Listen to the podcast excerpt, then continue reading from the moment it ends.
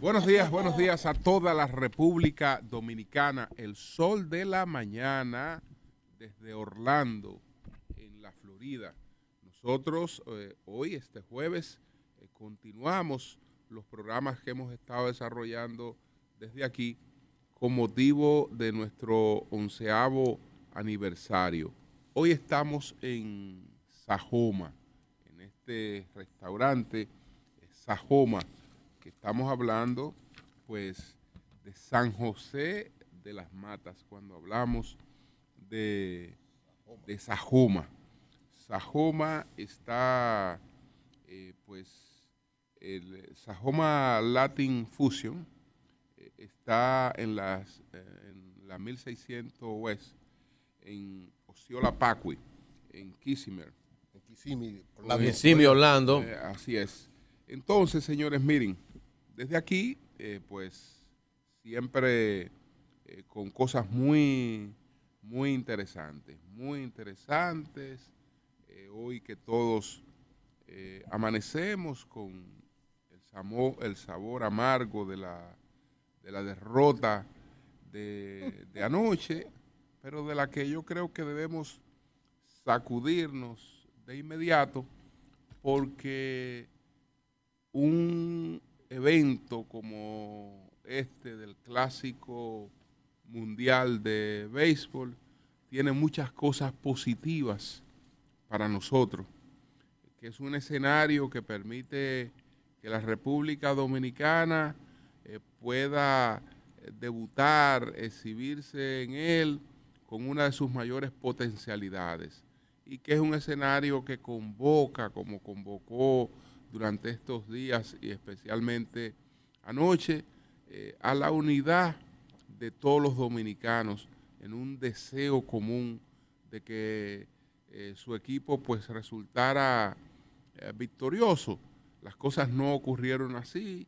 Anoche quedamos descartados ya por el, el triunfo de Puerto Rico y pudo haber ocurrido anoche lo mismo con, con Puerto Rico, eh, porque eran dos, dos equipos eh, pues con gran potencialidad y uno de los dos realmente iba a resultar victorioso. Entonces, en esto es recoger eh, todo lo positivo que hay a lo largo del camino que nos llevó hasta, hasta este clásico y esperar los otros clásicos y continuar con eh, trabajando eh, para eh, hacer un papel cada vez, cada vez mejor.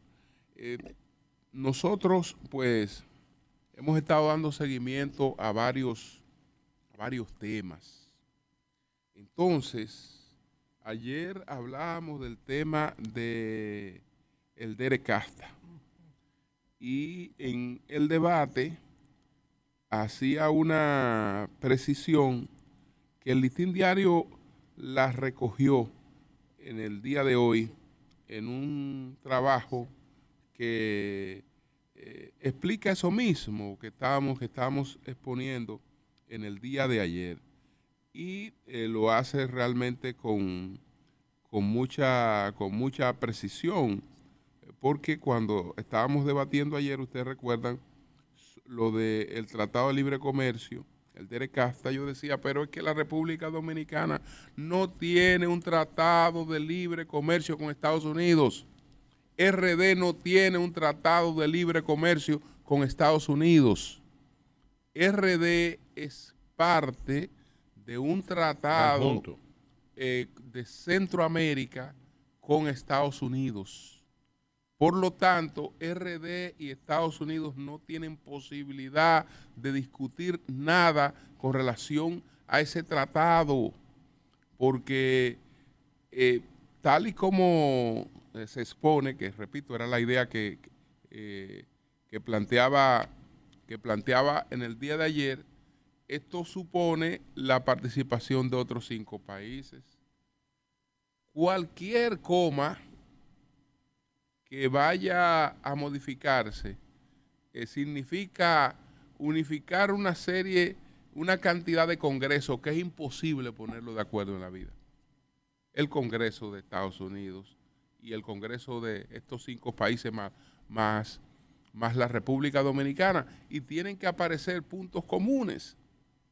Entonces, esos tratados, una vez eh, logrados, una vez hechos, están justamente para eso, para que no se le vuelva a poner la mano. No hay manera de ponerle la mano a eso. No hay manera de ponerle la mano a eso. Pero sí hay una implicación, una implicación que el listín la resalta, el listín la resalta, yo no la resalté ayer, creo que eh, es importante esto que resalta el periódico Listín Diario. El Listín Diario eh, se pregunta eh, qué tendríamos nosotros que dar a cambio, porque se supone que si quisiéramos por la vía de este Derecafta alguna modificación, algún beneficio, pues tendríamos que dar algo a, cambio. ¿Nos convendría a nosotros sentarnos a negociar nada con Estados Unidos en estos momentos? Todo el mundo sabe lo que Estados Unidos eh, querría de la República Dominicana. ¿O ustedes nos recuerdan lo que nos, lo que nos costó el, el, Tratado de Libre Comercio? Es decir, el añadirnos al Tratado de Libre Comercio. Nos costó que el presidente dominicano eh, tomara la decisión de enviar tropas a Irak. Porque nadie va a un lugar a que te den cosas que son beneficiosas para tu país sin pedirte cosas a cambio. Incluso mucha gente acabó con Hipólito. ¿Por qué? Porque nosotros somos los niños lindos que podemos ir, eh, decir, miren, denos, eh, queremos este beneficio, pero no hay nada a cambio de este beneficio. No, no hay cosas gratis. No hay cosas gratis. En esos momentos, en aquel tiempo, sumarnos a esa mesa del Tratado de Libre Comercio, entre otros precios, tuvo el de enviar tropas dominicanas a Irak ahora no le pedirían a la República Dominicana enviar tropas a Irak. Todo el mundo sabe qué querría Estados Unidos de la República Dominicana y cómo quiere arrodillar a la República Dominicana. Entonces, no hay posibilidad. En, torno al Tratado de Libre Comercio, no hay ninguna posibilidad, ni siquiera la de las salvaguardas, porque tienen otras implicaciones menos que no sean debidamente coordinadas, pero tienen otras implicaciones la medida de salvaguarda que el gobierno tendría. Que a propósito de las relaciones con Estados Unidos, el presidente recibió la visita de un congresista de una familia muy influyente en la Florida. Me refiero a la familia Díaz Balar. El presidente recibió la visita de el representante, él es miembro de la Cámara de Representantes, él había sido también eh, senador estatal. Es un recorrido parecido eh, al que hizo Adriano Espaillat antes de convertirse en representante. Solo que Adriano Espaillat es un hombre levantado eh, en base a sus propios méritos, en base al trabajo que él mismo desplegó durante mucho tiempo. En el caso de los Díaz Balar, pues es una familia muy poderosa en términos eh, políticos y todo origina en el hecho de que eh, Mirta Díaz Valar fue la primera esposa de Fidel Castro. Y entonces eh, Fidel Díaz Valar es primo de este caballero que visitó al presidente Abinader eh, en el día de ayer, el, representante del distrito número 26 de la Florida, Mario Mario Díaz Balar. Pero Mario Díaz Balar, solamente para hacer una, una descripción de, de todas las cosas estas que, que maneja esta, esta familia en la que hay políticos, eh, banqueros, entre, entre otras cosas. Porque ustedes recuerdan eh, que antes no se hablaba de Mario Díaz Balar, sino de Lincoln Díaz Balar, que fue el primero que fue representante, eh, senador estatal, etcétera. Entonces, eh, Lincoln es, es tío de Mario.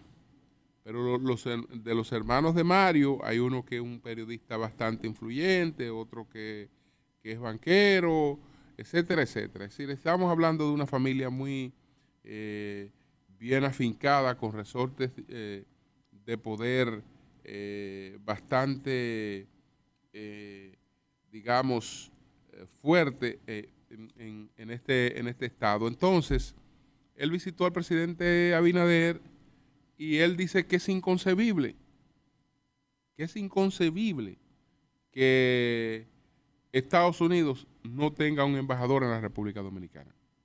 Inconcebible eso de que Estados Unidos no tenga un embajador en la República Dominicana y peor aún, eso no está en la agenda.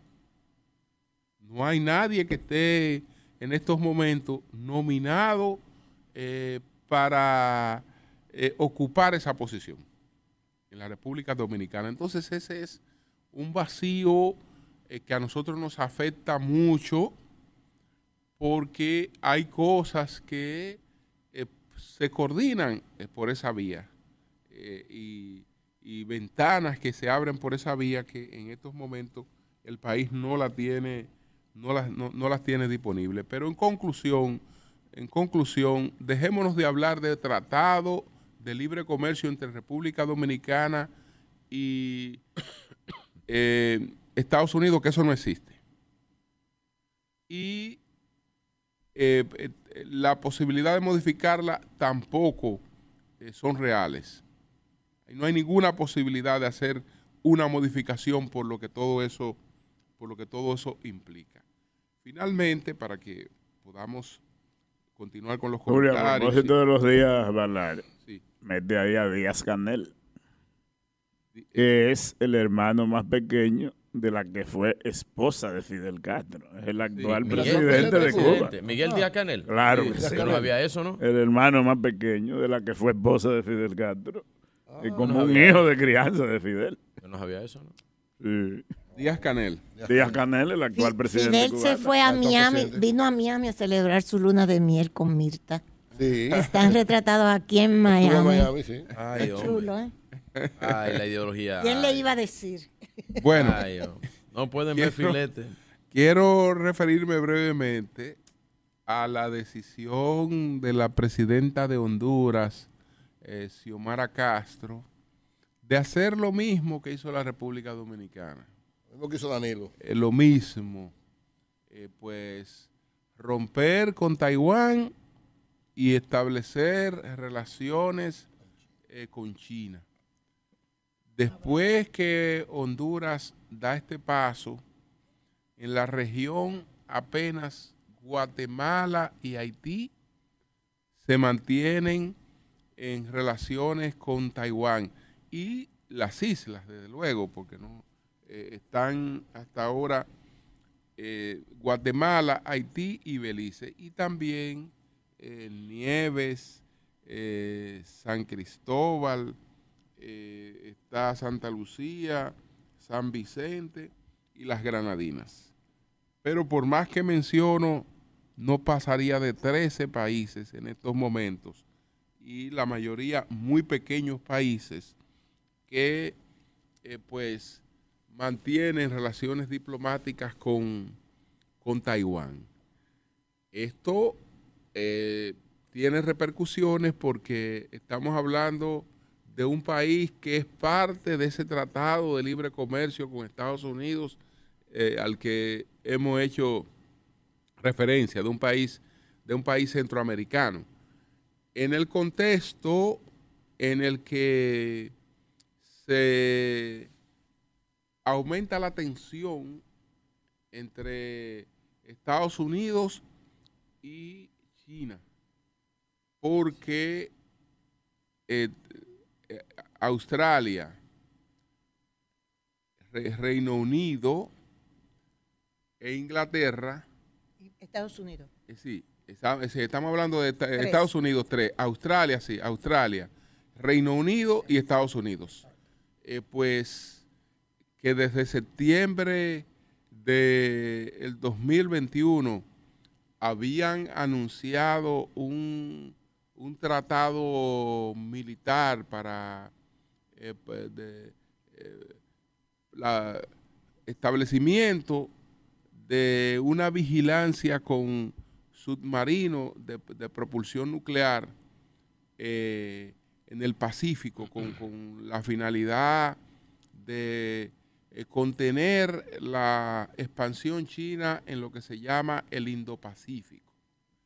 China ayer reaccionó eh, pues eh, con términos muy fuertes frente a ese frente a ese anuncio, pero parece que eso no, no lo detiene, no lo detiene nada, así como China en el mar meridional de China ha ido colonizando ese mar meridional de China eh, estableciendo eh, eh, terreno en, el mar, es decir, creando islas artificiales en el, en el, mar con objetivos militares, pues de esa misma manera se produce esto, que no es otra cosa que incrementar las tensiones que ya tenemos con la cuestión esta de la guerra en Ucrania, eh, todas las expectativas de la priorización en el armamentismo y eh, alertar sobre los peligros también de, un enfrentamiento eh, nuclear. Entonces, esa, esa, esa, esa decisión se produce en, este, en ese contexto, esa decisión de la presidenta de Honduras. Eso, eso fue parte, ella no, ella no está dando ninguna sorpresa. Ella no está dando ninguna sorpresa porque ella en campaña eh, planteó que uno de sus objetivos era ese. Y eh, lo está materializando, lo que en la práctica para Estados Unidos eh, es, es una pérdida en sus propias narices. Buenos días, doña Consuelo. Oh. Estaba muy entretenido oyéndote. Buenos días. No vi el juego, gracias a Dios. se perdió, Me hubiera dado un ataque. Se perdió sufrir la derrota. Sí, pero bueno, se va a ganar o a perder. Pero lo bueno es ganar, indudablemente. pero ganamos el anterior. El que gana es el que goza. Pero ganamos el anterior. Bueno, es verdad, es verdad. Pero me da pena con ¿Cuál anterior? El anterior, la, serie anterior. El clásico. El clásico, no lo ganamos el anterior. Lo ganamos en el 2013. En 2013. En el 2017 lo ganó Estados Unidos. Ah, bueno, a Puerto Rico. Ah, no, en el, anterior, anterior. Nosotros hemos ganado uno, Puerto Rico uno y Japón dos. Son cuatro. Ojalá no gane este Puerto Rico. Bueno. Bueno. Puerto Rico ha quedado en segundo lugar dos veces frente a nosotros y frente a Estados Unidos. En los últimos dos clásicos ellos han sido subcampeones los las dos veces. Bueno, pero me da pena que no ganamos. Pero bueno, Vamos. Señores, mire, déjenme comenzar por la cuestión de del arroz, un tema nacional. Porque es que, aparte de todo, aparte de todo, del Tratado de Libre Comercio, eh, RD CAFTA, todo esto, si hubo que firmarlo, cómo se firmó, la improvisación con la que se fue, porque tenemos que vernos el ombligo, como dice Federico Enrique Gratero. Tenemos que vernos el ombligo. Hay gente que puede contar, yo no voy a citar, una de las abogadas más prestigiosas de este país, que por cierto, por cierto, tiene programas también de comunicación que me narró desde esa época en que ella fue a representar la parte de, de los laboratorios que fabrican medicinas en República Dominicana y los representó muy bien. Señores, que nosotros fuimos con papelito, Te está hablando de Leila Mejía. pero no diga el nombre porque Leila no me ha autorizado. Ah, Eso pero eso fue ella, eso fue ella, eso Está no es bien, pero yo quería preservar el nombre por eso, porque no me ha autorizado. Pero ella me narró a mí. No, pero no diga el nombre de Leila. No, no diga más. No, no, no se puede decir que Me fue Leila que negoció. ¿Cómo fuimos tan desprotegidos, tan sin conocimiento, con papelitos? Los norteamericanos te sacaban un expediente de este tamaño, el arroz dominicano. Guapiti, guapiti, guapiti, ustedes, en tal, en tal año hicieron una producción de tanto, en tal año de tanto, en tal año, eso eran los norteamericanos, señores, y nosotros con unos papelitos en la mano. Y cuando volvieron de firmar el Tratado de Libre Comercio, yo que me oponía, porque decía que era una imposición de Estados Unidos a todos nosotros, como impusieron el PL 480, el Public Law 480, que acabó con las producciones de nosotros hace mucho tiempo. De ahí es que sale toda la coca de Colombia. Consuelo, Y después la cocaína, ¿sí? acuérdate que tú eres del siglo antepasado. Explícale a la gente que era lo que era la PL La 480. PL 480, la Public, el Public Law, es una ley de protección de subsidio a la producción norteamericana. Gracias, Deli, es cierto. La de protección, subsidio a los productores norteamericanos. De ahí se terminó, acabó, con la producción del maní y del aceite de maní aquí en la República Dominicana, una empresa que había hecho Trujillo, y, después y los armenteros, que fueron los que comenzaron a producir aceite de maní aquí en la República Dominicana. Y se hizo un aceite excelente, que cuando Trujillo se dio cuenta, dijo, no, pero yo voy a participar en eso. ¿Ok? Entonces, la Public Law 480 le dijo, ustedes no pueden seguir produciendo maní porque nos tienen que comprar la soya a nosotros y a los productores norteamericanos de soya. Y de ahí es que viene la soya al país, estando Balaguer en el poder. Y se acaba la producción y la siembra del maní aquí en la República Dominicana. Para que la así. gente lo entienda un ching mejor, Sí. se llamaba Ley Pública de los Estados Unidos. El Sí. propósito era unos financiamientos no reembolsables. Así es. Y que en vez de darte los cuartos, te daban productos agrícolas e industriales de los Estados Unidos. Recuerdo que la primera partida fueron 48 millones de dólares por 10 años. Exacto. Entonces te daban soya, Soya, maíz, producto trigo, pa- mazo para- leche, todo lo que ellos producían. Todo lo que ellos producían, entonces te lo mandaba. Y así quebró. Yo hice un Entonces, trabajo para sobre eso, Sí. hicieron una campaña de que el aceite de coco hacía daño, Y mira que el ahora. aceite de maní hacía, daño. y trajeron el aceite de estrella africana y el de soya. Bien.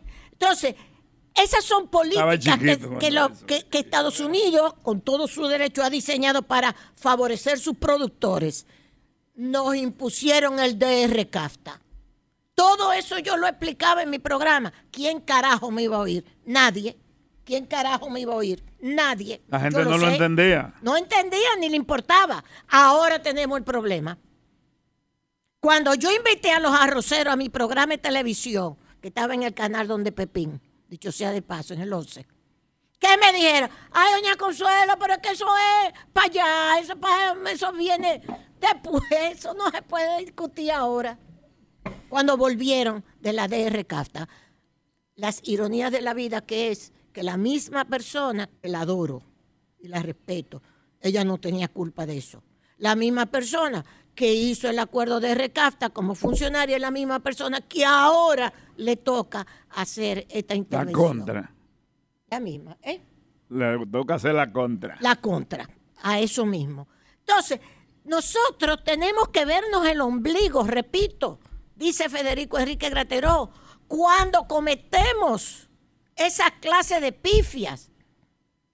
Porque es que no planificamos para el futuro, no lo vemos. Es lo inmediato, una inmediatez increíble. A hoy sale en el listín, creo que fue en el listín que lo vi. Creo. Julio, tú me corregirás. Hoy dice el listín sobre este tema también. Que lo que debimos haber hecho en 20 años de modificarnos y tecnificarnos, tampoco se hizo. Muy pocos lo hicieron. En el Caribe. Manegonte se Eh, pone bravo En el conmigo. Caribe fue que salió eso. Ah, en el Caribe, gracias, Eury. Sí, es cierto. Ok, y Manegonte se puso bravo conmigo y me llamó allá en, a Sol. Eso no es verdad. El arroz, eh, los arroceros están totalmente tecnificados. No, Manegonte. No es tan así como tú lo estás planteando, que debimos haberlos hecho.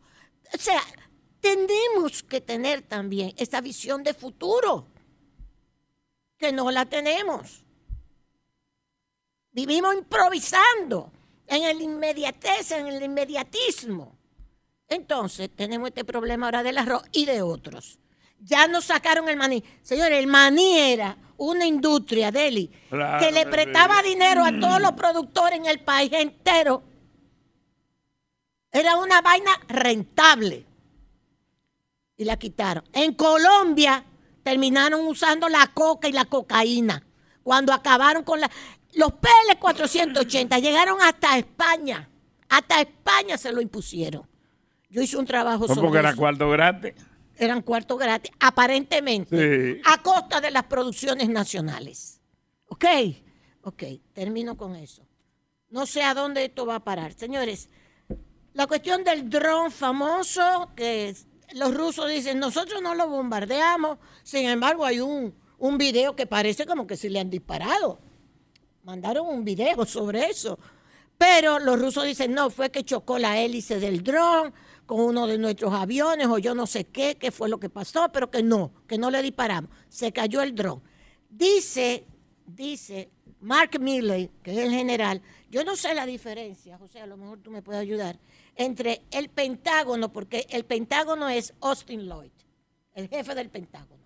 Pero Mark Milley es el jefe del Estado conjunto. ¿Cuál de los dos No, temas porque el? Estado, Estado Mayor el Estado Conjunto. conjunto es una es una orga- es una, una instancia militar. Sí. Una instancia, es como es como el Ministerio de las Fuerzas Armadas. aquí.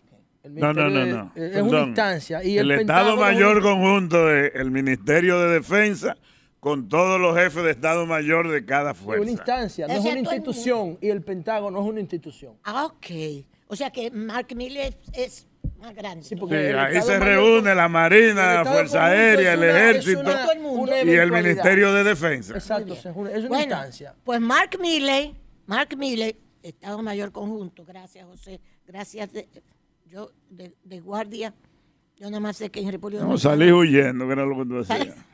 ¿Cómo que salí huyendo, Deli? Es verdad, sí. Dice Mark Milley, dijo, sí, Rusia sí le disparó a nuestro drone. O sea, de una manera muy enérgica.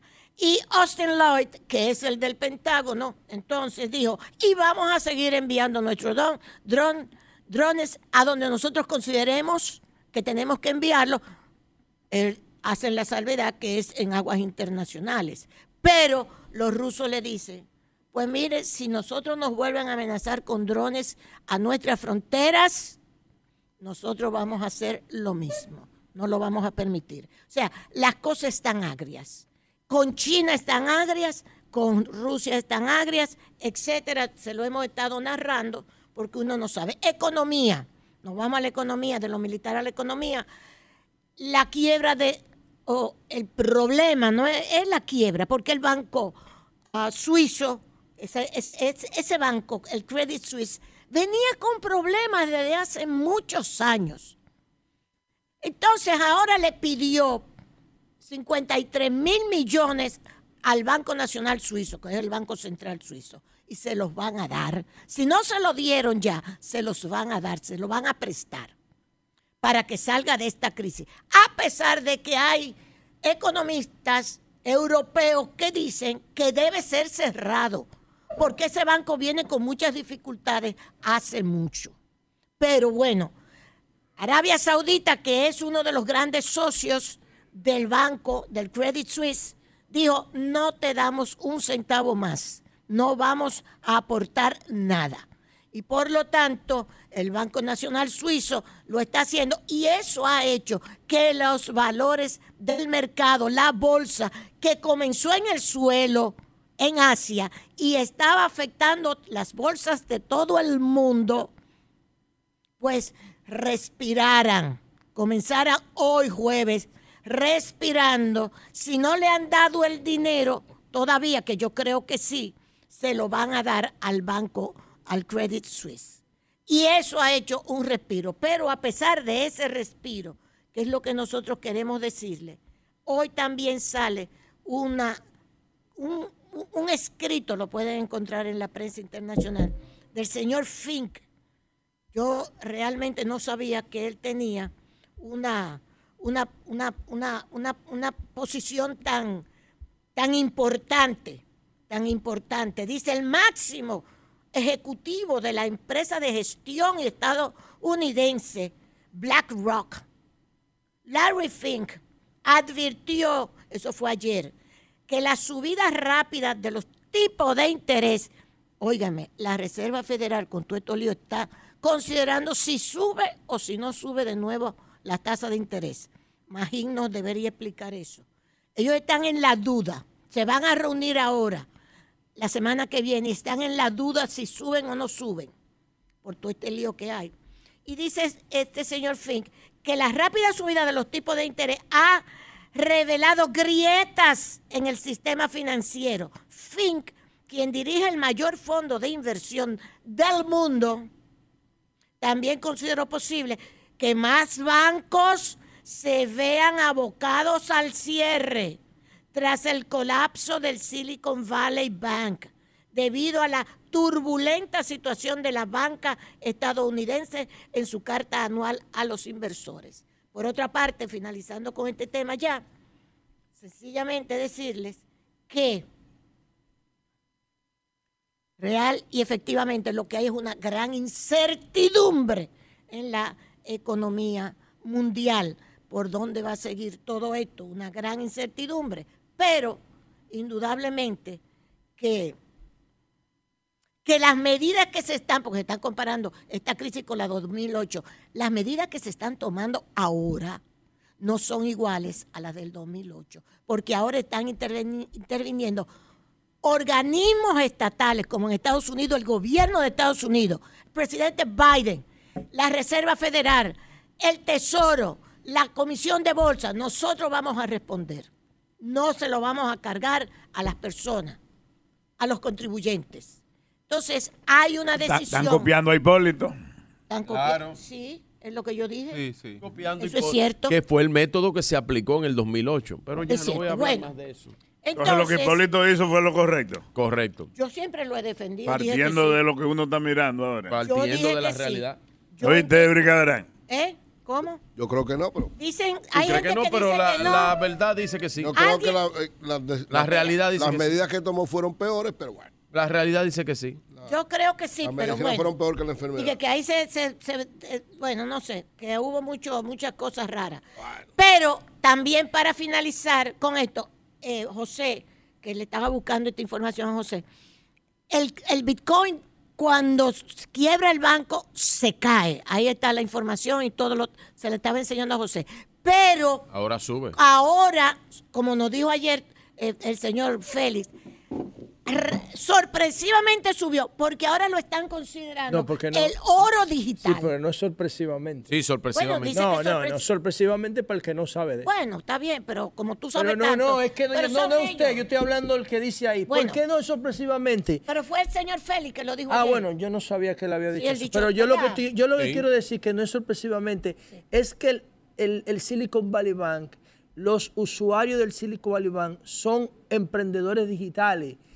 ¿Por qué bajó el Bitcoin? Porque nadie sabía lo que estaba pasando. Claro. Cuando ellos vieron lo que estaba pasando, Exacto. automáticamente, en vez de correr para el oro, como hubiese hecho... No, un- han corrido. Sí, pero, pero, poco, menos. menos. Exacto. Y han En corrido vez de ahora- correr para el Sí. oro, que lo que hubiera hecho un inversionista tradicional industrial, corren para el Bitcoin. Y por eso el Bitcoin se recupera Ahora, otra vez, sí, ahora el Bitcoin lo llaman el oro digital. Claro que sí, Pero.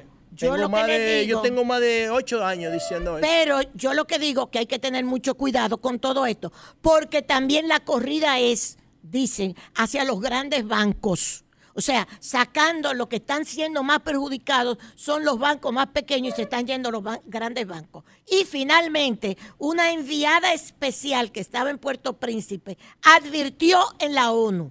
Ella es Helen La Lime, está en el listín, directora de la Oficina Integrada de las Naciones Unidas en Haití que participó inesperadamente en una reunión de la OEA en Washington, dijo ayer que es momento de buscar nuevas alianzas al tiempo que pidió una vez más despliegue de una fuerza extranjera especializada en Haití porque no estamos logrando resolver las cosas, que es la posición de la República Dominicana, aunque nunca ha planteado esto por cuestiones de protocolo, la República Dominicana no lo ha planteado, pero ha planteado que la comunidad internacional sea la que intervenga en Haití para ayudar a resolver la crisis. A lo mejor esta señora, la delegada, la Helen Lime, directora de la Oficina Integrada de las Naciones Unidas, dijo lo que tenía que decir en la ONU. Hay que intervenir Haití. Gracias, Julio. Bueno, son las 7:37 minutos, el sol de la mañana desde Orlando, Florida. Nosotros estamos en los programas especiales, en estos programas de conmemoración de nuestro onceavo aniversario. Julio, como pasan los años. 11 años. 11 años de Nueve Paje Coco. Onceavo o décimo primero. Décimo puede decir. Décimo primero. Décimo Once, Décimo once, primero. yo digo once. Sí, 11 se Porque puede decir. Décimo primero, señores. Lo mejor Se de puede todo decir es. cardinalmente u ordinalmente. Exactamente. de- lo mejor de todo es, Cardinalmente. y hay que decirlo y repetirlo, es que un, un programa con apenas 11 años, que no es poco tiempo, se ha convertido en el líder histórico de la radio dominicana. Yo vi unos estudios los otros días que me enseñaron unos amigos de los que se dedican a eso, Sí. que dice que entre las 5 y 11 de la mañana, el sol de la mañana tiene alrededor de un 78% de la radio audiencia. 78%. Eso es un escándalo en un Y país. barato me los hallo. Eso es un país. No, hablan- estamos hablando de los programas nacionales. Sí. En un país que oye tantas cosas diferentes. Sí, sí, sí, sí, sí. Eh, felicidades a Julio, a don Antonio Apayá y al resto. Al resto no, a todo No, el no, equipo. Pues menciona a José. ¿Cómo que el resto? ¿Cómo que el resto? Ahorita a mí, dijo que a yo mí soy como del parte siglo del pasado, resto no me gusta. Te- Pero es mi opinión o la de ustedes. Mire, no, Señores, tú- yo, mi opinión. yo soy del siglo pasado y Bueno, tú también. Bueno, señores, son las 7:39 minutos. Vamos a una pausa y continuamos con otros comentarios. Y más adelante también tendré, tendremos a unos cronistas deportivos. Y que estamos aquí en el Eh, Sajoma. A- atención, Rafaelito, atención, Rafaelito Díaz, Y- desde temprano te estamos llamando. Hay que Rafaelito llamar, Díaz. hay que llamar a don Julio también, aparte de Rafaelito, a Franklin Mirabal, que no le gusta meterse en esos temas, porque Sí, Franklin sí. como que le huye a eso. Sí. Pero Franklin es duro. O que nos llamen a Jansen Pujol. Ya, Sí, muy sí, duro, sí. Jansen. Así es, así Muy es. duro. Eh, re- retornamos en breve. Cambio y fuera.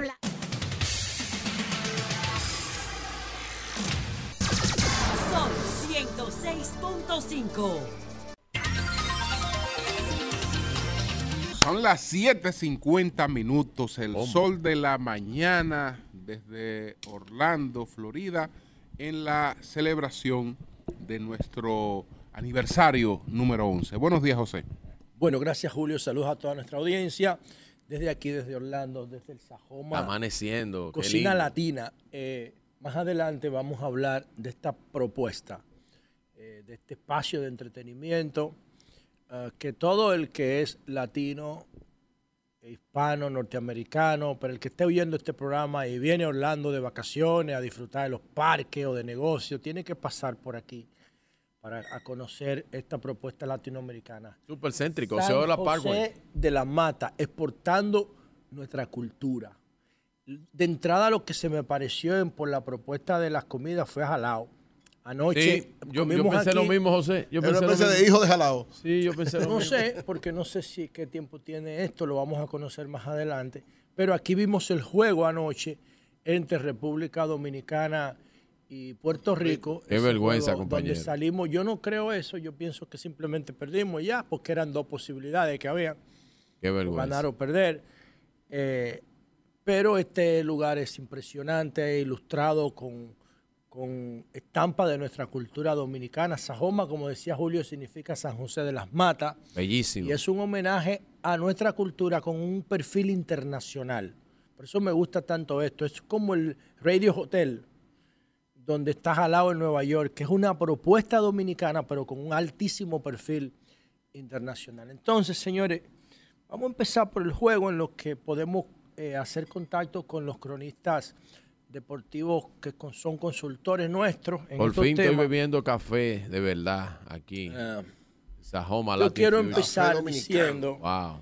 eh, cómo estaba ese estadio anoche donde se está jugando, donde está jugando el grupo nuestro, y después que terminó el partido, entonces la tristeza estaba de parte de los dominicanos, pero se produjo un momento de incertidumbre cuando el equipo de Puerto Rico estaba celebrando y uno de sus jugadores, específicamente el cerrador, el que cerró el partido, ah, se, se lesionó, pero no se sabía qué había pasado en realidad. Después las repeticiones, las diferentes tomas de la transmisión del juego mostraron que efectivamente era el cerrador Edwin Díaz que había sufrido una lesión en la pierna, en el tobillo. Y hubo, que hubo, de ser sacado con asistencia y está fuera del clásico por, por lo que falta el cerrador estrella puertorriqueño Edwin Díaz y eso opacó la celebración equipo. ¿Cuál es la gravedad, José? de- de- Todavía yo no he visto el informe final, pero eh, la celebración parece que cayó mal o lo pisaron y perdió, per- va se va a perder el resto del clásico. Entonces, a- ahora vienen las interpretaciones de la gente, porque perdimos de Puerto Rico, que si debimos venir con el mismo equipo que llevó el Licey al clasi- al- a la Serie del Caribe. Bueno, lo que pasa es que son formatos de muy poco juego, de muy poca profundidad, donde los jugadores no tienen la oportunidad de ajustar, de hacer los ajustes. Y yo pienso que teníamos el mejor equipo que se puede conformar. El mejor equipo, ese equipo es un equipo de todos estrellas, ahí no había debilidad. Y la gente le ha caído encima al manager, a Ronnie Linares. Tampoco eso tiene ningún sentido. Esa es la perspectiva del fanático, que es una madeja de emociones y que no analiza datos ni le importa, lo que quiere ganar nada más. Porque el fanático nada más quiere ganar. El, fanatismo es una enfermedad. Es una enfermedad y el fanático lo que quiere ganar. Ve, analiza todo desde el punto de vista emocional de sus expectativas. Pero yo creo que Ronnie Linares hizo lo correcto. Atención a los siguientes datos. Ronnie Linares tiene 24 años de experiencia dirigiendo béisbol. Y Yadier Molina, el manager de Puerto Rico, ¿saben cuánto tiempo tiene dirigiendo béisbol? Cinco meses. Cinco meses dirigiendo béisbol. Y el nuestro tiene 24 años. Está, está dirigiendo béisbol desde los 21 años. Y tiene 45 de edad. Entonces, ¿Tu ¿quién récord es de éxito cuál es? por encima de 500? Dirigiendo en ligas menores. Por encima de 500. Empezó con los Astros, ahora está, está como coach de banca de, del equipo de Tampa aquí en Florida. En la rueda de prensa que él dio, Entonces, es un- José, ese tipo es un veterano, mi hermano, mire. José, en la rueda de prensa que él dio posterior a la- al juego, dijo que él asumía la responsabilidad de todo lo que pasó. Porque pues, eso es lo que hace un manager, asumir la responsabilidad. Pero Yadier Molina, Pues Yadier por más que tú lo Molina. defiendas, si él se declara culpable, la defensa tuya no tiene. No, porque es que, tú- es, que los récords, es que los números están ahí. Ese tipo no solamente es manager, ese tipo es desarrollador de jugadores. Desarrollador de jugadores a nivel de José Altuve. Él había dirigido un equipo de, de ese nivel, como el que teníamos ayer ahí. Bueno, es que ya ese, ese nivel es- solamente se configura para un clásico como ese. ¿Y por qué no repetimos con el que fuimos a la Serie del Caribe? Bueno, porque no, el es, mismo lo mismo, manager. no es lo mismo. Y si tuviese repetido con la Serie del Caribe y pierde, te dicen, oye, ¿por qué tú no trajiste a Machado? ¿Y por qué tú no trajiste a Soto? no, yo te estoy ¿Por qué tú no preguntando para poder entender qué pasó. No, no, es que simplemente las cosas se dieron a menos. se gana y se pierde. Ya, nada más hay dos posibilidades. Pero tú no podías, mira, tú no podías conseguir un mejor ambiente. Porque en el juego contra Nicaragua, señores, había 31 mil personas en el play, 29 mil dominicanos debieron ser, por los niveles socioeconómicos nicaragüenses. Aunque la, la familia Ortega ha expulsado a Miami una parte importante, en Nicaragua no hay cultura de béisbol. Ellos tienen un jugador, creo, de la época de Marichal, un pitcher. No hay, no hay cultura de béisbol. La mayoría de esos fanáticos era nuestro. Entonces, perdimos, simplemente perdimos. Teníamos la posibilidad de, teníamos la posibilidad de avanzar Lo- lo y, que no, dicen- y no se logró. José, Pero lo no que- comparen. No, José, lo que dicen algunos, o sea, los especialistas, porque nosotros no somos especialistas, pero lo que dicen algunos es que en el caso de, del manager, que cuando estaban las bases llenas, aunque había venía un bateador. Vino Machado. por eso ¿Tú dice- sabes quién vino? Está bien, Machado, pero que acaba de recibir una extensión de Pero lo que dicen, ¿Eh? lo que dicen los, los que manejan esto, que él ahí debió poner una persona más potente que Más que. Machado. ¿Y, Más- quién, más- y quién tú, por- y quién tú crees mejor lo- que lo que Machado? Dime, es- dime uno. Bueno, No, no hay uno, no. Pero dime No, uno, no, ¿qué no hizo uno, Machado? Batió para doble play. Claro, pero para es doble Opri y es- es- es- son de cartones los pitchers. Bueno, pero Tú no algo- sabes que Puerto Rico viene de algo tirar. pasó ahí. Puerto Rico viene de tirar un juego perfecto. Perfecto. No se va a registrar en los análisis de la MLB porque provocó un knockout.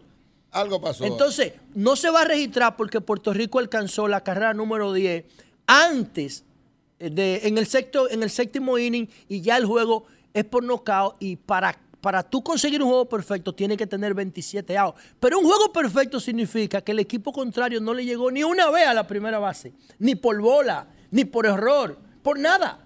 O sea, no te estoy, yo no, no te- tú no te estás enfrentando a un equipito cualquiera. Tú te estás enfrentando a un top 5 en el mundo de béisbol. Eso es Puerto Rico. Sí, era una competencia Entre real. dos grandes, entre dos grandes. Ahora, ¿cuál es la situación? Bueno, ahora Puerto Rico se va a enfrentar a, a México. Y a México se va a enfrentar y, y- y- Venezuela, anoche había aquí una mesa de venezolanos detrás de nosotros apoyando a República Dominicana.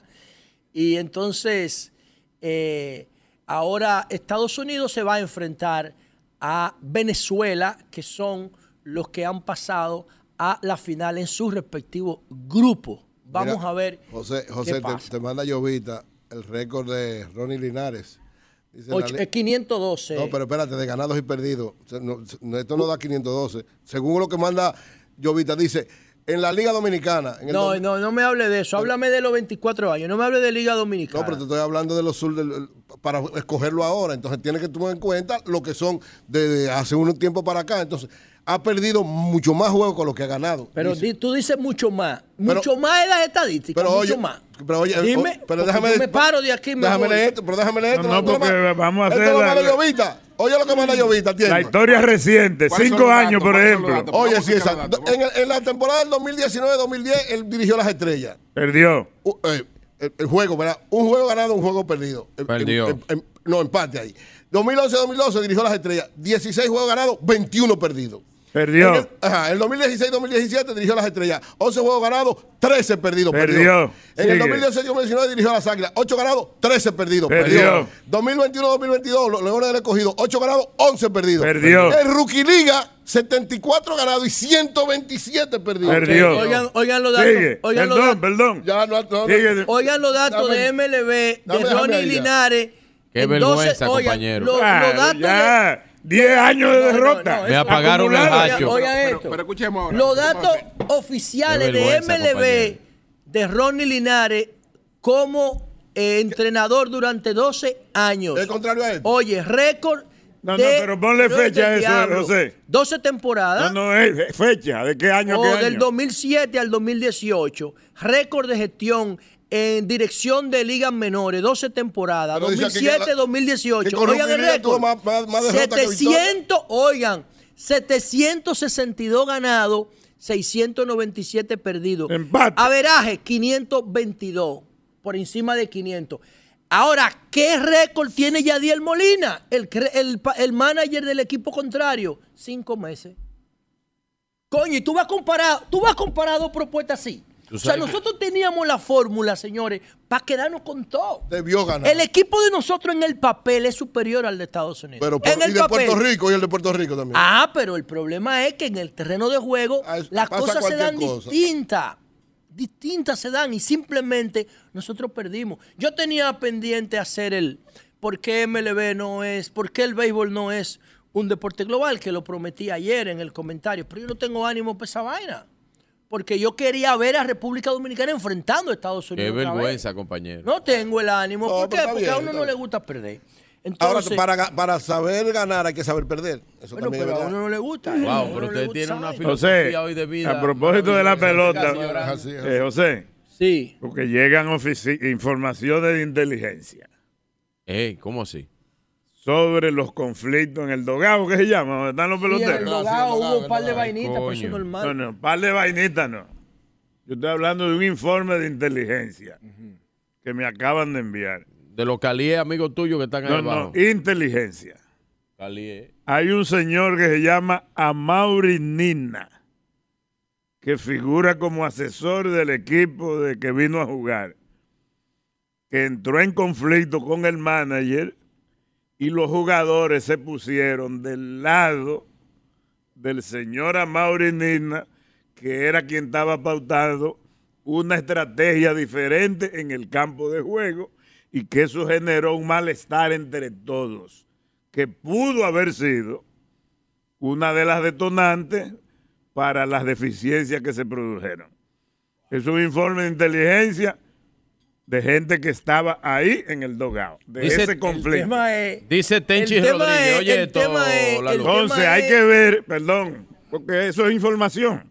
Hay que ver quién es el señor Amaury Nina que ejerció tanta influencia entre los jugadores hasta el punto de que tres jugadores los que estaban ahí no querían seguir jugando y amenazaron con abandonar el juego. Eso es imposible. Dice Tenchi Oye, Rodríguez. Oye, esto, la luz, la luz. Oye lo que dice Tenchi Rodríguez. Nelson Cruz debió darle órdenes a Ronnie y quitarle la mentalidad de temporada regular de grandes ligas y que recordara que eran siete juegos que se Nelson necesitaban Cruz, mi ganar amigo por un Tenchi país Cruz sabe que, que respira mío. y vive por el No se béisbol. puede un eso. maldito abuso, No. dice ¿Quién es el Tenchi. señor Tenchi. Nina? Hay que averiguar. Un maldito abuso. Que estaba continuo. ahí Pero dirigiendo escu- paralelamente. Pero, pero escúchame, mi, mi rey. Escúchame.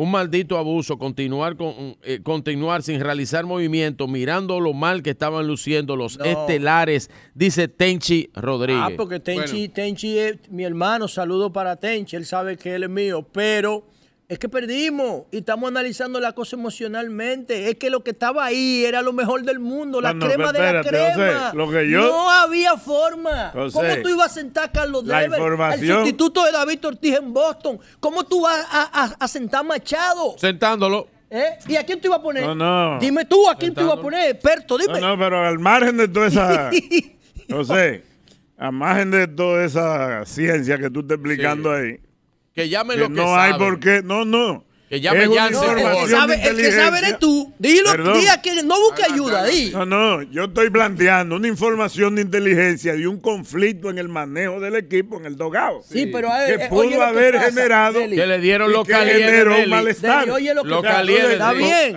Averigüemos de miren quién que el pasa, señor. Amaury Miren lo que pasa, que señores. generó un Todos esos jugadores, todos esos jugadores que que, estaban ahí, Ah, pero ¿Quién? está en Miami. eh. todo- Un momentito, esos jugadores- Ya. Todos esos jugadores que estaban ahí, que tenían Sí. ese uniforme de su patria y, y sabían que ese público, más de la mitad era dominicano, querían dar lo mejor.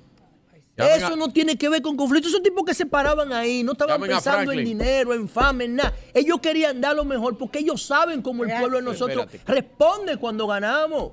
Es que son héroes. José, y querían vestirse bien. de héroe anoche. Eso no está en discusión, pero vamos a averiguar quién es Amaury Nina, Pueden, que generó un pueden conflicto averiguar en el lo que equipo. quieran, pero el equipo dominicano tenía sí. todas las condiciones para ganar. Y perdió. Todas. no y simplemente maltratarlo. No se dio ganamos. menos y no ganamos. No ya. ganamos, hay que- no ganamos. Por otro lado, señores, Sí. bueno, para terminar con esto. Qué vergüenza, esto. compañero. Ok. En el grupo A, entonces, jugando en Taiwán, ¿Quiénes Cuba hoy? e Italia en el grupo B jugando en Japón. Japón enfrentará a Australia. En el equipo C en Phoenix, Arizona, Estados Unidos se va a enfrentar a México, que ha sido una sorpresa en este clásico, que tiene 3-1 igual que Estados Unidos. Eh, y entonces, y ya le ganó a Estados Unidos. Y en el equipo D, donde estamos nosotros, que ya estamos descalificados, Venezuela enfrentará a Puerto Rico. Venezuela tiene el mejor récord de todo el. eh, de todo el. No ha perdido de todo, igual que Japón. 4-0. Ahora mismo los dos que están invictos en el clásico son Japón y Me Venezuela. gusta el Vamos equipo, a ver. me, le- me gusta el equipo nipón. Sí.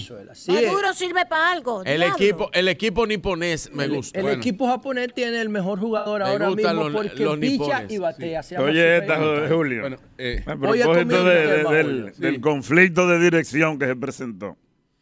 Me dicen que el señor Amaury Nina es un reconocido cazatalento de peloteros que entre los miembros del equipo había sido el auspiciador de varios de los que estaban ahí y que parece que él tenía mucha influencia en ellos y que eso generó un malestar con el manager. Dile que eso es mentira al que te Ay, lo dijo. señores, perdimos, hombre. Perdimos, Ya. señores, no le busquen tanta patalgada. Todos los jugadores que quieran estar ahí, eso no Sí, es que yo lo voy a buscar. No, es que Un ruegan. por aplauso a los jugadores dominicanos. Sí, Bien, carajo. Se lo merecen, es verdad. Nos defendieron, carajo. Bien. Perdieron en Voy entonces, señores, miren. Sí. Ahora yo es un quiero, aplauso chino. yo quiero referirme al tema este, porque no estoy en, no estoy en hablar de que porque el béisbol, que sí o no estoy en down con eso. No, no, déjalo Yo quiero referirme al tema del arroz. ¿Del? el arroz y el Tratado de Libre Comercio. Miren, yo quiero poner una posición un poco distinta. Para mí, para mí que cuando estaba construyendo liderazgo responsable, tuve que ponerme a estudiar estos comportamientos de los norteamericanos, estos cambios sobre las relaciones internacionales, sobre todo con América, con América. Y Octavio Paz decía una frase que a mí me ha marcado, que Octavio Paz era mexicano y era vecino de los norteamericanos. Y él decía, premio Nobel de literatura, a los norteamericanos no lo odies, no los adules, no sea lambón de los norteamericanos, ni sea hater de los norteamericanos. Estúdialos para que veas cómo ellos toman sus decisiones. ¿Por qué yo digo esto? Por lo que ustedes hablaban del tema de el arroz y cómo Estados Unidos se comporta de manera distinta según el, el entorno internacional. Yo digo que para nosotros poder entender lo que somos como país desde el punto de vista moderno, ¿por qué esta República Dominicana se da el lujo de poder meter casi 30 mil personas en un estadio? Porque ya no viajamos por necesidad, ahora viajamos a- por, por, por placer. ¿Por qué eh, un, un conflicto, eh, un maltrato de, de, de JetBlue se convierte en tendencia? Porque la mayoría viaja, por lo menos la mayoría urbana de clase media. Y eso es es una expresión del crecimiento económico que hemos tenido. ¿Y a qué viene todo esto? Bueno, la Guerra Fría hay que darla en las escuelas como una materia. Cuando eh, se impuso el muro de Berlín en 1961, los norteamericanos promovieron una política de seguridad nacional. Eso fue en el gobierno de Kennedy. Esa política de seguridad nacional implicaba que, que a Estados Unidos le interesaba controlar el territorio de América para impedir que lo conquistara la Unión Soviética. Y en función de conquistar ese territorio, a ellos les interesaba la parte militar y la parte territorial. No le interesaba la economía, porque toda la economía de esa época estaba a disposición de ganar la guerra ideológica frente a la Unión Soviética. No le interesaba. Eh, estoy hablando, señores, de una época en que la República Dominicana, el PIB no llegaba a 5 mil millones de dólares. No llegaba a 5 mil millones de dólares. Eh, nuestro país era un conuco en los años 60. Entonces, que en esos años, en esos años de la política de seguridad nacional, entre 1960 y 1990, fue que se promovieron esas iniciativas como la Cuenca del Caribe. No había Organización Mundial de Comercio. Empezó con unas cosas que se llamaban rondas de Uruguay. antes, organizando eso después que se cayó el muro. Antes de que se cayera el muro, no, había eh, acuerdos de libre comercio. Lo que había era iniciativas de Estados Unidos hacia nosotros de ayuda, de subsidio, cuotas azucareras. No había en realidad acuerdo de libre comercio de tú a tú. ¿Cuándo viene eso? En el año de 1990 se cae el muro y se redacta el consenso de Washington. Yo lo tengo en liderazgo responsable, en los fundamentos. Entonces está escrito ahí. A partir del 1990, ¿qué pasa en República Dominicana? Y esto, ah, voy a leer brevemente un extracto ahora del liderazgo responsable de los fundamentos. República Dominicana quizá no se ha dado cuenta de que las principales legislaciones en materia económica, en materia de transparencia contra la corrupción son importadas. Todas nos llegaron después de la caída del muro y por imposición del nuevo esquema económico surgido de la posguerra y conocido como Consenso de Washington. En 1989, las agencias de Naciones Unidas, Fondo Monetario, Banco Mundial y el liderazgo económico norteamericano se reunieron en la capital de Estados Unidos y aprobaron dicho consenso, un programa de recuperación económica que incluía 10 recomendaciones para nuestros países. De esas recomendaciones, que no las voy a citar, nos llegan del Tratado de Libre Comercio con Estados Unidos y México, que se llama NAFTA, y Canadá, el DERE-CAFTA con Centroamérica y República Dominicana, así como el Tratado de Libre Comercio USA-Chile, USA-Perú y USA-Colombia. Para colocar sus intereses en nuestra economía, los tratados implicaban la creación y modificación de leyes. Y esta es la clave porque aquí está el éxito económico dominicano. Ley de Acceso a la Información Pública 2004, Ley de Registro y Propiedad Intelectual 2000, Ley de Presupuesto en el, en el en el 2006, ley de compra y contrataciones 2006, ley de código tributario en el 92, ley sobre mercado de valores en el 2000, ley de contabilidad gubernamental 2001, la ley monetaria y financiera 2002, código monetario y financiero 2002, lavado de activos 2008, sociedades comerciales, 2011, desarrollo y mercado hipotecario y fideicomiso, 2011. Todas esas leyes que tienen en común todas vienen después de la caída del muro. ¿Cuánto era nuestro Producto Interno Bruto antes de que se cayera el muro? 7 mil millones de dólares en el 1990. ¿Cuánto es ahora? Más de 100 mil millones de dólares. Y nosotros nos estamos preocupando por tres sacos de arroz. Y nosotros nos estamos preocupando por tres sacos de arroz después que nosotros crecimos 13 veces en tamaño económico en 30 años. ¿Qué país hace eso? China nada más. Eso lo hicimos nosotros. ¿Por qué? Por ese esquema. Y entre otros. Por ese esquema de libre comercio. Y entre otras cosas, por esos tres sacos de arroz. Entre otras. Tres sacos de arroz. Pero entre otras cosas, por esos tres. sacos de arroz. entre otras. que come el dominicano. no son tres sacos de arroz. No, y entre otras cosas. No son tres sacos de arroz. Entre otras cosas, por esos tres sacos de arroz, porque la economía dominicana ha tenido la virtud de ser muy diversificada. Por, esto, y entonces, por esto, por eso tratado. no, siempre. no tiene siempre, siempre, Ajá, siempre. No, siempre hemos producido no, no, los plátanos que no, comemos. Nosotros, el arroz no, no, que no, no, comemos, oiga, la oiga, oiga. No, no, no, no, Antes, no, no. Antes de la caída del muro, ¿cómo se definía, cómo se definía la economía dominicana? Como la economía del postre, economía de azúcar, de cacao, de café y de, y de Pero eso no tiene que ver con el muro. Eso, hermano, pero eso no tiene que ver con el muro. Eso no tiene que ver nada con el muro. No tiene que ver con el muro. Sí, nada. No, yo te permito lo que tú quieras, pero después ellos me dejan hablar. Ahora discutimos o hablamos. Por eso. Eso no tiene que ver nada con eso no tiene que ver nada con la con, con la caída del muro. Eso tiene que ver con la crisis que se produjo en el año de 1973 con el tema petrolero que coincidieron. ¿Qué era eso? la guerra de Yom Kippur, ¿qué era eso?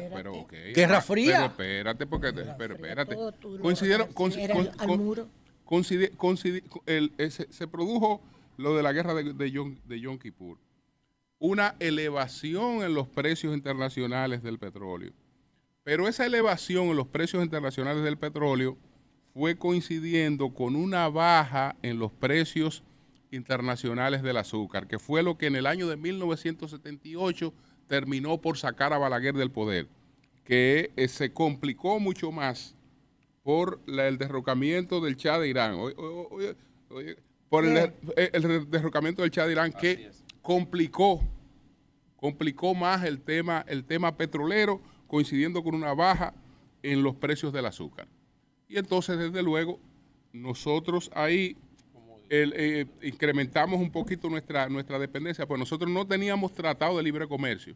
Que nadie lo tenía hasta no, el 90. No lo teníamos, pero no lo necesitábamos. Nadie lo tenía. Pero no lo necesitábamos tampoco porque teníamos la cuota preferencial. Es decir, nosotros. Ve, eh, que tú me estás, era cuota. pero era preferencial. nosotros necesitamos No, no, no. cuota. Eh, Sí, claro que sí. La- lo único que se cayó, se cae la cuota. Nosotros no necesitábamos sentarnos con Centroamérica.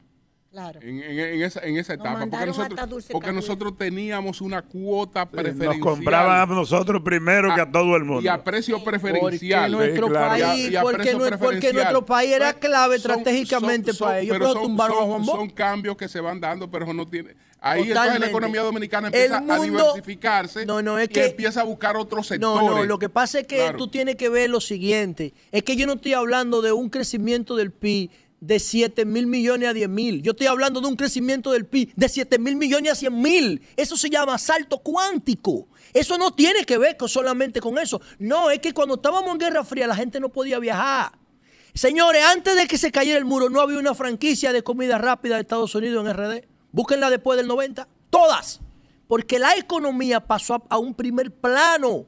Y el tema político y geopolítico pasó a un segundo. Pero porque Estados ahora- Unidos. Ahora, la propuesta, a con, el Estados, arroz, la, la- a la Estados propuesta, ahora, la Unidos. propuesta con el arroz, ¿cuál es? Por ejemplo, A Estados ¿Cómo- Unidos, cómo- voy ahí. no A Estados Unidos, a Estados Unidos no le interesaba nuestra economía antes Ya. del 90, le interesaba controlar nuestro territorio. Por eso mandaban los militares dominicanos a Panamá a entrenarse en la Escuela de las Américas para que controlaran el comunismo. ¿Tú te acuerdas Ese, ¿Cómo que mandaban? controlaran Pero el- eso sigue ¿Tú te igual, Perdón, ¿tú te acuerdas de la José, doctrina? eso sigue Permiso, igualito los permiso. entrenamientos de los No. militares Permiso. dominicanos en Estados Unidos. Pero no ¿Tú así te en la escuela de la-. Eso está Igualito. cerrado, lo ¿Tú convirtieron te en un hotel. acuerdas de la doctrina de Igualito. Monroe de Eh, 1823? América para los americanos. por ahí empieza todo. Por ahí comienza Bueno, todo. voy. No Entonces, con el muro. ahora, Mira, ¿por qué? Doctrina por de qué? Monroe en No, bueno, 1823. todo- todo- América para los americanos. yo- Después- Pregúntale a América Bueno, pero Latina. nosotros somos americanos. Después de la gran derrota. Ay, sí, de- de- pero no es América para los americanos, no. Después de la gran- Tú sabes que es América Bueno, para los Estados Unidos. Después- Esa es la doctrina Monroe. Una cosa- presidente Monroe. que vi- no que- es de América, es de que- Estados que Unidos. viene, que viene ¿Qué de- muro? que el vi- muro. que del muro. La doctrina de Monroe trazó la geopolítica Oye, desde Estados 1800 Y viene- aquí en el mundo. es lo mismo y que viene y que viene y que viene desde la gran derrota de España en el, en el De- No, no, no, 98. Que de- sigan para atrás. Sigan para atrás y no analicen ese impacto, todo, ahí- ahí- ese cambio de paradigma que se llamó el fin de la guerra- Fría. Esa es la clave. La- guerra la hispanoamericana. Hispanoamericana, la guerra hispanoamericana. Y le dijeron, Filipinas es de nosotros, Señores. Puerto Rico es de nosotros, Haití es de nosotros. Haití, todo el mundo coño, Ahí, es de ahí es cuando se plantean la, es política de control territorial. Sí, Así mismo. pero- Habla de la, pero- de la doctrina pero no. Pero- pero no, pero no ni siquiera directamente, no, pero sí Sí, control. así Pero mismo. señores, lo que yo acabo de leer ahí, que fue, me, me puse a investigar mi vaina porque eso, está, eso queda para la historia, eso está eh, re- eh, redactado. seguro, seguro. ¿Saben qué? Nosotros no teníamos código tributario, señores, antes de- del 90. No, porque no hacía falta. Nosotros no teníamos código tributario antes del 90. Eso hicieron los norteamericanos. Todo. La ley de presupuesto es Sí, de ellos. La ley de contabilidad gubernamental pero- es de ellos. pero- la ley de fideicomiso ahora, ¿dónde es de te- ellos. ahora, ¿dónde aterrizamos? Dime. Cu- Ah, ahora- ahora ahora- aterrizar, ¿verdad? No, no, porque no, te estoy dando en la madre, ¿verdad? no, pero ¿dónde ¿Dónde aterrizamos? Eh, porque te estoy dando en la madre. No, yo lo que no entiendo, ¿a dónde va Voy, ahora, voy ahora, ¿eh? Con los tres Todas estas leyes son de Ok. ellos, señores. No teníamos ni ley de acceso a la información. una ¿Qué vamos a maldita- hacer con los una tres sacos de maldita arroz? colonia Vuelve a los tres americana. sacos de arroz. Tratado de libre comercio, esa es la Tratado de clave. libre comercio. Ese es, Ahora, ese, ese vuelve es a los una tres, clave. vuelve a los tres sacos de arroz, a ver Ah, cómo no, tú vas a de aterrizar. No, atención, pueblo de de dominicano, no te preocupes por dos o tres sacos de arroz, que ese no es tu Coño, problema. es un problema Voy de ahora. seguridad nacional. No, no es como verdad. el arroz Voy es para ahora. Japón. No. Pero no lo pero planteas déjenme así. que termine. Pero déjenme hablar. Déjenme hablar. Pero es que es un problema de seguridad Eh, alimentaria. espérese, déjenme hablar. alimentaria. Adelante. Déjeme Quítale hablar. el arroz a los Déjeme hablar. Yo no como arroz. Déjeme hablar. Entonces que lo Adelante. compre a Estados Voy al punto, voy al punto. Dominicano, no compre arroz Nosotros americano. tuvimos, escuchen, porque es que un tratado significa que las partes se Doña, sentaron a negociar por años.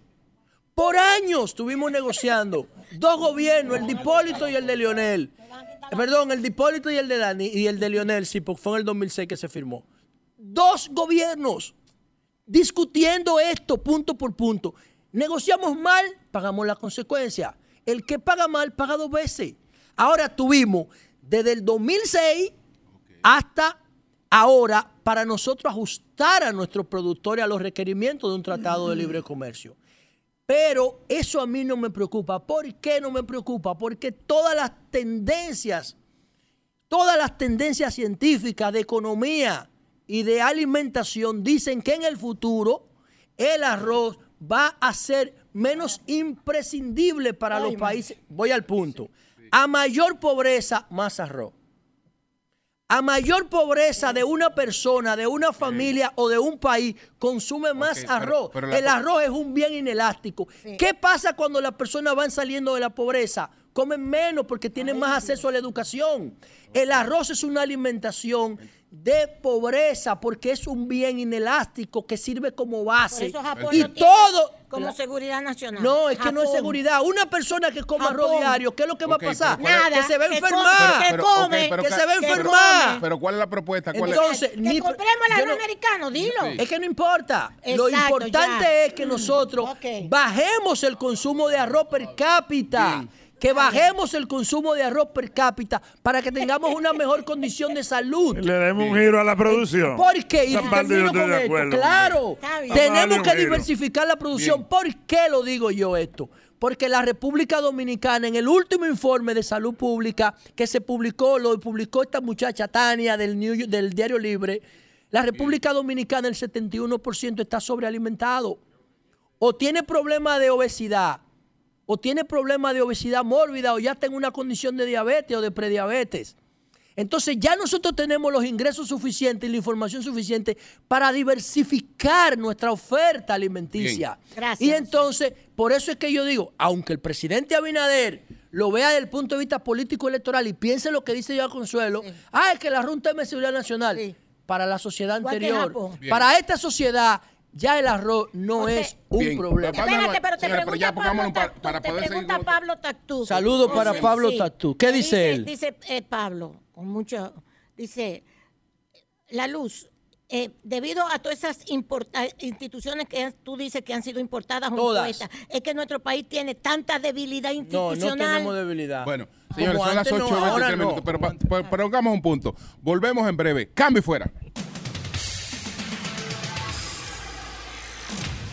Tenemos en la Despiértese. línea telefónica a Jansen Pujol. Jansen Ah, ese Pujol, sí vamos. sabe. Buenos días, Jansen. Sabe. Saludos, saludos. ¿Qué tal? Saludos, saludos. ¿Qué tal? Bueno, muy bien, muy bien. Esperando que nos analice lo que ocurrió anoche. Qué vergüenza, compañero. ¿Por, Ay, qué, no. ¿por qué perdimos, Jansen? Bueno. Puerto Rico no ponchó, no ponchó. Bueno, Puerto Rico no ponchó, no ponchó 11. Wow. Eso tiene un, un peso específico al juego de 27, tiene un, un peso específico al juego de 27, 11 por 11 por un ponche, el, el, en el eh, hubo un caso también ahí en el Puerto Rico hubo un caso también ahí en Puerto Rico pues este toque de, de Maldonado este toque de, de Maldonado y hacerse era un lo aprovechó muy bien Puerto Perfecto, Rico una Jansen, confusión en la- lo aprovechó muy bien Puerto Rico una confusión en la defensa perdón perdón Eh, Jansen, la Perdón. confusión en la defensa, ¿tú crees que fue de Cueto? Eh, no, no, no. Candelario, Candelario. Eh, no, no, no. Candelario, Candelario, el cuesto bajó.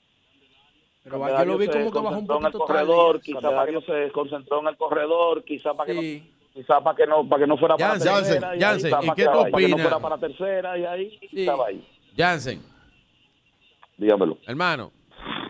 Jansen.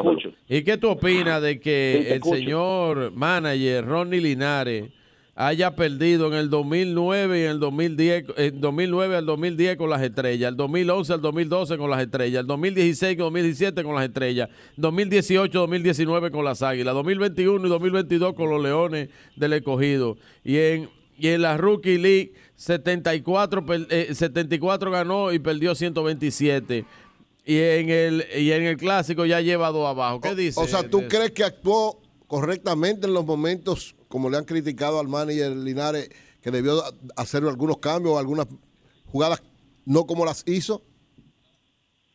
Bueno, primero la de la de Jansen, adelante. Bueno, eh, primero la de la de Virgilio. Yo, yo creo que eh, Ronnie yo ha creo ido que ascendiendo ha ido Liga menor hasta grandes ligas, ascendiendo con Liga menor hasta Grandes Ligas, con una organización exigente, Tampa, la que menos invierte, en la que menos invierte, en comparación, perdón, en con términos- otras organizaciones, como- en comparación, casi perdón, con se van. otras organizaciones, todos los dirigentes se van a equivocar. Todos los Eh, dirigentes a mí no me parece que la pelota invernal eh, a mí no me parece que la pelota invernal para medir o comparar, porque muchos que ganan para medir o comparar, porque muchos que ganan aquí no avanzan ni demás, o sea, ni el minoritario, patrón ni no, liga, o sea, no veo la comparación, el patrón no, no me, no me no da la, la comparación, mucho que aquí no, no me, hacen no me da la, la comparación, llegan. mucho que aquí no hacen lamentablemente eh, él es el dirigente, el capitán del barco, eh, él es el dirigente, el capitán del barco, ayer asumió la responsabilidad, eh, pero ayer hubo jugadores que lo eh, batearon pero la pelota, hubo que jugadores que al rival, no batearon la no pelota, hay que darle crédito al rival, Puerto Rico tampoco ganó otro ayer, Puerto Rico haciendo la jugada, otro ayer, haciendo la jugada, hubo errores calidad, costosos en el juego, eh, hubo errores costosos en el juego, que lo batazo al que lo entregaron, Y- y el de- Julio Rodríguez en el centro. Rodríguez la pidió por la quinta carrera. Perdón. Bueno. O sea, ¿tú crees que el Perdón. manager actuó bien?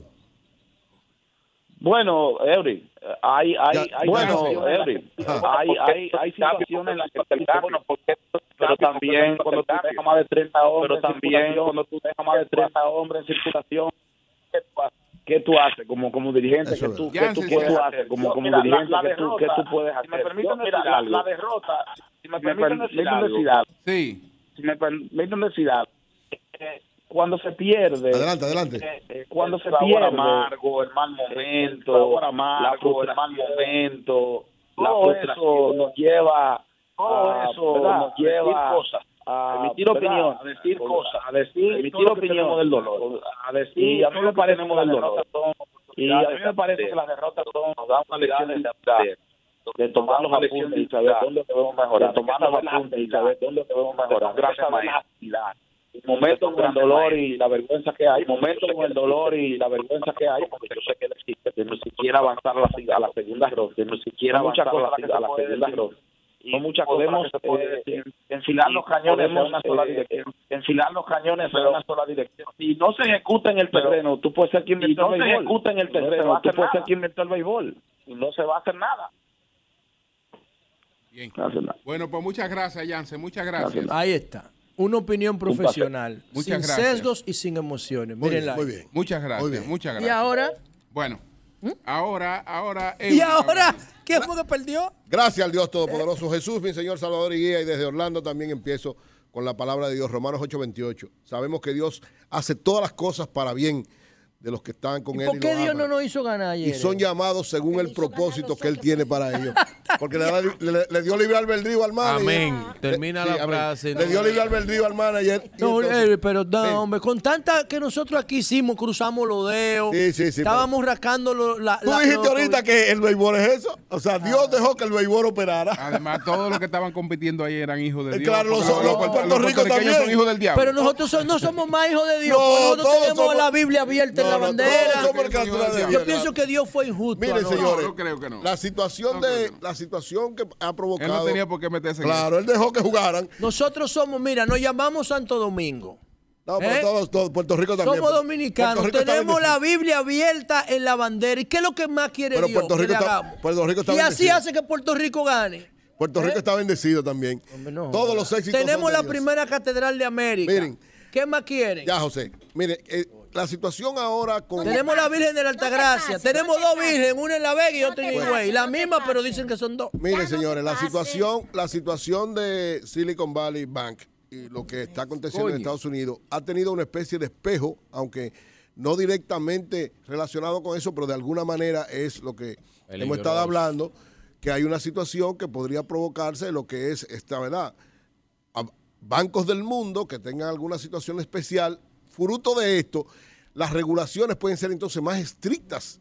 Y eso es- parece lo que ha acontecido con el banco Credit Suisse de Suiza, que evidentemente tenía un historial con una serie de situaciones muy complicadas y esta situación ha provocado prácticamente está eh, en, quiebra y ha habido el, el Banco Central de Suiza que tomar una serie de decisiones para salvarlo porque de momento perdió el 30% en el día de ayer y está en una situación prácticamente de rescate. Esto, este banco es el banco número 36 más importante del mundo y uno de los principales bancos de Europa. Entonces, hay preocupación en los mercados financieros, sigue habiendo con situaciones como esta.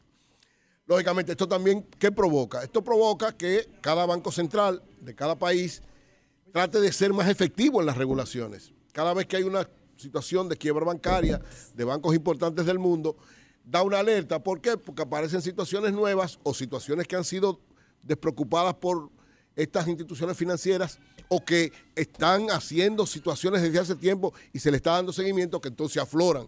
Esto fue lo que pasó con este banco suizo. Un historial tenía varias cosas ya complicadas y difíciles, se le, habían dado en varios momentos y fruto de esta situación de los bancos norteamericanos se, provo- se provocó entonces una especie de estampida. Mucha gente fue a solicitar su dinero y entonces ahí intervino ya la regulación del Banco Central, de las autoridades monetarias de Suiza, para evitar lo que llamamos siempre una situación de contagio. Hablando de Suiza, un saludo al embajador dominicano en Suiza, Pablo Valentín, gran hermano y amigo. Así es. Y aparte de todo, ha sido oyente del sol de la mañana. Así es. Entonces, es importante mantener la calma, es importante mantener la confianza. Uno de los aspectos fundamentales de cualquier sistema bancario en el mundo es la confianza. Es el, es el activo principal de cualquier banco. Yo reitero que, fruto de esta situación, las autoridades en Estados Unidos están tomando las medidas que son las medidas correctas, es decir, inmediatamente auxiliar, Las darle Hipólito, garantía. Las medidas de Hipólito. No, no, en el sentido, porque ellos no, están- ellos no están tomando la misma medida de Hipólito, sino la acción. Por- Guardándole su cuarto a la gente. pero, pero hasta, hasta un límite y en función de que de mantener operando la institución, porque no la, han- no la han clausurado, no la han cerrado, no la han intervenido, no han metido a nadie preso. ¿Por qué? Porque lo primero es que generar confianza. ¿Cuál es generar confianza? Lo mismo que pasa en Suiza.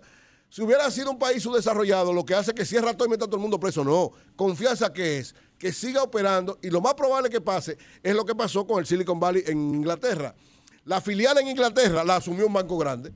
¿Para qué? Eso es garantía, que eso es confianza. hoy la prensa que ni sabía lo que estaba comprando. Sí, por- pero ¿sabe por qué? Dicho sea de Oiga lo que es, doña Consuelo. Ahí no, no, entonces- yo sé, pero Sí. dice la prensa de hoy, europea, Claro. que ese banco, el HS, qué sé yo qué, Ajá. ni, HSBC. sí, ni sabía lo que estaba El comprando. El más grande del mundo. No, lo que pasa es que yo estoy seguro que ahí hubo. averiguando. Oiga lo que pasa. En Inglaterra yo estoy seguro. Recuérdese que la- la- el sistema financiero de Londres es uno de los más sólidos del mundo.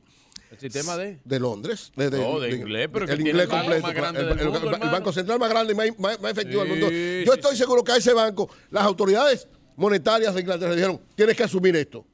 Seguro, porque eso es la visión de las autoridades, que es, como reitero, lo mismo que en República Dominicana. Empezaron a, ¿Qué hizo, empezaron a construir. ¿Qué hizo el Banco Central? en Eso con los esclavos que Pero- traían. en República. Dominicana, en República Dominicana hubo una familia que, oro, fue la que garantizó un banco. ¿Qué hizo el Banco Central? de los chivos, de los vacas. ¿Qué hizo el Banco Central en la República Dominicana? Inmediatamente tomó, hizo una reunión de su, de su Junta Monetaria y ya tiene una lista de medidas que va a tomar en función de cómo pase la situación. Si no, si no, no afecta, porque no- gracias a Dios ninguna de las entidades que han quebrado en Estados Unidos tienen filiales, ni son subsidiarias de nada en República Dominicana. Eso no garantiza tranquilidad. Pero si hubiese cualquier situación, hay una junta monetaria y hay un- unas autoridades monetarias que saben lo que tienen que Y un hacer. presidente de la República. Sobre todo una autoridad monetaria. Comienza por ahí. Ah, pero ahorita era Eh, Hipólito, Eury, ahora el presidente no, No, importante. sobre todo una autoridad Ah, monetaria. bueno, la culpa fue de Hipólito. No, pues mira lo que pasa. Ahora la garantía no es de Luis. No, si hubiera estado, oye, si hubiera Luis. estado Valdés Albizu en el 2003 al frente del Banco Central, no pasa la No situación es de quiebra bancaria. Bueno, ese es mi criterio. No predi, no, Bueno, no, pero- no, no, no digas. Está bien, pero lo- yo lo- respeto su en esa criterio. parte yo estoy de No acuerdo. El mío. pronostiques el pasado. No, no, yo digo- Que eso eh, es una vaina que los, No, no, es una evaluación a los mía. economistas les No, encanta. es una evaluación mía. el pasado. Pero oiga, es una evaluación mía. Yo puedo estar equivocado. Bueno, pero me parece Pero yo digo, no, si no hubiese estado. ¿por qué? Porque lo que faltó en el 2003 fue lo que se está haciendo ahora. Lo que hizo después, porque Hipólito lo hizo después. Pero ya después que habían quebrado varios bancos. Entonces, lo que están haciendo las autoridades monetarias del mundo, Pero tú no incluida la de Estados Unidos. tú no puedes ser yo no estoy haciendo mezquino. mezquino, yo no estoy haciendo verdad. No, no, no, yo estoy evaluando objetivamente. No, y, dije, y dije, al contrario, Es verdad. estoy siendo coherente con lo que planteo. No, es no es decir, las autoridades monetarias de Estados Unidos y del mundo, en este caso de Suiza, han estado actuando conforme a la situación. Y así es que debe ser. Porque lo que hay que garantizar es rescatar la confianza en el sistema financiero, en este caso de Estados Unidos y del mundo. Que esto no vaya a provocar nada, porque en medio de estas situaciones, lo peor que puede suceder es que haya una crisis financiera mundial. Ese sería un golpe demasiado demoledor para la economía de todos nosotros, no solamente de Estados Unidos ni de Europa, sino de todos, incluida la República Dominicana. Así que las autoridades monetarias, gracias a Dios, tienen visión, tienen claridad en torno a eso, que sigan en esa orientación. Miren, por otro lado, Antes yo quiero pasar saludar. al otro tema, antes de pasar al otro tema, está el rumor Ajá. Que supuestamente fue apresado Tony Adames. El, el, el- el síndico alcalde de San Pedro la- Macorís. de- de la De la Romana. romana. Digo, No, pero Romana, tiene que Veo preso, aquí, claro. veo aquí que dice eh, Franklin Cordero. Debería, Está- según la eh. Debería caer preso. Tenemos que confirmarle. Bueno, pero que pero, pero oigan la información. yo voy a decir lo que dice, lo que dice Franklin Cordero. Exacto. Dice, el alcalde de la Romana, Juan Antonio Adames Tony, ha sido detenido y llevado hasta San Pedro de Macorís, según fuentes cercanas a la ¿Por qué San familia y al funcionario. ¿Y El por qué arresto San se Pedro, produjo este Julio? jueves 16 de marzo a eso de las 6 de la mañana en su residencia. Adames había sido condenado por la justicia a dos años de cárcel y al pago de 4 millones de pesos de indemnización a favor del escultor Luis Castillo. Entonces, habría Vamos a sido confirmar ese, apresado el alcalde de La Romana. El alcalde no, porque él no es alcalde. No, está suspendido No, ya. está suspendido. está está destituido. Ya destituido, destituido. exacto. Ya él no es alcalde. que dice que él no es alcalde. Sí, pero Sí. esa prisión es por un problema personal. Bueno, no pero- pero no- Sí, que no es administrativo, que hay para que la gente lo entienda. pero dice la ley que ya no lo es alcalde. por 4 millones de pesos. Ok, pero eso... Eso fue lo que vimos allá cuando fuimos Sí, es- Exactamente, pero lo que pasa es lo que pasa es que, tú tienes que responder con tu patrimonio. Exacto. Sí. Y la ley establece que no puede seguir. Exacto. Miren, Sí.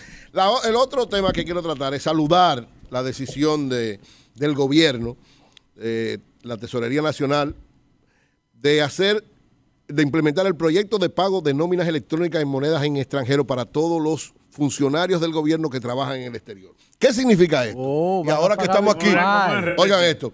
Proyecto de pago en nómina electrónica de monedas extranjeras. Permitirá a los empleados públicos que laboran en el exterior que puedan cobrar su salario de forma automatizada y en las, al parecer, lo que dicen las monedas de cada país. ¿Qué significa esto? Y dicen ellos que ya el 60% del Ministerio de Relaciones Exteriores están cobrando así y el 100% del Ministerio de Turismo. ¿Qué significa esto? Que todo empleado público, es decir, los que trabajan en consulados, en embajadas, en oficinas como el caso de ¿verdad? turismo, que tiene varias representaciones, eh, aduana o lo que fuese, en todas las instituciones, la Junta Central Electoral, van a recibir, de acuerdo a la información que da el Tesorero Nacional, el señor Luis Rafael Delgado Sánchez, Y lo, y lo que trabajan en Haití, ¿cómo lo vas a recibir en GUL? Funcionario... Y es Eh, no, fácil, eh, en Haití es funda negra. en la, en la moneda, porque No, después la pero- cambian. No, pero... Funda- es una funda yo negra por que no van a algunos, recibir. yo por, algo- yo por algunos, algunos diplomáticos... No se supone que es Eh, el dólar. Los diplomáticos no, están se supone que debe ser algunos diplomáticos... eh, en Él habla nada más. No, no. Julián habla de dólares y euros nada más. Dice dólares y euros. Parece que dependiendo, ¿verdad? Porque el dólar funciona en todos los lados. Claro. Y el euro en el caso de Europa. Es Entonces, que lo- los dice él que hasta ahora, oigan esto, hasta ahora, hasta el momento, se han hecho 1.653 trans- transacciones con un total de 684 empleados beneficiados para un valor de 4.8 millones de dólares desde la aplicación de esta modalidad hace unos meses. Es decir, se va a pagar de nuevo. Oye, no que que todos los, oye, repito, todos los funcionarios, todo el que todo el que tiene un cargo en el exterior, To- va a todos los empleados públicos que laboran en el exterior- en la moneda del país. No, en, en, en euro dólares, eh, dice. Dice, Ah. era esas dos monedas. Una de eso esas antes dos- no era así. No, dice él que no, que antes no era así. Dice, pues, de manera automatizada, ¿eh? O sea, a ti te pagaban automáticamente. Digo, a los. A los. A los le pagan. Yo creía que eso era así. No, no, no. Entonces, de ¿Y ahora. ¿Cómo que se paga? Bueno, se le transfiere, pero no en nómina automatizada. Eso es lo que dice. Ahora va a ser controlada desde allá. Todos van a estar en un sistema que le va automáticamente. O sea, que hay problema a O veces sea, en vez de pagarte en, dólares, en pesos, te van a pagar en dólares. en dólares. Y Auto- cobraban en pero está bien, en tu pero está cuenta, bien. En tu Y cobraban en pesos.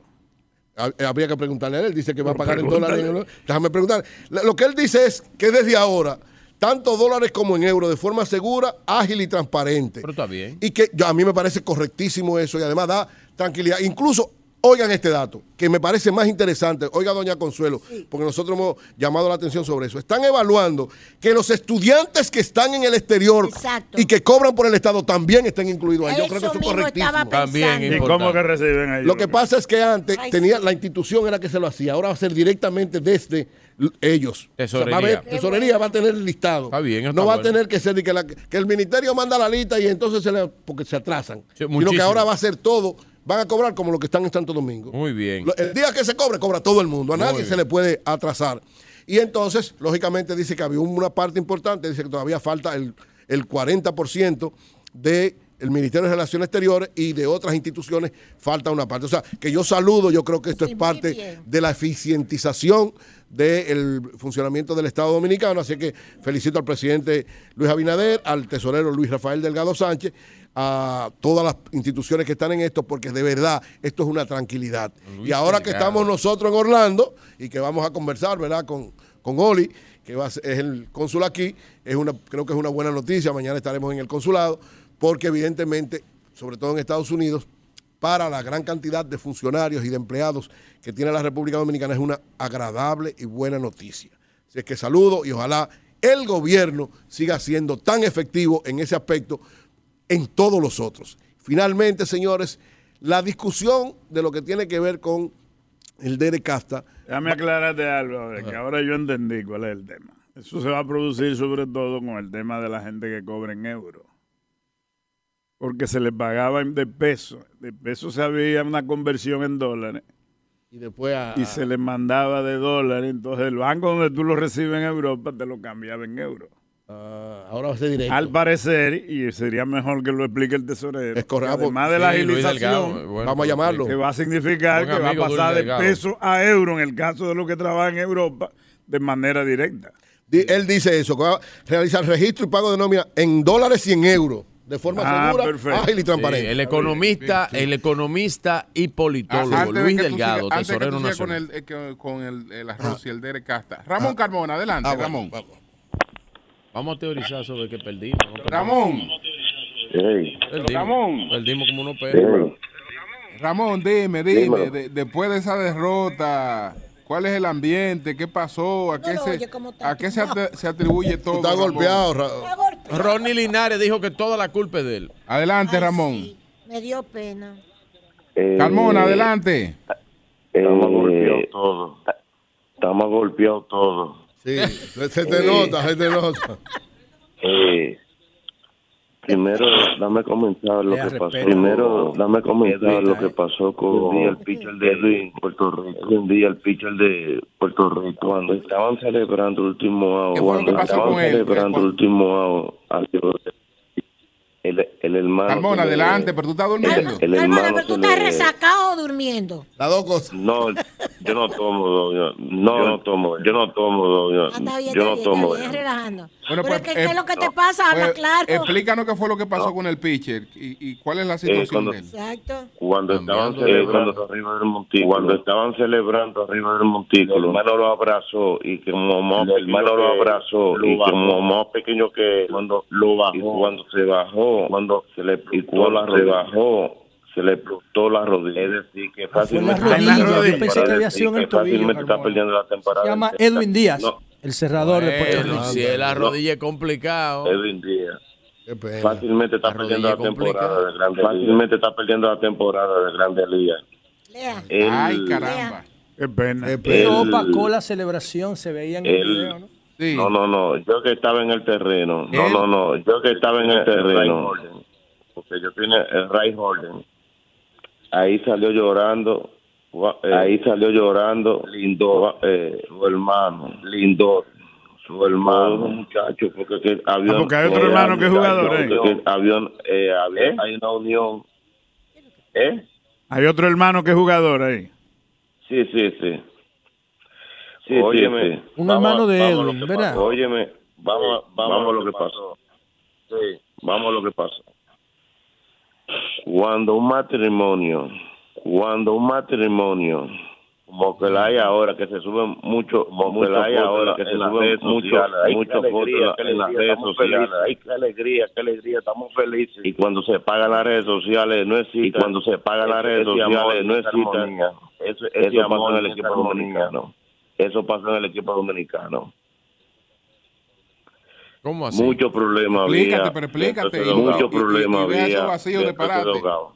Había muchos problemas yo- en el dogado. O sea Sí. que lo Lo que, yo dije es ahorita. verdad. Lo que yo dije ahorita. Sí. ¿Qué, Eh. qué, qué pasó? Deli, dile lo que tú dijiste. Mal manejo, había mal manejo, mal manejo, había mal manejo. No supieron controlar, Carmona no supieron durmiendo. controlar. Bueno, ¿Qué fue? Carmona está menos uno. ¿Qué fue? No, que tú ¿Qué estás fue? menos uno, tú dejas uno Porque lo vacío despertaron. ahí. Estaba durmiendo y lo despertaron. Eh, Sí. Claro. Adelante. Señores, no es fácil durar 10 horas en un estadio trabajando. no es fácil durar 10 horas en un estadio trabajando parado. Sí, claro, claro, claro. Sí. Café. Sí. No, no, no, ya, ya, ya. Debiste quedarte Oye, para hablar cerca no, no, de no, las ya, ya, 11 ya. cuando haya botado Oye. el, el sueño. Sí. Entonces, entonces, entonces, entonces, uno, uno de ellos, que se, uno, uno de ellos, uno de ellos va a hablar un día, lo que estaba pasando, uno de ellos va a hablar un día, lo que estaba pasando. Ustedes no veían que cada que daban un hit, ustedes no veían que cada que daban un hit, no celebraban, celebraban los equipos de Puerto Rico. No había una. ¿Pero qué no- fue lo que no- ¿Y, por qué le no ganamos a, una- a- no- y por qué no- le ganamos a Israel y a Nicaragua y a Puerto Rico y a Venezuela? no? Oh, Mira, cómo, cómo el de trabuco dominicano, cómo el de ese trabuco dominicano no pudo ganar a Puerto Rico sin tener ficha abridor, ganar a Puerto Rico sin tener ficha abridor. Todo lo que usted vio era releví, pitcher, Puerto Rico abridor, abridor. Yadiel Molina hizo- hizo una estrategia, Yadiel Molina hizo una estrategia que y el resultado fue positivo para él y el resultado fue positivo para él. Sí, puso al final a Dominic Hamill y dijo, y le preguntaron, ¿por qué tú vas a cambiar el pitcher? Y él dijo, porque me da la gana. Porque yo soy el manager y me dio la gana. Así cambiar". dijo, como prepotente. E- Ese es, un, Yadiel entre- ese es Molina. un, un manager profesional. No, es un Molina. prepotente. Con cinco meses manillando. Es un No prepotente. importa que tenga cinco meses. No, no, que no. No, no tenga importa, tenga dos días. No, no, no. La estrategia le salió muy bien a él. La estrategia le salió muy bien a él con esa actitud. Claro, claro que le salió bien. Le faltaba eso a Ronnie. O- oye, oye, Ronnie, Ronnie Linares, oye, Ronnie, Ronnie No Linares tuvo control de ese equipo nunca. No tuvo control de ese equipo nunca. Óyelo ahí. Lo que yo acabo de No decir hace un rato. control nunca de ese equipo. de. Es que entonces, ¿por qué perdimos? Si hubiéramos ganado, no tenía control y le salió oye, bien. Carmona, lo único que en lo que yo no estoy de acuerdo, mirando el line no puertorriqueño, es que abriera Cueto. Ya. Después No, no, no, no, de no, que no, de no, Cueto, no, no, Cueto no, no, no, era no, el tipo no, para no, lanzarle no. a ese line up. Ese, esa es mi No, única no, crítica desde el punto de vista técnico. No, no, Después de ahí no, yo no, no, veo ningún problema. No, no, fue un profesional y tú son muchachos son profesionales. Los son muchachos son profesionales. busca, busca, busca el enfrentamiento de Cueto con ese line control. para que tú veas. ¿Cómo le batean todito? Búscalo para que tú veas. Y yo ahí, esa es la única, la única diferencia. Bien. Pero después, y como tú dices, es un profesional. Bueno. Un tipo exitoso. Oye, y, y que ha oye, estado en esos momentos de oye, presión. Le voy a agregar algo, Julio. Oye, a la, a oye. la- Déjame despedir a Carmona entonces. Oye, Gracias. Sí, oye, sí. Carmona, vete a acostar. Que dicen los oyentes Oye. que se están desesperando con Carmona. Oye, Carmona, oye, vete a oye, acostar. oye. que Me están escribiendo. Oye, oye, oye. Adelante. ¿Pueden escuchar? Por favor. Sí, Sí. Pues, por favor. Habían dos peloteros dominicanos que iban a abandonar. Habían dos peloteros dominicanos que iban a abandonar el equipo. Mamá, decir que yo- lo que-. Eran tres. allá. Tres. Estando ahí adentro, ¿cuáles eran? ¿Y por qué? No, no, Tres. no, ellos lo van a decir, no, no, yo no, no, no, ellos lo van a decir, no, no, yo voy a respetar. Ahí tuvo que Carmona, tú vas a seguir con tu transmisión hasta el final del clásico, aunque República Dominicana sí, sí. esté fuera. Ah, espérense, ah, espérense, espero, ¿Eh? todos los días, a la de todos los días, a la- ahora que viene lo bueno, ahí viene lo bueno, Cuba, ahí viene Japón, Estados Unidos, Cuba, Estados Unidos, Nuevo Puerto Rico, Venezuela, Venezuela, Italia. Nuevo Puerto Rico, Venezuela, Italia, que pasó. Pero Bueno, mira, pues gracias, Italia, Carmona. yo- Muchas gracias, Carmona. Muchas gracias. Duerme dos horas, Carmona. Bueno, Decía finalmente. Oye, Julio, dije que ahora, dije que ahora que viene, espérate, dije que ahora que viene Espérate, lo bueno. hombre, muchacho. Ah, hay dominicanos que pagaron, que pagaron dos fines de semana, que no tienen nada que hacer. Los informes de inteligencia a mí nunca me han fallado.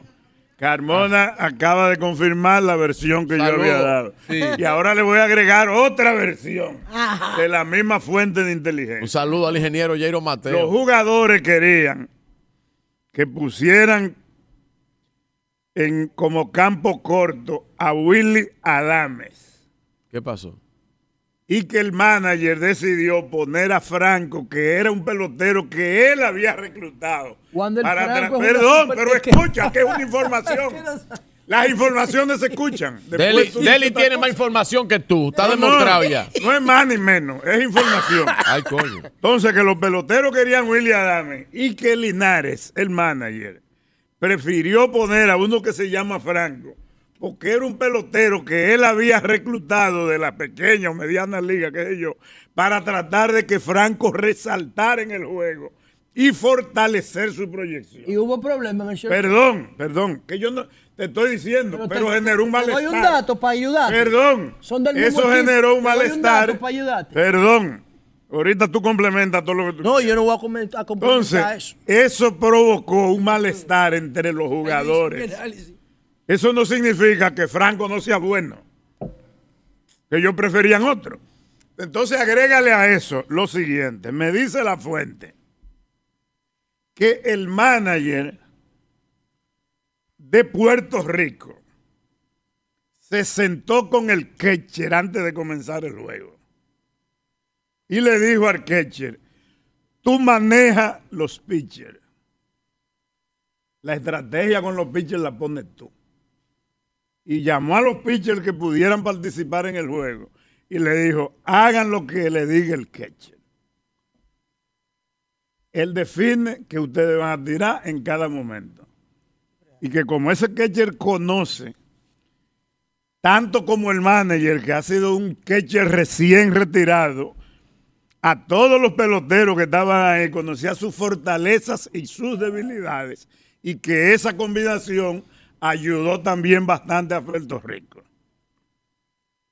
Ahora, ustedes que saben de pelota, vean a ver si eso coincide con lo que ocurrió. Bien. Entonces fue de queche a queche que lo jodieron. Exactamente. Siga- porque perdimos. El manager Ketcher y el otro y el otro y el otro le Sí, pero el otro acuerdo, los, Ketcher. los El pitchers otro hacen lo que tú dices. Tremendo. Podemos Este este El manager de Puerto Rico. Hasta el otro clásico buscando excusas. Bueno, el éxito adelante. tiene Sí. muchos padres. Y- y la derrota no tiene. es huérfana. Es huérfana. Fi- aquí podemos durar hasta mañana diciendo La estrategia de los Eso se llama teoría de conspiración. Gracias, Bueno, Pablo. eso es. Miren, Gracias, Pablo. finalmente para bueno, durante Kelly, los- ¿tú sabes por qué dicen eso? Te voy a decir. ¿Tú sabes por qué dicen eso? Esa- esa frase. Dicen esto eso disparate porque Wander Franco, que es una superestrella, juega en el mismo equipo que Ronnie. Ah, en bueno.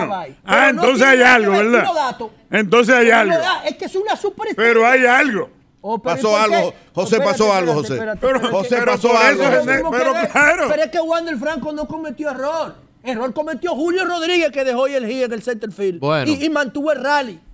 Error cometió Cueto, cogía, en vez de coger para primera, empezó a perseguir el inning, el, el hit, el toque. O sea, Wander Franco no cometió problema. Bueno, al es porque final. juegan en el mismo equipo que están hablando tanto de Al final. algo pasó, miren. Mire, Finalmente, mire. espérate, No, finalmente. nada más para decirte, confirmar la información que dio don Julio. Eh, el apresamiento del alcalde de la Romana, Juan Antonio Adame, Tony Adames, apresado. ha sido detenido Es la segunda vez que ese muchacho San Pedro de. Macorís. El arresto se produjo, como dijo don Julio, a las 6 de la mañana Él ganó en la cárcel, yo creo. de este jueves en su residencia. Así Bueno. que está preso Sí. Finalmente, mire, sobre el asunto del DR Casta y el arroz, yo creo que esto va a generar algo interesante, independientemente de cuál, cuál sea la solución que encontremos.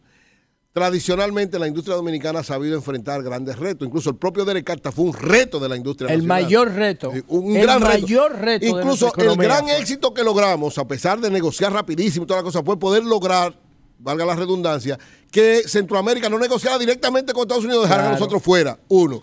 Entonces, esta nueva situación, yo creo que a la industria nacional, que ha demostrado en estos 60 años que cumplió el año pasado y cumple 61 ahora en abril, que sabe adaptarse siempre a los nuevos retos y a las nuevas situaciones. Este reto nuevo, además de la negociación, también va a provocar que en el plano específico de lo que tiene que ver con el sector arrocero, la industria produzca grandes transformaciones, porque independientemente de lo que pase ahora, hay que prepararse para consolidar y fortalecer ese sector. Y yo estoy absolutamente convencido que por la historia que tiene, en el caso específico, los líderes de la Asociación de Industria de República Dominicana, el sector industrial en sentido general y el sector arrocero de manera particular, van a entender y asumir este reto. Y van, a ser, oye, van a ser mejores y más competitivos. No, yo creo que sí. Además, es un llamado Tú de verás que los arroceros Pero- dominicanos ahora van a diversificar sus variantes, van a agregarle valor a sus productos, Y yo van a creo- colocar su arroz en el mercado Y internacional. más lejos, y José. van a ser mejores. Yo voy más lejos. desafío. Es un también, es un reto especial porque Eso es culpa de Balaguer. esto que está pasando con el arroz va a pasar con todas las cosas porque la economía es diferente a cuando firmamos hace 20, 30 años.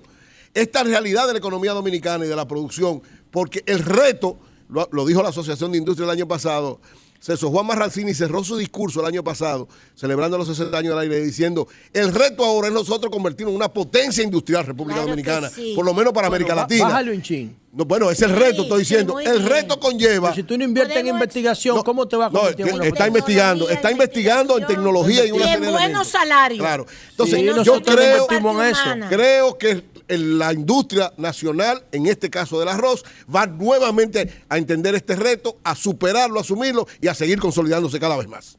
Bien, pues son re- las nueve, son las nueve, dos minutos. Vamos a hacer una pausa. Vamos, tú ibas a decir algo Sí, finalmente. a Ana? propósito del arroz y las palabras reto que acaba de decir Ebri. El reto dominicano es migración y seguridad fronteriza. Hasta que eso no se resuelva. No, pero estoy hablando en términos de producción nacional. Todo eso está sujeto a esas dos está- cosas. todo eso está asociado. Todo, todos los retos los vamos a saber enfrentar. La producción nacional la manejan los migrantes. Son las nueve, dos Es minutos. cierto. Regresamos en breve desde Orlando. Cambio y fuera.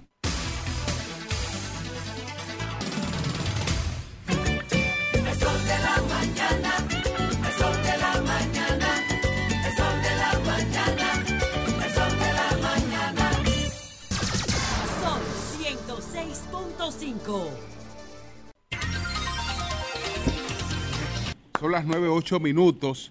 Tenemos eh, vía telefónica a Rafaelito Díaz eh, para hablar del tema de hoy. Este sí es un analista. ¿Qué va a hacer Rafaelito con todo lo que Eh, reservaron es hoteles allá que están? Lo allá ocurrido allá? anoche, que hemos buscado a todos los especialistas del mundo para explicárselo a la gente y la gente no lo acaba de entender.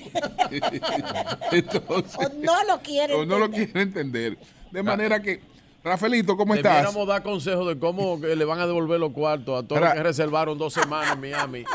Y nada más tienen tres días y han Ra- perdido. Rafa- Eso es que- que Rafaelito, buenos días. vuelta, un financiero. Buenos días, buenos días, Buenos días, don Rafaelito. Julio, Buenos y al días, equipo buenos días, completo, don Julio, y al nos equipo está- completo que nos está deleitando con esas transmisiones especiales como de costumbre en esta oportunidad desde Orlando. Estábamos, ¿Por re- estábamos reclamando tu participación. ¿Por qué-. ¿Por qué perdimos anoche, Rafaelito? Maldito flow tiene Antonio para allá. Wow. Bueno, fueron muchos factores, pero primero a mí me gusta darle crédito al que gana. Ay, Ok. ay, ay, otro más. Adelante. ¿Por qué?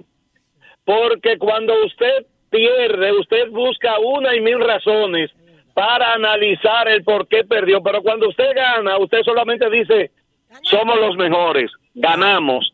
Y en el deporte, usted debe estar seguro y consciente de que va a una batalla a ganar o a perder. Nos tocó la de perder, pero muchos factores. Por ejemplo, el dirigente Linares Ah, se casó con una alineación prácticamente que no le produjo.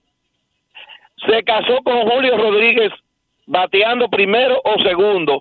Ese muchacho se ponchó en más de la mitad de los turnos que él agotó, algo verdaderamente increíble. Y el ponche, el único batazo que no es productivo es el ponche, porque usted se hace out y mueve un corredor de segunda para tercera o da un fly y trae el hombre que está en tercera, pero con un ponche no hay manera de usted aportar. Y Julio Rodríguez se mantuvo de primero o de segundo bate durante los cuatro partidos, además de Rafael Devers, con el respeto que nos merece, se veía completamente fuera de forma ese swing atrás. Quizás fue el que menos se preparó para ese clásico. Porque yo sé que muchos están pensando de que fuimos fuera de forma, otros se prepararon mejor.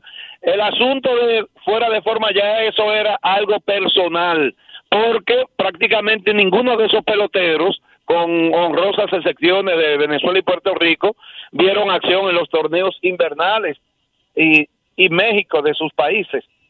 Pero de verdad que el hecho de mantener de cuarto bate durante los cuatro partidos a un hombre que no fue capaz de dar un batazo oportuno, ayer quedó evidenciado con él y ese doble play para lo que bateó Manny Machado, además de jugadores fuera de posición, por ejemplo, Jamer Candelario, que fue el dominicano con mejor promedio de bateo, pero ayer en una jugada clave que pocos quizás le han dado importancia, ese toque por primera, eso era una jugada para hacer algo y eso nos metió en serias dificultades. Digo, fue un Yo buen juego, eh, Rafaelito. Fue un buen toque, fue un toque casi perfecto. análisis, y ninguno se ha referido a ese toque del receptor Maldonado que debió ser out y eso cambiaba completamente el panorama y se vio, se quedó evidenciado claramente de la inexperiencia de porque ese ese toque lo pudo haber fildeado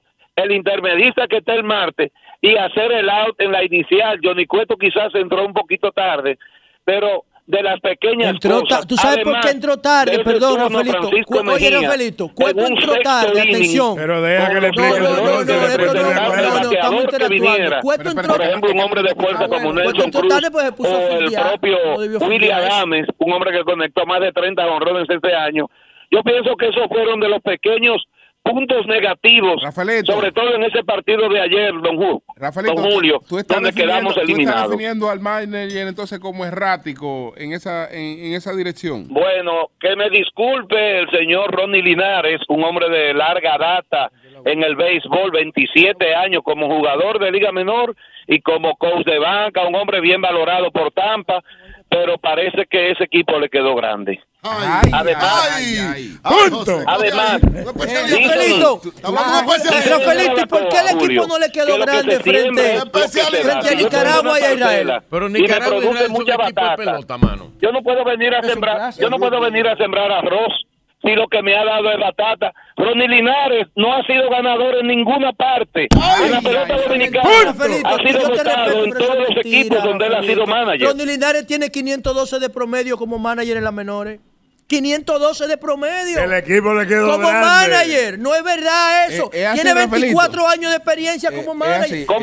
Yadier Sí. Molina lo que Eh, tiene son 5 Eh, meses de eh, manager. Ahora, oh, vamos a escuchar al especialista. Pero por Dios. Ahora, escuchemos ¿Pero al especialista de qué? ¿Tú no Ah, tienes cerebro, sentido común? No, pero, el especialista. Coño, decodifica lo que él está No, pero diciendo. yo sé, yo sé, pero vamos a escuchar Por al especialista. Dios, Eh, eh, a Rafaelito, José, adelante.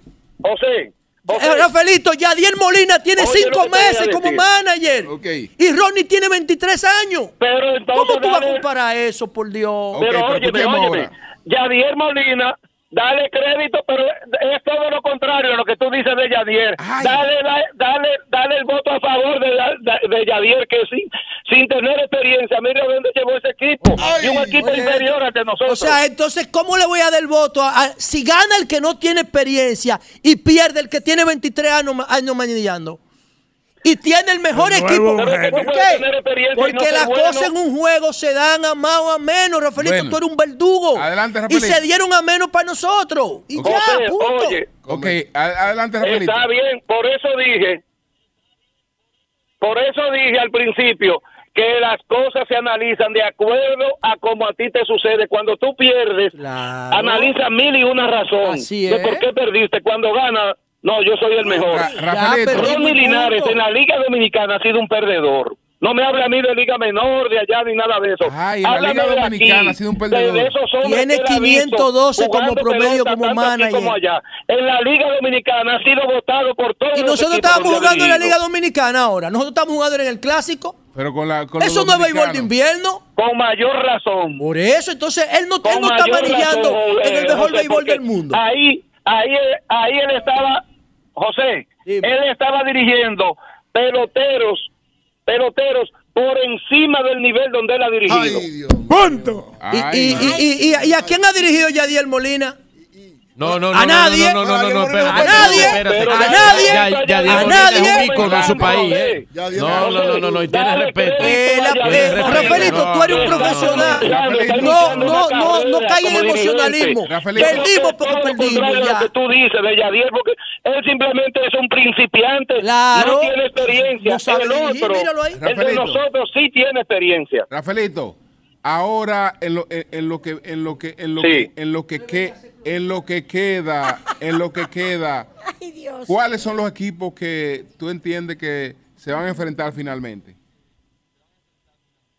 José cogió Japón y Estados Unidos. Japón y Estados Unidos. ¿Y quién gana de ellos dos? Japón y Estados Unidos. ¿Cuál da Sí. las mejores condiciones de los dos No me diga. para ganar? Sí, Diablo. y pienso que el equipo de Japón, por tener un picheo más definido, un picheo abridor que ya va a tener otra importancia. El picheo abridor, ya de aquí en adelante, va a tener una mayor importancia porque no va a haber esas limitaciones de 60, 80 picheos. Ya en la parte final, 85 y 95 lanzamientos para los juegos decisivos. Y Japón tiene ahí dos fenómenos, como es el caso de la- el, el extraterrestre, y tienen otro lanzador que yo pienso que los equipos de grandes ligas, después de lo que han visto de este muchacho, tienen que prepararse para ofrecerle un contrato de más de 200 millones para comprar para comprar los derechos del béisbol japonés. Pero de verdad que han sido equipos, Estados Unidos todavía no ha jugado. Yo decía en la transmisión, porque me ha tocado trabajar en dos partidos, incluyendo el de anoche, donde Estados Unidos aseguró su clasificación, que yo en mi vida había visto un line-up tan compacto como el de los Estados Unidos, con ese line-up de zurdo, derecho, bateador de fuerza, bateador de promedio, un relevo, bueno, el bullpen fue que le dio la, la clave ayer. Pero, pero los Rafaelito, sin embargo, oye este dato, Rafaelito, sin embargo, el 80% sin de los embargo, Estados Unidos, ponche, y lo que dije de Japón, el equipo mejor preparado, ese conjunto. Bueno, hasta ahora los dos mejores 10 equipos, Rafaelito, no son, no es Estados Rafaelito. Unidos, los dos mejores equipos son Japón y Venezuela. Rafaelito, ¿por qué porque ya? Estados Unidos perdió uno de sus compromisos y para para lograr llegar a la final frente a Japón, tiene que pasar por Puerto Rico o por Venezuela. ¿Qué piensas de eso, Rafaelito? Oye, José, José, de los cuatro juegos que ganó que ganó Venezuela, le ganó un juego a Nicaragua y a Israel, que Y son le ganó a República. Dominicana con el mejor Ahí equipo. estuvo la clave. Bueno, eh, eh, bueno, Oye, Jul- José, Dominicana ganó dos juegos a Israel y a Nicaragua, que le, que le gana un equipo de recogido de aquí. Bueno la- Ra- Ra- Rafaelito, ¿por qué descartas a Puerto Rico? No, no, no, yo, yo no, yo estoy diciendo en una serie así, usted me preguntó cuáles son mis favoritos y tengo que el hecho de el hecho de que yo entienda que Estados Unidos está por encima de Puerto Rico, eso es evidente. Tiene mejor picheo y no vamos a comparar eso con Pero el picheo de Puerto Rico tiene un juego perfecto. Rafaelito, pero el picheo de Puerto Rico tiene un juego perfecto ahora mismo en el clásico. preparado para un clásico mundial, independientemente de que gane o no.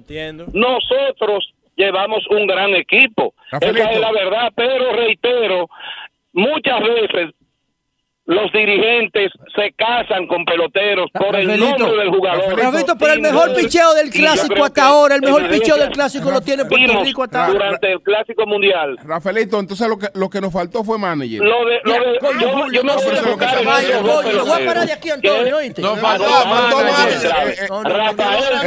Rafaelito, que es uno de los mejores bateadores del béisbol, Le quedó grande la vuelta. pero lo mantuvo de cuarto bate todo el tiempo sin remolcar. Creo que una carrera remolcó en el clásico. Y Julio Rodríguez colocarlo en la punta del line. Está bien, tú comenzaste con él de primero y segundo.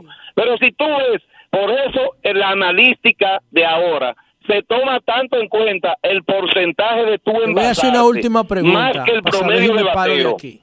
Muchas veces tú bateas 260, pero tu porcentaje de envasarte, que es el OVP, es de 390. Rafaelito. 100 puntos, 150 puntos más. ¿A qué se debe eso? Porque toma boletos, se envasa y para de usted anotar carreras se tiene que envasar. Rafaelito, y un tú primer y segundo sentado- bate deben ser hombres con alto porcentaje de envasarse. Rafaelito. Por eso él colocó a Juan Soto de primero y segundo. Una pregunta, Rafaelito. Es una locura Oye, Rafaelito, colocar al ¿quién mejor sido? del equipo de primero y de segundo bate. Pero es que lo primero que tú debes de hacer es envasarte para después tratar de anotar. Y eso no lo hizo Julio Rodríguez bateando de primero y de segundo. No lo hizo, no lo hizo. ¿Cuál hubiera sido un manager hubieras tú por la hubiera- vía del ponche. tú hubieras- de cuarto bate fue demasiado insistente el dirigente Ronnie Linares colocando, porque no era que lo sacara del line pero quítale responsabilidad, quizás eh, veía mejores picheos, bateando eh, detrás de otro que no sea Manny Machado, porque ¿qué iban a hacer con Machado? No Tirarle mal porque Deber está fuera de forma. Con un Deber fuera de fo- eh, en forma, se ve mucho mejor Machado y el propio Rafael Deber también. ¿Tú hubieses sentado o movido del line-up a Devers y a Machado, tú como manager? Porque tú, tú estás esperando que el tipo te dé el palo no, porque son dos Machado no, superestrellas. pero a Dever lo colocaba en un turno, no lo sacaba del line no jamás, porque era el único bateador zurdo de respeto en medio del line Dime. aparte de Soto, que estaba en la punta de la alineación. Sí. Pero Eloy Jiménez, que lo vimos darle durísimo a la pelota, yo pienso que debió tener un turno de mayor responsabilidad ante el fracaso en esos primeros partidos de Rafael Dever, pero colocarlo de sexto, de séptimo Manager bate, idóneo. ayer también él, él insistió con un hombre que se envasó pocas veces, como fue el caso de Aibar, de Willy Aibar, el torpedero, teniendo ahí a un Willy Adames, un hombre de fuerza, de buenas manos también, si se quiere buen corredor, Eh, y Jeremy Peña. Rafaelito. Pienso que eh, insistió mucho con Franco como jugador bateando ahí en medio de la alineación, lo colocó siempre de sexto bate. En el juego de ayer también eso fue clave. Rafaelito, ¿cuál hubiera sido el manager idóneo de la selección dominicana entonces? Dame un manager. Manny, ¿cuál manager? Dame un Yo manager. hubiese colocado a Fernando Tatis hijo. A Fernando Tati. Ay, sí. Duro. Sí, Fernando Bueno. Tati. Gracias, Sí. gracias, Gracias, Rafaelito. Si un manager ganado, ganador lo también. coronado a Ronnie. Gracias, Rafaelito. Es así. Muchas Julio. gracias a Rafael Díaz. Yo me voy a meter al béisbol porque los calieses que me han, la- me han Sí. dado la información perfecta. Así es. La que ha así es. coincidido con todos los especialistas. Así es. Bueno, no sé si Cristina López vio el partido. Ella es la directora de la Fundación de Punto Mujer. Eh, hablemos de esta, de esta fundación Pero ¿y de ella? jo? y de ella, sí, sí, sí. sí. Por muchísimas gracias por la oportunidad. se acerca al micrófono, por favor. Claro. Eh, muchísimas gracias por la oportunidad y bienvenidos a Orlando. Estamos felices de tenerlo por aquí en la Florida. Y nosotros felices de estar acá con ustedes. Muchas gracias. Sí. Excelente.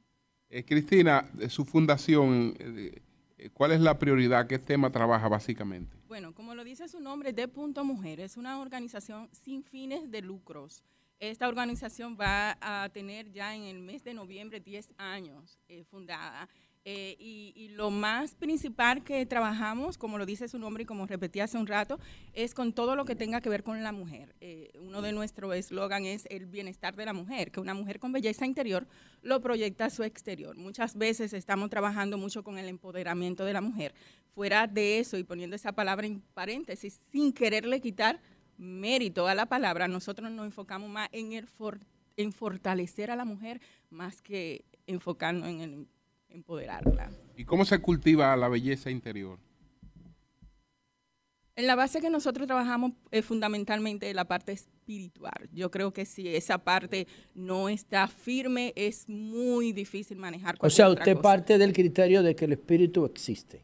Bueno, No, sí, la- que la- de- pero cuando se habla de la parte espiritual no se está hablando del espíritu. ¿Y de qué se está hablando? Si se habla de la parte espiritual, no se está No, no, hablando no, del no, no, espíritu. no, no, pues, eh, no, pero, pero De- comprende, de la pero, fortaleza. pero comprende, La comprende, actitud es. comprende muchas cosas, eh, la observación de la naturaleza. Pero la ciencia no ha de- el determinado que el espíritu exista. Estamos hablando, cuando estamos hablando, pero en sentido general, cuando estamos hablando de cuestiones eh, espirituales, estamos hablando del disfrute de todas aquellas cosas No que tangibles, no tangibles. que nos diferencian de los, de los animales. Muchas Es decir, gracias, así es. Cuando nos dejamos conducir por el deseo, ¿no?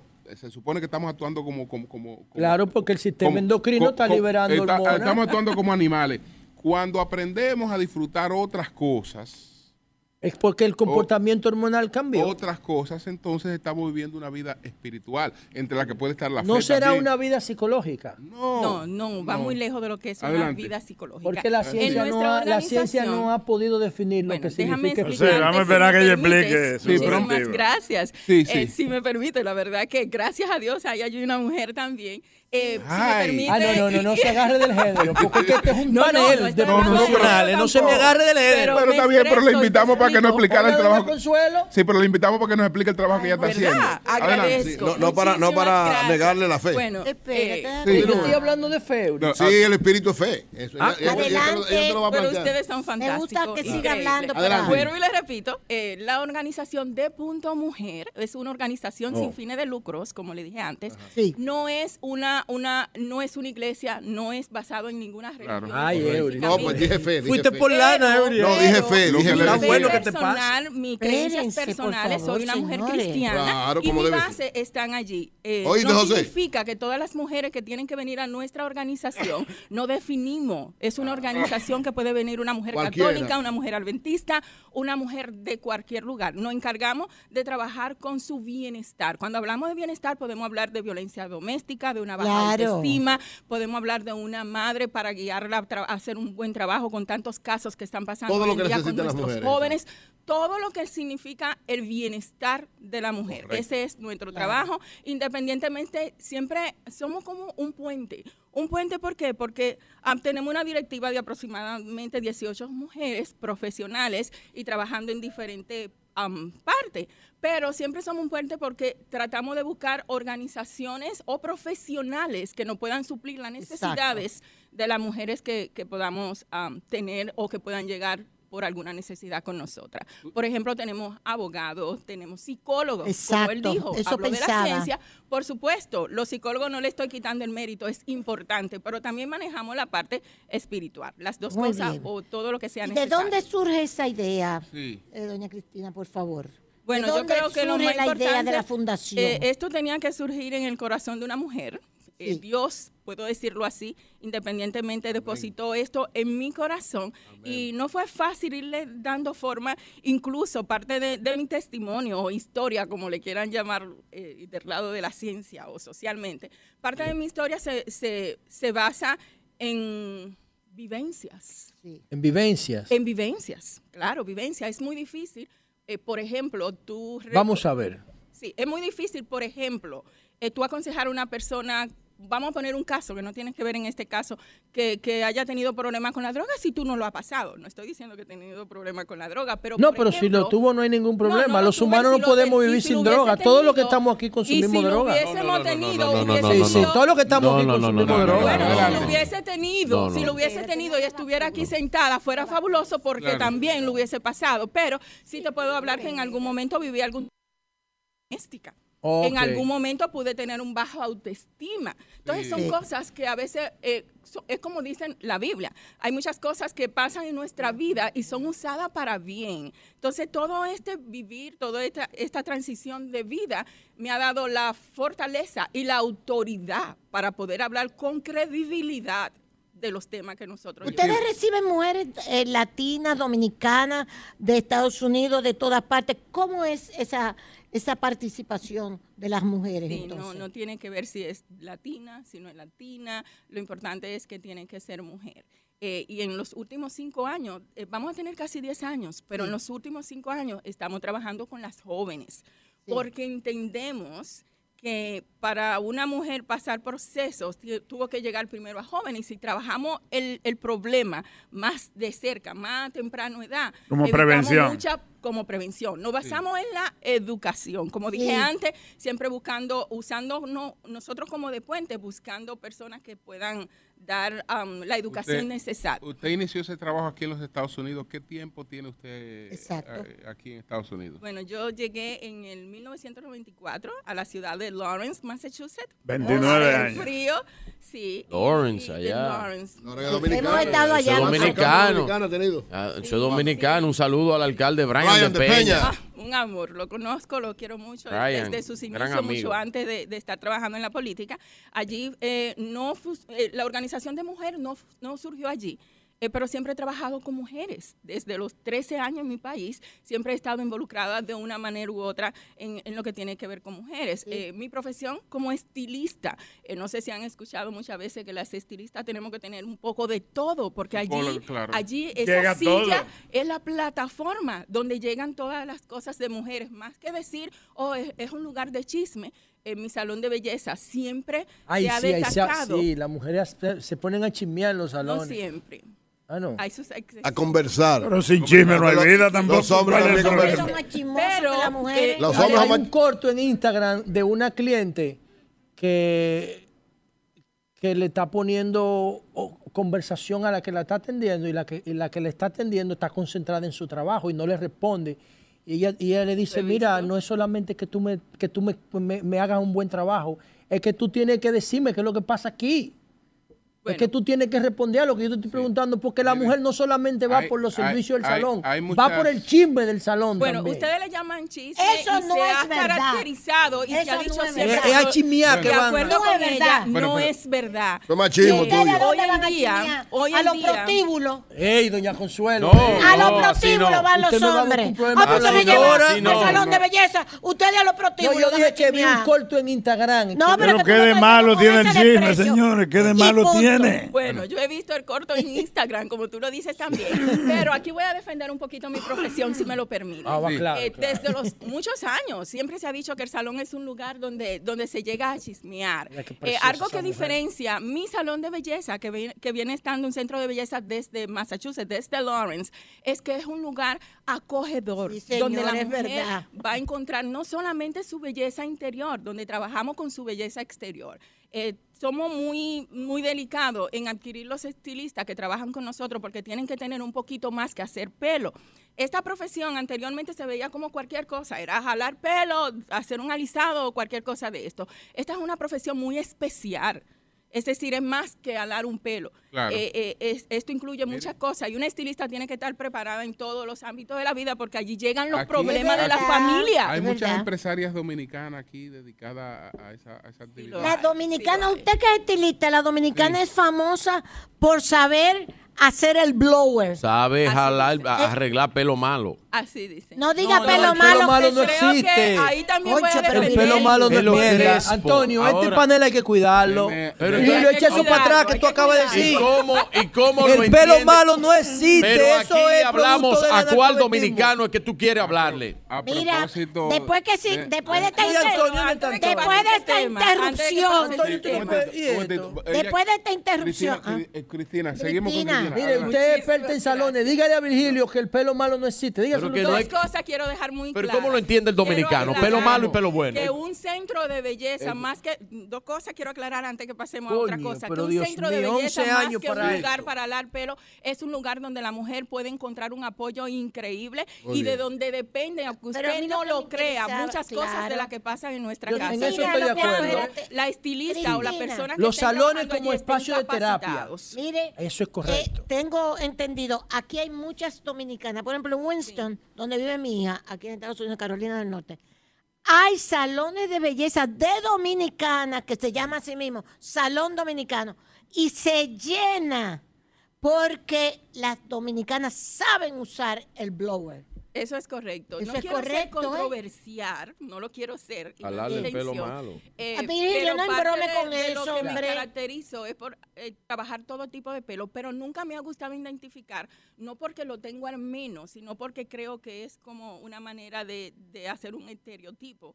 Eh, nunca marco mi profesión con una nacionalidad. Muy bien. Porque también Muy estaría bien. poniéndole un stop a mujeres que vienen con necesidad de su pelo, pero de otras cosas a que puedan llegar Así a. Una- entonces, es. vamos, Ah, Julio, una pregunta. Una pregunta. Adelante, la Muy pregunta. Mire, vamos a suponer que una mujer llega a sus espacios de estética, de belleza, y además de una necesidad estética de que le arreglen el pelo, tiene un problema. Entonces, en ese espacio que yo estoy totalmente de acuerdo con la visión de que el salón, además de, de la estética, sea terapéutico. Entonces, ojalá que Soy la Luna esté escuchando este programa. Entonces, Soy la Luna que es terapeuta. Entonces, Muy llega buena. ahí y le plantea un problema a ustedes psicológico, de autoestima, de depresión, de que el marido le pegó cuerno, de que la va a dejar o lo que sea. Que, O que ella le pegó al o que marido. perdió en el bingo. o Pero, que ella le eh, pegó también al Entonces, marido. ustedes la remiten Pues, donde un profesional o ustedes tienen profesionales ahí que le pueden dar ese coaching emocional. Qué bueno que me hiciste esa pregunta. Ahí está. Porque algo de lo que crea mucho controversia. Sí. No sé si desde un principio escucharon la palabra puente. No sé si lo escucharon. Sí. Puente, Cuando puente. digo la palabra puente, ¿qué significa un puente? Es algo que entrelaza de un lugar a otro lugar. Entonces, los temas que nosotras no podemos manejar, muchas veces las mujeres lo que necesitan ser escuchadas. Escuchada.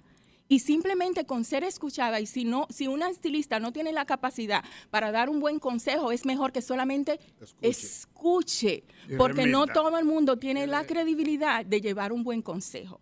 En mi salón, gracias a Dios, estamos preparados y capacitados para eso. Y los temas que no podemos manejar, como un puente que somos, lo dirigimos a una de nuestras conferencias, a una de nuestras am, terapeutas, a una de nuestras psicólogas, a una de nuestras pastoras que conocemos en Muy alguna bien. iglesia, la- en algún lugar. Esa, esa, esa, esa- ese es el manejo, ese es, el ma- ese es un manejo, ese es un manejo muy correcto.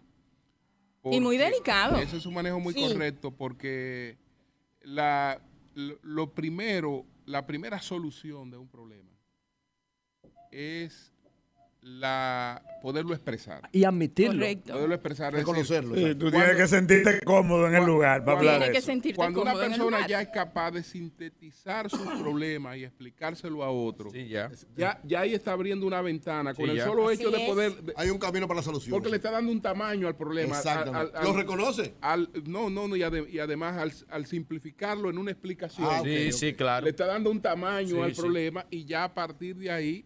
eh, Puede, pues, puede buscan- plantear, de, de por que eso- tú planteas conclusiones y porque la- definiciones, puede plantear porque- soluciones. Porque incluso después que ya tú vas al, al psicólogo, el terapeuta, el terapeuta te auxilia, pero él te auxilia de esa manera.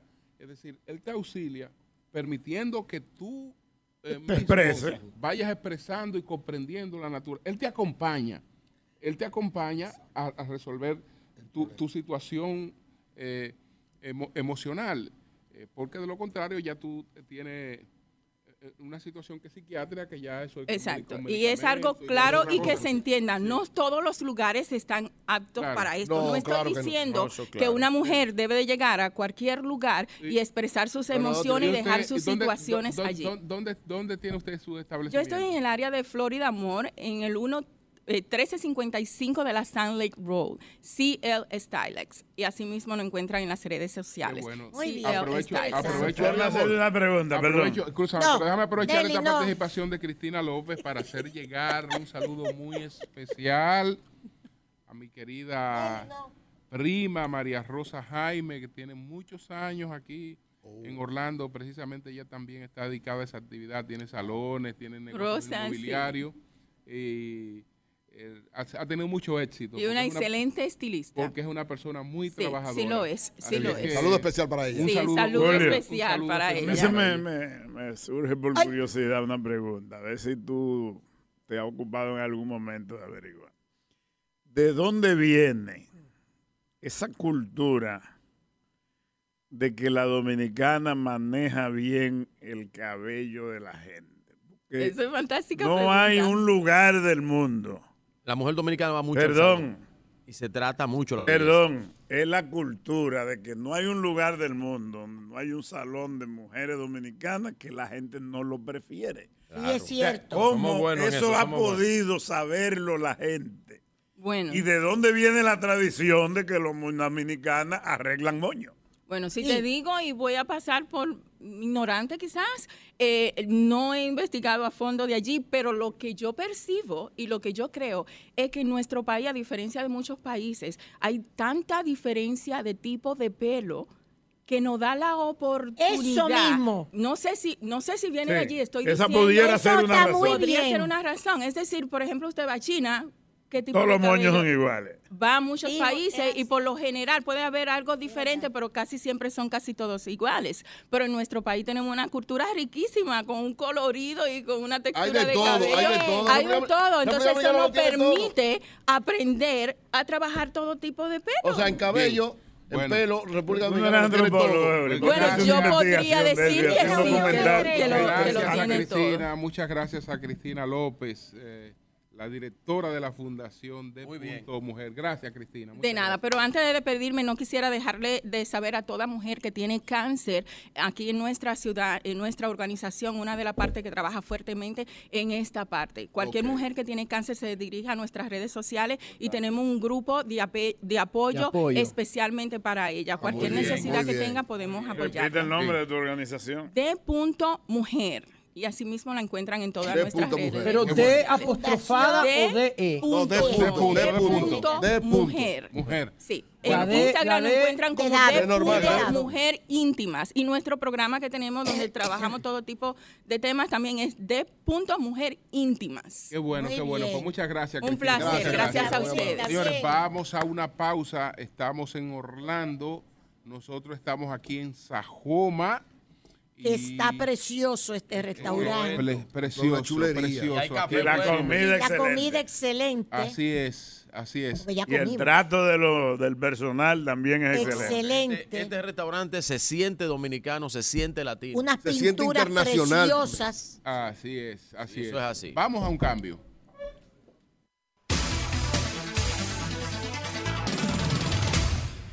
Desde Sajoma, en Orlando, Florida, un restaurante extraordinariamente hermoso y que nos recuerda mucho a la República Dominicana. ¿No es así, Julio? Así es, así es. Y Vamos a, un vamos a saludar a saludo- Dolphy que está por aquí. Peláez. Peláez. Peláez, hola, a muy bien. pregunta, Así es, así es. Un saludo para don Antonio Espallá. Coño, El Antonio, CEO de todos aquí, Antonio, porque Sí, esta señor. mesa está como fuera de control. Pero escuchemos inmediatamente a don Virgilio.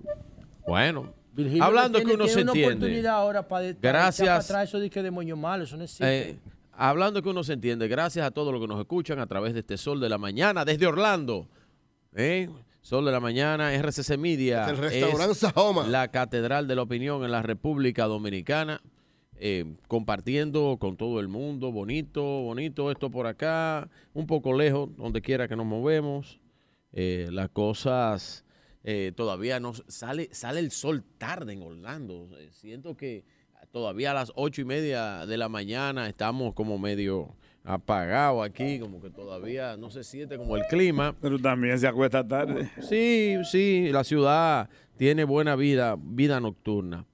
Miren, eh, ustedes sabían que, y esto para, eh, para lo que yo Muy- muy linda, entiendo, muy linda la ciudad. lo que yo entiendo, muy bonita. Muy lo que yo entiendo, lo que yo Muy entiendo, habitable. lo que yo entiendo fue una vergüenza nosotros perder ayer, haber eh, derrotado, salido derrotado siendo la segunda potencia, segunda o tercera potencia más grande de béisbol del la mundo. segunda.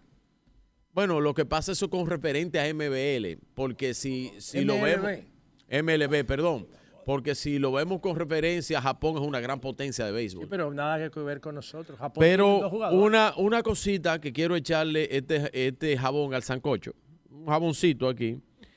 Y no es para, ¿verdad? para hacer un chisme, pero yo quiero preguntar, Jeremy Peña no fue el MVP de la Serie Mundial, ¿sí o no? Sí, Jeremy Peña fue el MVP de la ¿Quién es Serie ese? Mundial, jugador. ¿De cuál de los equipos? Dominicano. ¿Y tú sabes dónde estaba? En la banca. ¿Ok? En la banca permaneció el MVP de la Serie Mundial. Permaneció en la banca. No, tú estás relajando. No, no. Búsquenlo. Búsquenlo. No, no, no. Búsquenlo. Porque es que Ronnie se apegó a un line-up y no salió de ahí. Y eso no es ese manager. Y eso no es gerencia estrella.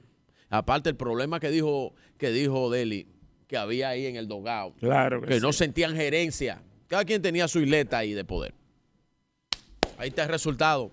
Nosotros nos practicamos como equipo, tenemos 100 mil talentos, tenemos los mejores peloteros del mundo, pero cada quien actúa independiente. Si tú no le pones un manager que tenga la capacidad de guiar Sentirse equipos, dirigidos. Eh, por eso yo, por eso yo, y voy a, no, uno, a Julio no le gusta eso. Cuando yo, cuando yo miro la capacidad de don Julio de coordinarlo a todos, cada quien con sus pensamientos y sus ideas, y don Julio lo coordina, y a la capacidad que tiene don Antonio Espallá de poder gerenciar todo esto. Y nadie se siente mal. Y nadie se siente mal. Claro. Porque hay que saber esa vaina. Y se acepta y se repite el son- Claro. No son dirigentes, son lo líderes. normal. Son líderes. ¿Tú entiendes? Anto- Antonio maneja esto y don Julio coordina eh, este panel y así todo el mundo. Y tú ves cómo aquí, cada quien con su pensamiento, cada quien con su ideología, cada quien eh, con cosas en las que cree que tiene que defender, cada quien actúa y hace su trabajo en un panel tan, tan diverso como es el panel de Sol de la Mañana. Asimismo era el equipo de béisbol de la República Dominicana.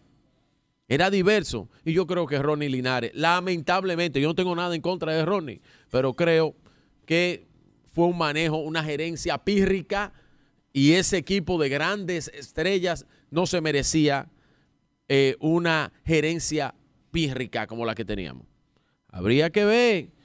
Por eso le pregunté a Rafaelito cuando llamó cuál es el manager idóneo. ¿Cuál hubiera sido? Me dijo un manager que yo creo que sí. Pero hay grandes, hay grandes figuras y managers en la República Dominicana que creo que hubieran hecho una gerencia más correcta. Dejar el MVP sentado en la banca, cuatro partidos, me dice que hay algo raro ahí. Claro. Coño, porque ¿qué pasó? ¿Qué pasó ahí? Y que un financiero que llame para que vamos a hacer con los dominicanos que compraron dos fines de semana completos, dos semanas en Miami y tienen toda esa tarjeta ahí, que gastaron unos cuartos en dólares No y, ahora, hoy. y ahora no tienen a qué equipo y a ver. A Puerto Rico. Y gastaron muchísimo cuarto y le vendieron eh, los jerseys eso de Dominicana que costaban 200, ¿cuántos dólares? Sí, ¿cuánto? 128 dólares. Le compraron 3, 4 jerseys, se fueron con la familia entera, gorra de Dominicana. ¿Qué es lo que es Jensi? Explícale a alguien que no sabe. Jersey, jersey, una chaquetita Ah, la con una vaina. Y compraron todas esas cosas y jersey. gastaron todos los cuartos. Ahí yo, Jersey tengo, español. ahí yo tengo un grupo de amigos con la familia entera embargado en Miami. Ya veremos qué van a hacer. Sí, porque ¿qué, qué tú vayas a ver? Vamos a ir a ver el equipo de Estados Unidos. Vayan, vengan para Orlando, para los parques. Aprovechen, agarren un autobús, un tren, una, un avión, 45 dólares. Vengan aquí a Orlando y gócense lo que le queda el fin de semana. Digo, los hoteles no devuelven esos cuartos. Oye, Virgilio, me escribe alguien que está No, no totalmente... echando vaina que Virgilio, estoy. eh. óyelo, no echando vaina, que después entonces en las redes me entran a mí. No, no, que está no totalmente de entiendo por acuerdo qué. contigo, Yosani. Mira. Sí. Que está Oye, totalmente esto, de acuerdo Claro. te contigo. voy a hacer una, una, Claro. una, reci- una reseñita ahí rápida a propósito Sí. de lo que tú dices. Porque perdimos. Esas tarjetas de entrada, la, la boleta, Ey, Víctor, el hijo mío, la compró a 30 dólares Sí. en julio del año pasado. están a 200. Pa- no, el primer día estaban a 600 dólares Bueno. porque se acabaron. Ay, mi dinero. Le digo yo, pero vende esa vaina, muchacho. Dice, no, este equipo viene duro y vamos a ganar. Mira, Bueno, ahí está. Se eh, perdió como se siente 6 o mal. 7 mil dólares por no vender tú esa tarjeta. Virgilio, escúchame, pero tú sabes que hay que ser lo más justo, ¿verdad? Justo, sí. Me dice Luisín Martí sí. que los primeros dos días Jeremy Peña jugó y no rindió y que por eso lo sentaron, que no es verdad que él estuvo sentado completo. Hay que ser justo. Pero, conchole, pero los primeros días, pero tú Pero tienes no el MVP, bien. Pero hay otros que no rindieron y jugaron todos los días. Jugaron todos los días. Eso también es verdad. pero es el MVP. Cumplo con Luisín oye, hermano, oye, Luisín, hermano. di tu mensaje. El MVP, el MVP de- del campeonato mundial de Major League Baseball, estaba sentado en la banca. Virgilio, Hermano, es un tipo que hasta de chepa la hace. Virgilio. Porque está caliente.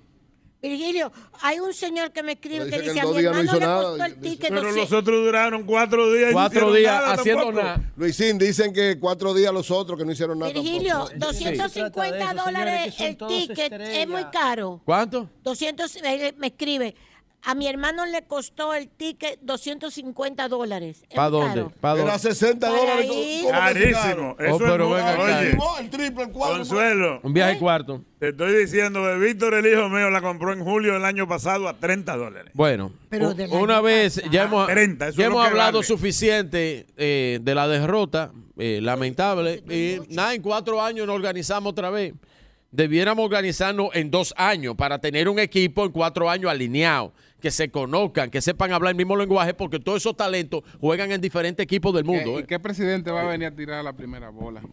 No, que no vaya ninguno, el que sea ¿Cuándo que es la próxima? ¿Cuándo es la próxima? En, cua- en cuatro No, si años. van a buscar, si van ¿Cuándo a, es? si ¿En van a buscar 20 culpables ahora. 27? En el 27. Si van a buscar culpables, ¿Eh? hubieron, dos, cla- 27. hubieron, Ah, hubieron dos Abel clásicos Martínez atrás. que la va a tirar, no está ¿Cuándo? bien. ¿Cuándo? Abel Martínez que la va a tirar. Hablando de el Abel, 27. qué bueno, gracias Eury. Mira, precisamente Ten de eso quería Abel, hablar ten cuidado con Abel. del, del, Ten cuidado con del- Abel. del PLD. En el 27 Miren, mandamos a la yo vicepresidenta. di una información, Peña. Yo di una información aquí y el mismo Eury Cabral hace unos meses llamó a Silvio Durán y Silvio me desmintió a mí.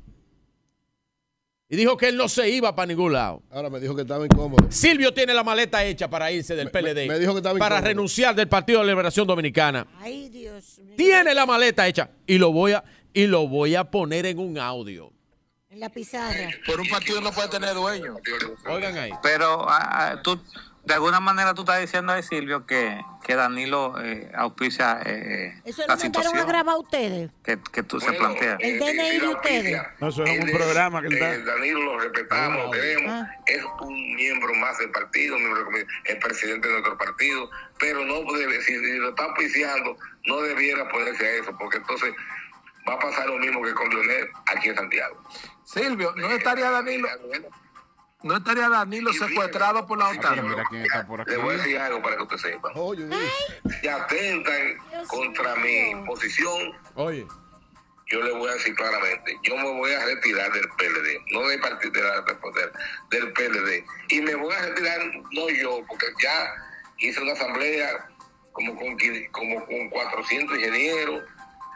Cada ingeniero es una pequeña o mediana empresa que maneja plomero, electricista, más toda, eh, eh, a todo el que yo he favorecido, porque yo lo único que he hecho es dar eh, y trabajar eh, por los periodistas. Y todos lo y lo Pero resumen, que lo Bueno, que dice lo que está diciendo Pero- pero- Silvio, vaya. Pero el DNI está al servicio del PRM. lo que No, está diciendo Silvio, radio que lo que está, no, no, programa. espérate, espérate, No, espérate. eso fue el Lo que está diciendo Silvio, Eso fue lo- el pero un momentito.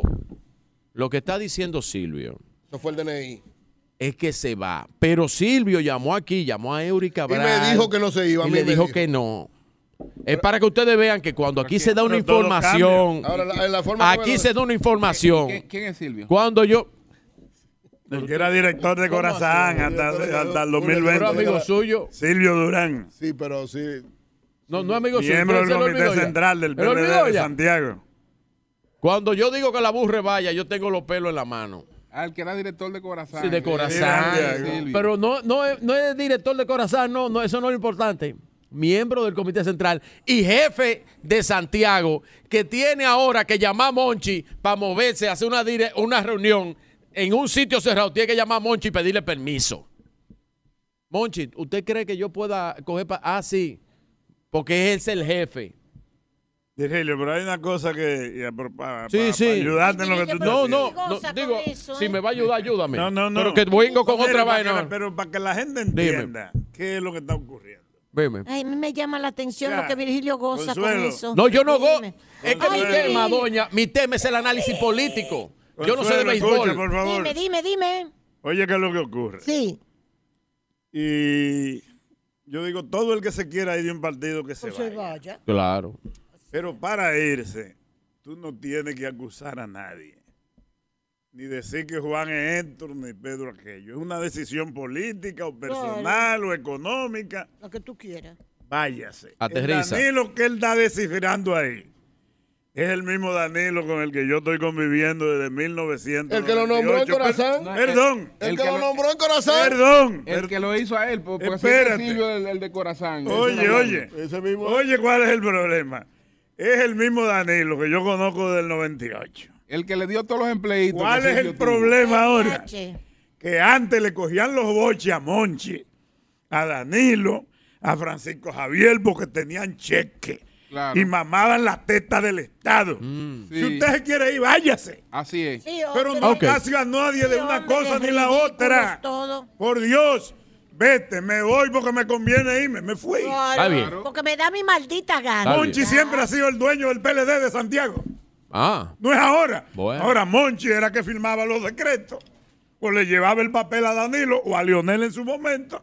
Y era, cogían los bollos Está de bien. Monchi. Al final- Ahora, como Monchi no da decreto, ¿para dónde que van? al final. Para donde Ulises Rodríguez, para donde Raquel Peña, para donde de Salud Pública, que está son los que dan los decretos. Al final, Santiago. al final. Son una partida de vendido. Al final, Es verdad. al final, al final, confirmando lo que dice. Cuando aquí cualquiera de este panel dice algo, revísenlo.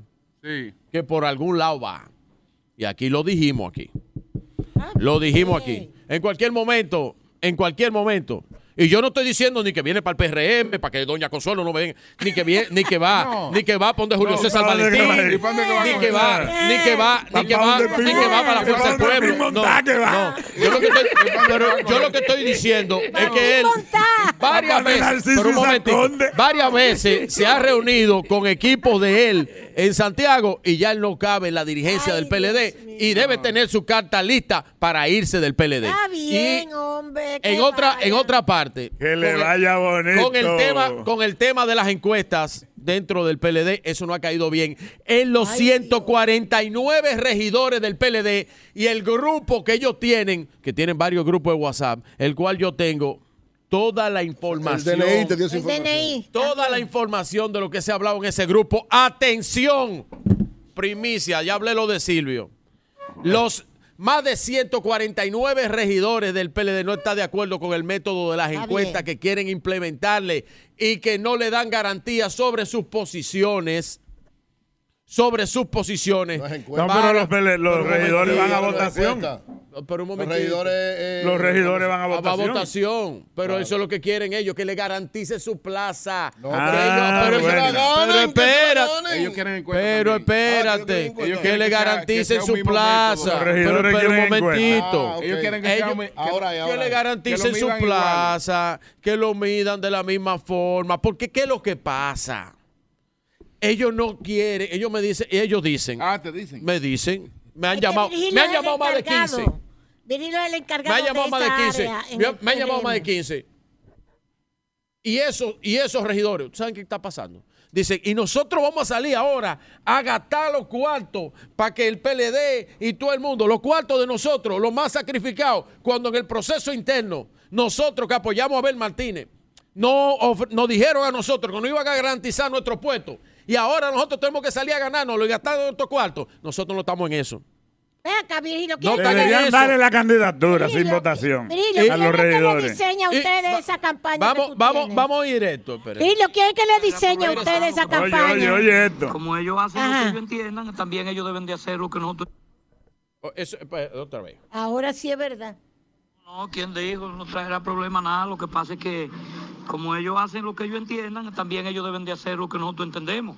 Ellos lo que tienen es que reservar la candidatura de todos los que De están en la ellos, de- oposición. exacto, la tuya, ¿verdad? Porque yo honestamente le digo la verdad, yo con este ya voy a dos periodos y ha sido buscando votos y gastando dinero y lamentablemente eh, aquí en este municipio... Virgilio, por eso es grabándole a la gente que ustedes están, el DNI. haciendo inversiones, muchas veces no tanto en, en favor de uno, sino muchas veces hasta en favor del partido que uno la hace como quiera. Pero ellos deben de ser un poquito, un poquito equitativos Ah. también y pensar un Está poquito bien. en nosotros. Virgilio, es el DNI que le está dando esa información al lo que- PRM. Lo que, plantean. Que si es el DNI que le da esa. No, tú tienes que decir. eh, tú tienes que decir de dónde tú sacas usted- esa información. Maestro, usted tiene que soltar a la izquierda de aquel entonces, que es que vivía interviniendo teléfono y haciendo toda esa vaina. Pero qué, creo No, que, que todo eso está en los WhatsApp. Pero Está- que quién lo ya la consigue. gente se dele, La gente dejó de se que mandan callar, vaina la gente entre habla y que ustedes-. Ahora, Ustedes- pero doña, todos los que estamos en este Pero es panel. que tú te pasas Pero todas espere, las intervenciones pero que este tuyas. el pa- oiga, es el oiga, PLD oiga, y doña, que se es están este yendo panel, del PLD. Este es el panel número uno de este país. Todo el que está aquí Está bien. tiene información privilegiada. Pero que Usted hable la de tiene. tu gobierno, lo bien que lo la está tiene, La haciendo. tengo yo. Tú la no viste que Eury, ganamos. Don Julio, José, Deli, Pedro Que tú Jiménez. no- tú no Todos tenemos información privilegiada. Pero que ese no es el problema. Que este es tú el programa te la- número uno de la pero República que opine también de otra cosa. ma- Maestra, dame un segundo. Pero Mire. opine de otra cosa, usted Pero- nada más se la es que pasa. yo Que, que es fulanito, que parencejito, que su tatejita. ¿Y de qué voy a opinar? Ah, no hay nada Lo de mío es opinar. partidario. No, porque él vive de eso. Ah, carajo. Perdón. Puesto lo mío. Ay, perdón, perdón, ya. Claro. Lo- me retiro. Miren, Me retiro. miren, entonces, Ahora, ¿quién más ¿qué se es va? lo que pasa con esos regidores? Quieren que garanticen su plaza. Ajá. Pero tú sabes que ellos dicen que de ninguna manera, oye, unánime, yo tengo todo lo que está en, el- lo- en los grupos donde En los ellos chats, hablan. claro. Todo lo que está y todos los audios. Oiga, De ninguna manera, dicen ellos, van a aceptar que ellos tengan que salir a votación general para garantizar su puesto. Y que llamen los regidores, y que llame el director de los regidores de ellos, el que los representa, que lo tengo aquí, y lo que él dice. señores, pero esto es Y grave. lo que él dice. ¿Es un espionaje? Óigalo ahí. ¿El espionaje del PRM? de regidores. Le ¿Esto habla es grave? Collado, regidor de Sabaneta, Santiago ¿Cómo Rodríguez. Y todos los regidores de otro grupo que está en la en un grupo que tienen regidores con El. DNI está al servicio del PRM. Todos los Ah, el regidores DNI, el servicio debe ser. Eso es ilegal, eso es ilegal. esa Eh, Román Jaque, atención, Román Jaque, atención. Él debería caer preso, Virgilio. Sí, Virgilio debería caer preso. estamos en una encuesta entonces, para nosotros evitarnos hacer lío pa- pa- pa- para eh, eh, hacer convenciones. Atención, Román Jaque, Junta Central Electoral, están interviniendo los teléfonos. Están los- interviniendo los teléfonos. Para que sepan lo que, lo que se está tratando. Y Virgilio debería caer preso. El DNI está al servicio del PRM. Entonces, la situación a lo interno del PLD no pinta nada bonito. Oye, oye. Va, Está bien, o- bien, oigan bien. bien, va de mal en peor, Sí. de gris a negro Sí. y volverán otra vez Las oscuras, golondrinas. golondrinas. Ay, yo sabía, te lo dije. Bueno. Pero Julio, Virgilio, Julio, déjame acotarle algo ahí. Yo creo que el reclamo de los regidores, Arreglen su vaina. perdón, el reclamo de los regidores es justo Silvio, llama otra vez y para que te debería desmienta. ser atendido por la dirección del PLD. Y le voy a poner un ejemplo simple. Por ejemplo, para, Silvio, para que lo entiendan fácil, perdón. Municipio de Neiva, que es mi municipio, tiene siete candidaturas. Si el PLD tiene un regidor, por ejemplo, ¿y por qué hay que mandar los siete a votación? Eso es complicado, eso es lo que yo digo. ¿Por qué no garantizarle, por lo menos a ese regidor, Claro. continuar como candidato y que manden a votación las Y otras no, y yo- seis? y yo- Perdón, perdón. ¿Por qué? Porque de una u otra manera, algún tipo de privilegio deberían tener Autoridad los, que ejercen, los que ejercen la función. Y oye otra cosa. No, y eso es revisable. Y oye otra Eso cosa. puede ser revisable. El problema de eso, perdón. yo le he dicho a Juan Ariel, espérate un segundito, nada más de ahí mismo, eh, camarada. Ok, ok. Juan Ariel Jiménez debiera explicar, eh, si él quiere, como él fue que hizo el anuncio del tema de las encuestas, él debiera explicar lo siguiente, cómo van a ser los temas de encuesta también, porque hay gente preocupada con los temas de encuesta. Porque si van a hacer tres encuestas, como dijo don Julio, ¿usted sabe cuántos municipios tiene la República Dominicana y hacer tres encuestas? Esos son 500 encuestas que van a tener que hacer. El por municipio, Perdón, para poder el seleccionar. Dani, el problema de eso Complicado. es... No te preocupes, Virgilio. Llegó el, el cónsul honorable de. Orlando, Oli Matos. Deja que el DNI se te, te deje tranquilo. Sabemos que tú estás Oli, preocupado. el problema de eso es que si se hace con los regidores Dígame que ya están electos, habría que hacer lo mismo con los diputados y senadores. Claro. Pero eso no tiene nada de malo hacerlo con esa No, gente. pero digo, no, pero tendría que ser equitativo para Silvio, todos. Pero llama a ser otra así. vez para que me desmienta. Silvio. Eury, pero se hizo en Llama el Eury. 16 y Yo creo- funcionó. Yo creo que podría, es evaluable eso. Eh, eh, funcionó. señores. ¿Verdad, don Julio? Que llame a Eury otra vez para que... Bueno, Bueno, después de este informe de espionaje que ha dado Virgilio. Por nosotros está uy, Harold Bretón, que lo ha- nosotros nos ha- hacíamos a Harold en Nueva York. Sí, pero Harold. yo, yo en Nueva York que estaba. Eh, sí, hacíamos a Harold en, en Nueva York y, y ahora encontramos aquí en Orlando. Harold Bretón es el chef ejecutivo ¡Ey! de Aquí. Sajoma. Recuérdense, recuérdense que nosotros hablamos con él siendo chef de Jalao, Nueva York. Ah. Cierto, cierto. Bien- Entonces, bienvenido a Sajoma. eh, Harold decidió Venir por Orlando. venir para Orlando. Aquí el sol, aquí, aquí el calor era, era mejor el calor. Vamos a empezar Sí, por sí. ahí, Harold. ¿Por qué cambia, ¿Qué la, pasó, gran, ¿por qué cambia la gran Nueva ciudad? York Eh, eh, bueno, el- el- no tanto el cambio personal de la gran ciudad, pero repartiendo un poco lo que es la cultura eh, gastronómica dominicana. Wow, qué bien. Eh, poder regar ah, un poco el mensaje de lo que es la comida dominicana, ah, inspirada ta- tam- también por, ah, porque la comida que ha sido como una función naturalmente en el país de nosotros. Eh, hemos tenido muchas influencias de eh, lebanés, coreano, en muchas partes del mundo y naturalmente se ha convertido ya en una fusión naturalmente. So aquí lo que queremos hacer en Sajoma es elevar un poco más, ser más con- uh, you say, uh, contemporánea y, y presentarlo de, de una forma que identifica el restaurante. ¿Va a haber comida fusión toda o va a haber la particularidad dominicana sin la fusión? Claro que sí, eh, eh, la comida eh, que vamos a tener aquí también se va a representar bien de la República Dominicana. Eh, como tenemos nuestro plato típico, ah, eso sí lo vamos a encontrar aquí, pero igual ah, elevado. Lo más importante es el sabor y el sazón.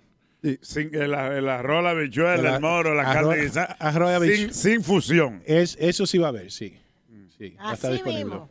Claro, porque somos dominicanos. Estilo y- estilo jalao. Más, Harold, Estilo dominicano. Harold, Tú puedes explicar más el planteamiento de Deli en cuanto a la fusión.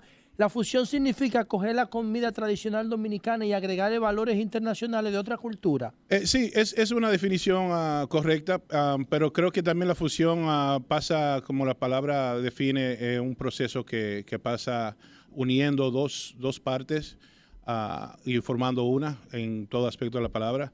Y yo creo como ejemplo tenemos el kipe. Viene, el Ah, kipe. Viene de árabe, hay sí. un experto Árabe. en kipe, árabe. mira. Consuelo de Padre. No, Explícame el esa kipe sí sabe de kipe, Consuelo, sí. dura. No, y, y- y entonces, ¿qué pasa? Que nosotros le ponemos el toque de nosotros. Hay pero- kipe de todos los países. Exacto. Pero viene, viene del origen ah, árabe, igual O como el Taco Bell, por tipile. ejemplo, con los tacos mexicanos. Eh, Exacto, nosotros ponemos nuestro toque dominicano, nuestra influencia. Eh, viene siendo más que, eh, como nosotros nos inspiramos, vemos algo, eh, yo creo que es, es típico de todos los dominicanos cuando se enamoran de algo específicamente, dicen, ¿cómo lo puedo hacer mío? Sí. ¿Cómo podemos poner el toque? ¿Cómo puedo hacer esto para mi abuela o para mi tío, para mi primo, que sepa que todavía es dominicano, pero diferente? Ah, y es el caso de nosotros, so, yo creo que eh, Claro. en ese camino. ¿Tú crees que nosotros podríamos lograr lo que han logrado los peruanos? Bueno, eh, la historia de los Que peru- se ha convertido en Son una duros. comida que la gente Sí, la son busca y a duros, fin son de duros. cuentas No, no. una comida fusión. Su- su- Súper duro. Eh, la, la cocina ah, peruana ha sido, es bien antigua, no, no es algo... eh, eh, tiene mucha historia, tiene muchas tradiciones, eh, es, es formada a través de, de- de siglos, no es algo eh, novato como para nosotros. Nosotros comenzamos a cambiar la comida ya cuando lo Sí, usamos. hace 50 años. Eh, no, no hace mucho. Y la influencia ha sido siempre de afuera. Ah, pero eh, la, la comida peruana, yo digo que eh, a nivel gastronómico es igual que la comida francesa. Tiene sus toques, su método, su, su, su técnica, su forma de hacer cosas. Ah, Eso merece su respeto igual.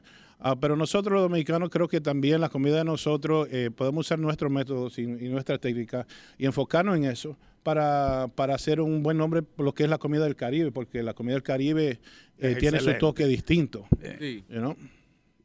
Mira, No, a no, hacer- a propósito, José, de, la- de- de lo reciente de las variaciones dominicanas, eso hay que debérselo al profesor Juan Bosque, en paz descanse, que fue cuando llegó al gobierno en 1962, tomó una serie de gente. Bueno, a May, Mercedes a fue el May Mercedes y varios sí. más que se quedaron fuera del país. Sí. May fue el único que regresó. Mike Mercedes. Bien, Yes. miren, Diga. dos cosas. Primero, a ver cómo tú, como chef, analizas esto que pasó con Bill Gates en Barcelona. Y luego otra pregunta que no tiene que ver con eso. Hay un chef, Jordi Cruz, con tres estrellas Michelin en Barcelona. Bill Gates se encuentra en España, está en Barcelona y reserva el, cel- el- el- el- el restaurante de Jordi Cruz. Jordi Cruz para toda la programación del, del restaurante, cierra para todo el mundo y deja el restaurante solo para Bill Gates. Prepara una serie de tiempos, de platos, y Bill Gates se sienta, pide una Coca-Cola de dieta, se la toma y se va. Y no comió nada de lo que había. Bill Gates pidió que le reservaran el restaurante o fue una No, eso, decisión. se, eso se coordina porque Bill Gates No, no, no, no, yo estoy pidiendo una información. se coordina, si no, no lo hacen. Es que Bill Gates no come donde quiera, un tipo que Oh, cualquiera lo pero yo he visto a. Bill Gates en una, en una fila de Wendy. Sí, pero en una y de McDonald's. No, no, no. Ahí están oye, los videos. Tú puedes, ir, tú puedes ir de repente. Bill Gates no puede comer donde quiera porque Bill Bill Bill Gates es un tipo que te predijo la crisis del COVID. Y tiene cientos de miles de personas diciendo que eso lo planificó él. Y es uno de los tipos más ricos del mundo. O sea, ese tipo, todo está planificado ahí. Entonces, cuando él llega al restaurante, se tomó una Coca-Cola y se fue. Sí. Tú como chef, o Jordi, que se sintió súper mal y se sintió molesto y se sintió indignado porque había preparado un menú solamente para él y sus acompañantes. ¿Qué lectura tú le das a eso? ¿Eso te ha pasado? ¿Cómo se siente Bueno, un chef? los No, nadie comió, es lo que él diga, Julio. Eh, eh, le, le digo algo, hay, hay- hay diferentes niveles de, cosas que, que- que están sucediendo. Para mí ya es una forma de mostrar un cierto poder que puede, que puede hacer lo que, lo que quiera, cuando quiera y el Como dinero. chef, ¿cómo se sienten no, ustedes pero, cuando eh, le hacen ese acto de detalle? Eh, de- de- déjame llegar ahí. Vamos a ver. Eh, Un acto de prepotencia. Ajá, que un acto de llegué yo y, y esto es lo que quiero y ya. Am, a nivel del chef, al, al lado del chef, bueno, cuando un chef se, se esmera y, y- y pone el esfuerzo y busca el equipo y, y se siente orgulloso que fue, fue elegido para, para una cena, una comida tal como esa, ah, el tiempo que uno se eh, dura preparando y organizando, eh, uno mismo tiene una emoción. Hay, hay- hay que ver un alivio con todo. Cuando uno llega a un punto, un clímax, ya el fin de la noche eh, o el fin del día, ya cuando esa comida está servida y todo ha pasado como ya uno lo ha planeado. Porque a veces el chef no duerme. Especialmente cuando son... No, no duerme. Cuando son cosas así, claro está sí. pensando cada detalle, el movimiento, a dónde va a estar el tenedor, quién lo va a servir, quién va, quién va a presentar esto, quién va a explicar si tiene una pregunta de la, de la comida, eh, quién, quién va a, a- a hacer ciertas cosas. Bueno, para que todo, para que todo salga bien. Am, y es para mí, eh, me imagino que se sintió mal porque no tuvo, no tuvo la oportunidad de, de- de- de soltar el golpe, como dicen. You know? Y se, se preparó y se organizó con el equipo. Y también en el otro lado, eh, también se puede decir que es una falta de respeto. Porque Al ya, chef. eh, claro, al chef, de poner al chef a trabajar, a organizar, a, a- a mover mar y tierra, de buscar el mejor producto, a buscar todo lo mejor que esté posible para hacer esa presentación, cerrar el restaurante, pa- parar el movimiento, el flow natural que tiene de la gente que vayan a compartir allá, para una persona que solamente vaya a sentarse a pedir una Coca-Cola. Y una Coca-Cola, Y- entonces, porque una Coca-Cola pide un vaso de agua y está bien, Bueno, pero es una que- Coca-Cola es como la negación de lo bueno, ¿no? Bueno, es posible que tenga acciones en la compañía de Coca-Cola, entonces fue la promoción de Coca-Cola. Sí, Un mensaje. sonó Coca-Cola en el mundo un entero, mensaje, todavía. Hablemos del. de- vamos, sí, adelante. O alguien de él. Sí, adelante. José. Para, para, para Sajoma, completar lo que te quería decir. Sí. Sí. Otra cosa que te quería decir. ah, ¿Qué significa para ustedes? A qué- ¿Cómo se puede ser equivalente? Un jugador de baloncesto gana el MVP o de béisbol. Yeah. Un actor gana el Oscar. Yeah. Eh, Michelin gana un- Michelin para ustedes Ajá. equivale a eso por un lado y por otro lado, ¿cómo armonizar la necesidad de comer sano? Las personas que están más realizadas, las que pueden más pagar una buena cuenta de restaurante, los mayores. Sí. ¿Cómo armonizar la necesidad de comer sano, sobre todo en las noches, que es donde la alimentación es más peligrosa, con una buena oferta de restaurante? Los que preparan oferta de comida para restaurante, ¿tienen en cuenta la necesidad de cuidar la salud del cliente? Eh, sí, eh, eso más y más cada día se ve más evidente de, la necesidad, la preocupación de las personas que salen a comer. No puedo comer esto, no estoy a dieta, esto, lo otro. Todo eso es considerado. Han cambiado muchas recetas o, o formas de hacer cosas por esa razón. Es difícil encontrar a veces tradicio- eh, clásicas, que son recetas que se han hecho por años y años y años y hay que modificarla ahora por ese, por ese motivo. Pero creo, que al mismo tiempo la educación en general de, de de los clientes, de los empleados, de los cocineros, de cómo cambiar y cómo uno comer mejor ah, para uno mismo. Creo que eh, no es algo que se hace, hago hacer una dieta de dos semanas eh, para rebajar. Eh, tiene que ser un cambio de vida Un estilo de vida. un estilo de vida y, y se asuma que uno coma bien de vez en cuando perfecto, pero es un estilo de vida. Y igual como hacer un estilo de vida es también una, una forma, un estilo de cocinar, ah, de tener eso presente y consciente. So, cada vez, eh, cada día estamos buscando productos que sean mejor para uno. Eh, mira, lamentablemente ah, hay muchas compañías o muchos productos allá afuera que ahora nos damos cuenta después de tantos años que no son tan saludables Así es. Aunque sea que sea un restaurante o lo que sea, pero que no son tan saludables. So, la educación, más que todo, es importante. Educar lo- lo- lo- los clientes que vienen um, y, y nuestro equipo igual y, y el público. Ah, y, y hacer eh, eh, entre la comunidad la importancia de comer bien y saludable. you know. El tema de la estrella Michelin, para Sí. ti, es como un Oscar. Un Eh, eh, bueno, te reconocen, ya es un- un- una asociación grande, bastante conocida globalmente. Eh, ya de decir Michelin Star eh, es algo que ya está reconocido, igual como James Beard en, en- en New York. Um, antes, with, uh, la estrella de, los New York Times, um, Sí. que era la, la, la marca de Nueva York o de Estados te Unidos, hace millonario, era New York te hace millonario ganarte una estrella Michelin automáticamente Bueno, por la demanda. No, no, no, no, no. no. Mira, ese, millonario yo es, te- es otra cosa. Yo tengo una pregunta ¿No? con respecto a la estrella Michelin. Nosotros Sí. tuvimos en Madrid recientemente, en Madrid, muchos restaurantes que nosotros visitamos tenían estrella Michelin y la gente eh, aprecia el concepto, aunque el costo eh, sea bastante mm, diferenciado, es bastante alto con respecto a la... Sí.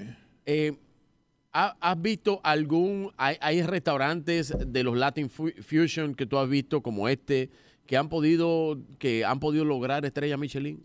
Yo le voy a decir una cosa. eh, yo personalmente eh, no, no sigo eh, restaurante específico por estrella Michelin porque comprendo que... O sea, tú no lo sigues por estrella Michelin. o sea, No, no, no, no. Yo, yo, yo comprendo que eh, muchos de los chefs que son reconocidos hacen su buen trabajo y, y hay razón porque son O sea, que hay reconocidos. muchos chefs valiosos y buenos que no tengan estrella Michelin. Exacto, igual. Pero aparte de eso, eh, ha- hay un cambio que hay un teatro también que uno tiene que, que jugar para mantener eh, la estrella.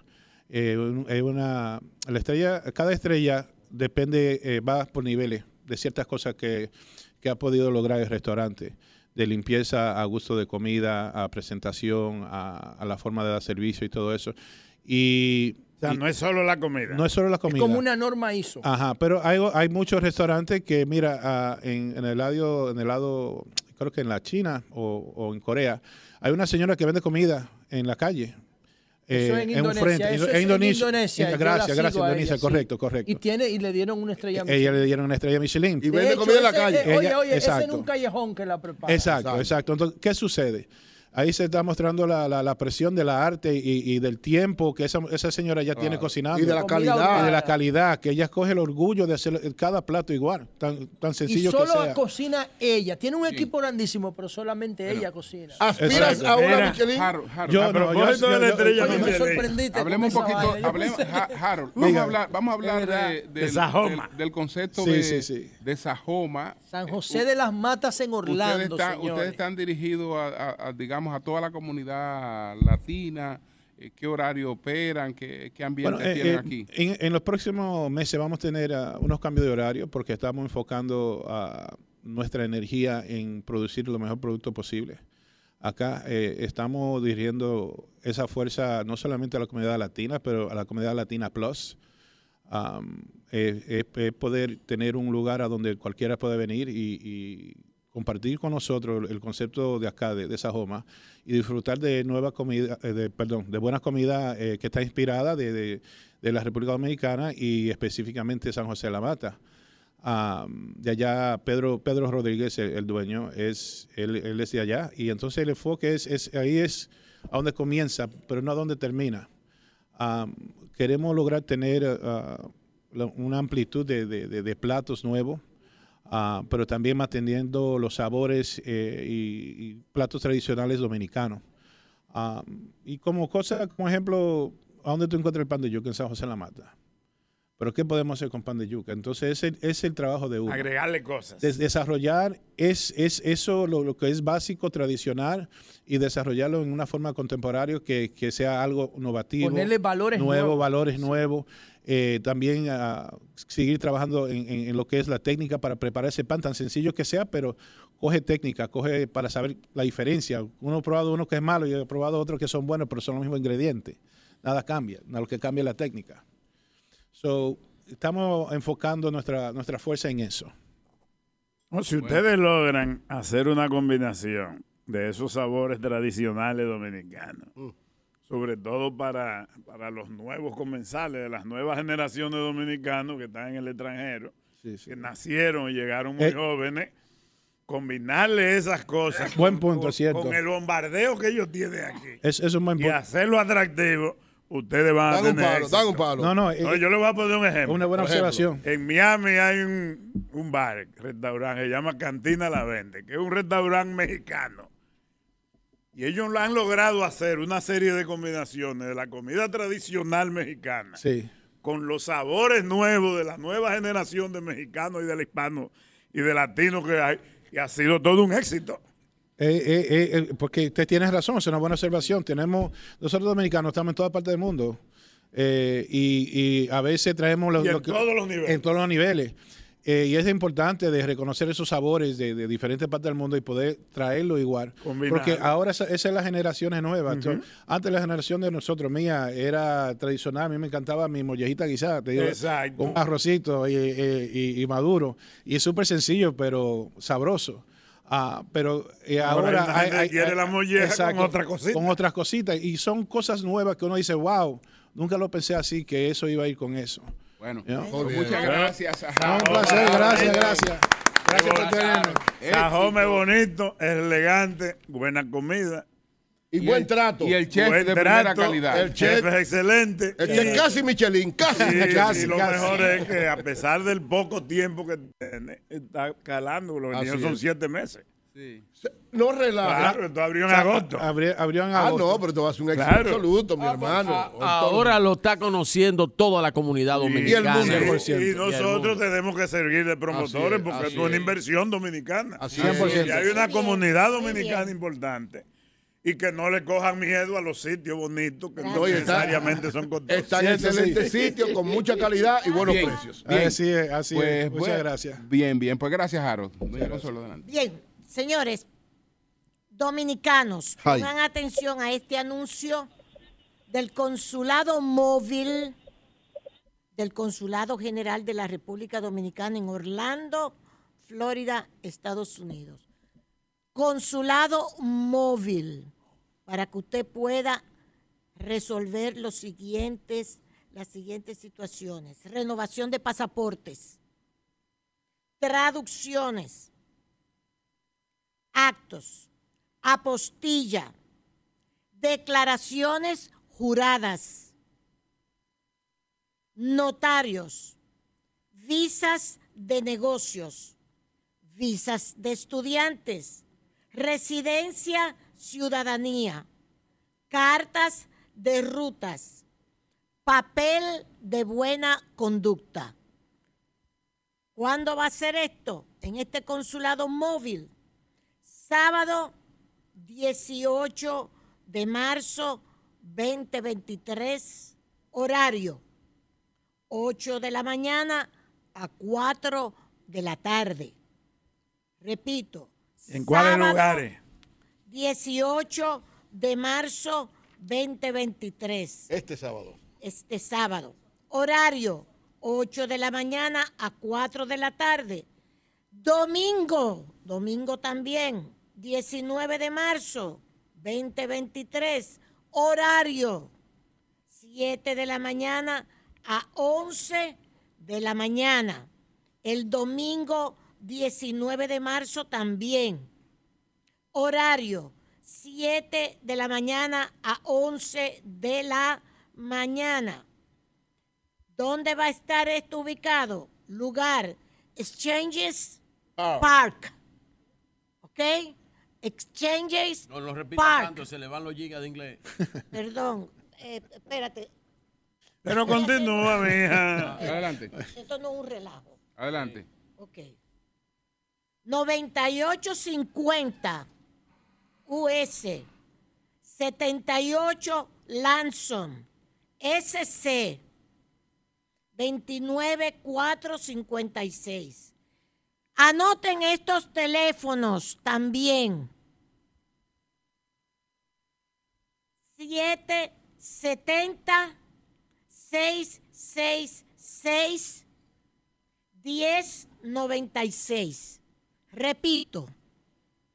770 666 1096. 407 237 0195. 407-237-0195. Les tenemos más información. Bueno, a propósito, doña Consuelo, tenemos en la línea telefónica a Laura Torres Pesotti.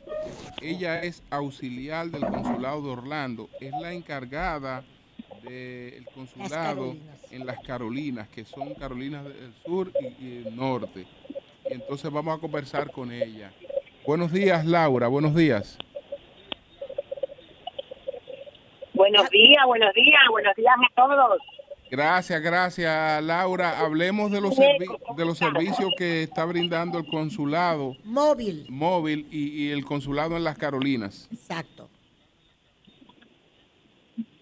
Adelante, bueno, vamos Laura. a estar básicamente, como lo dice el nombre,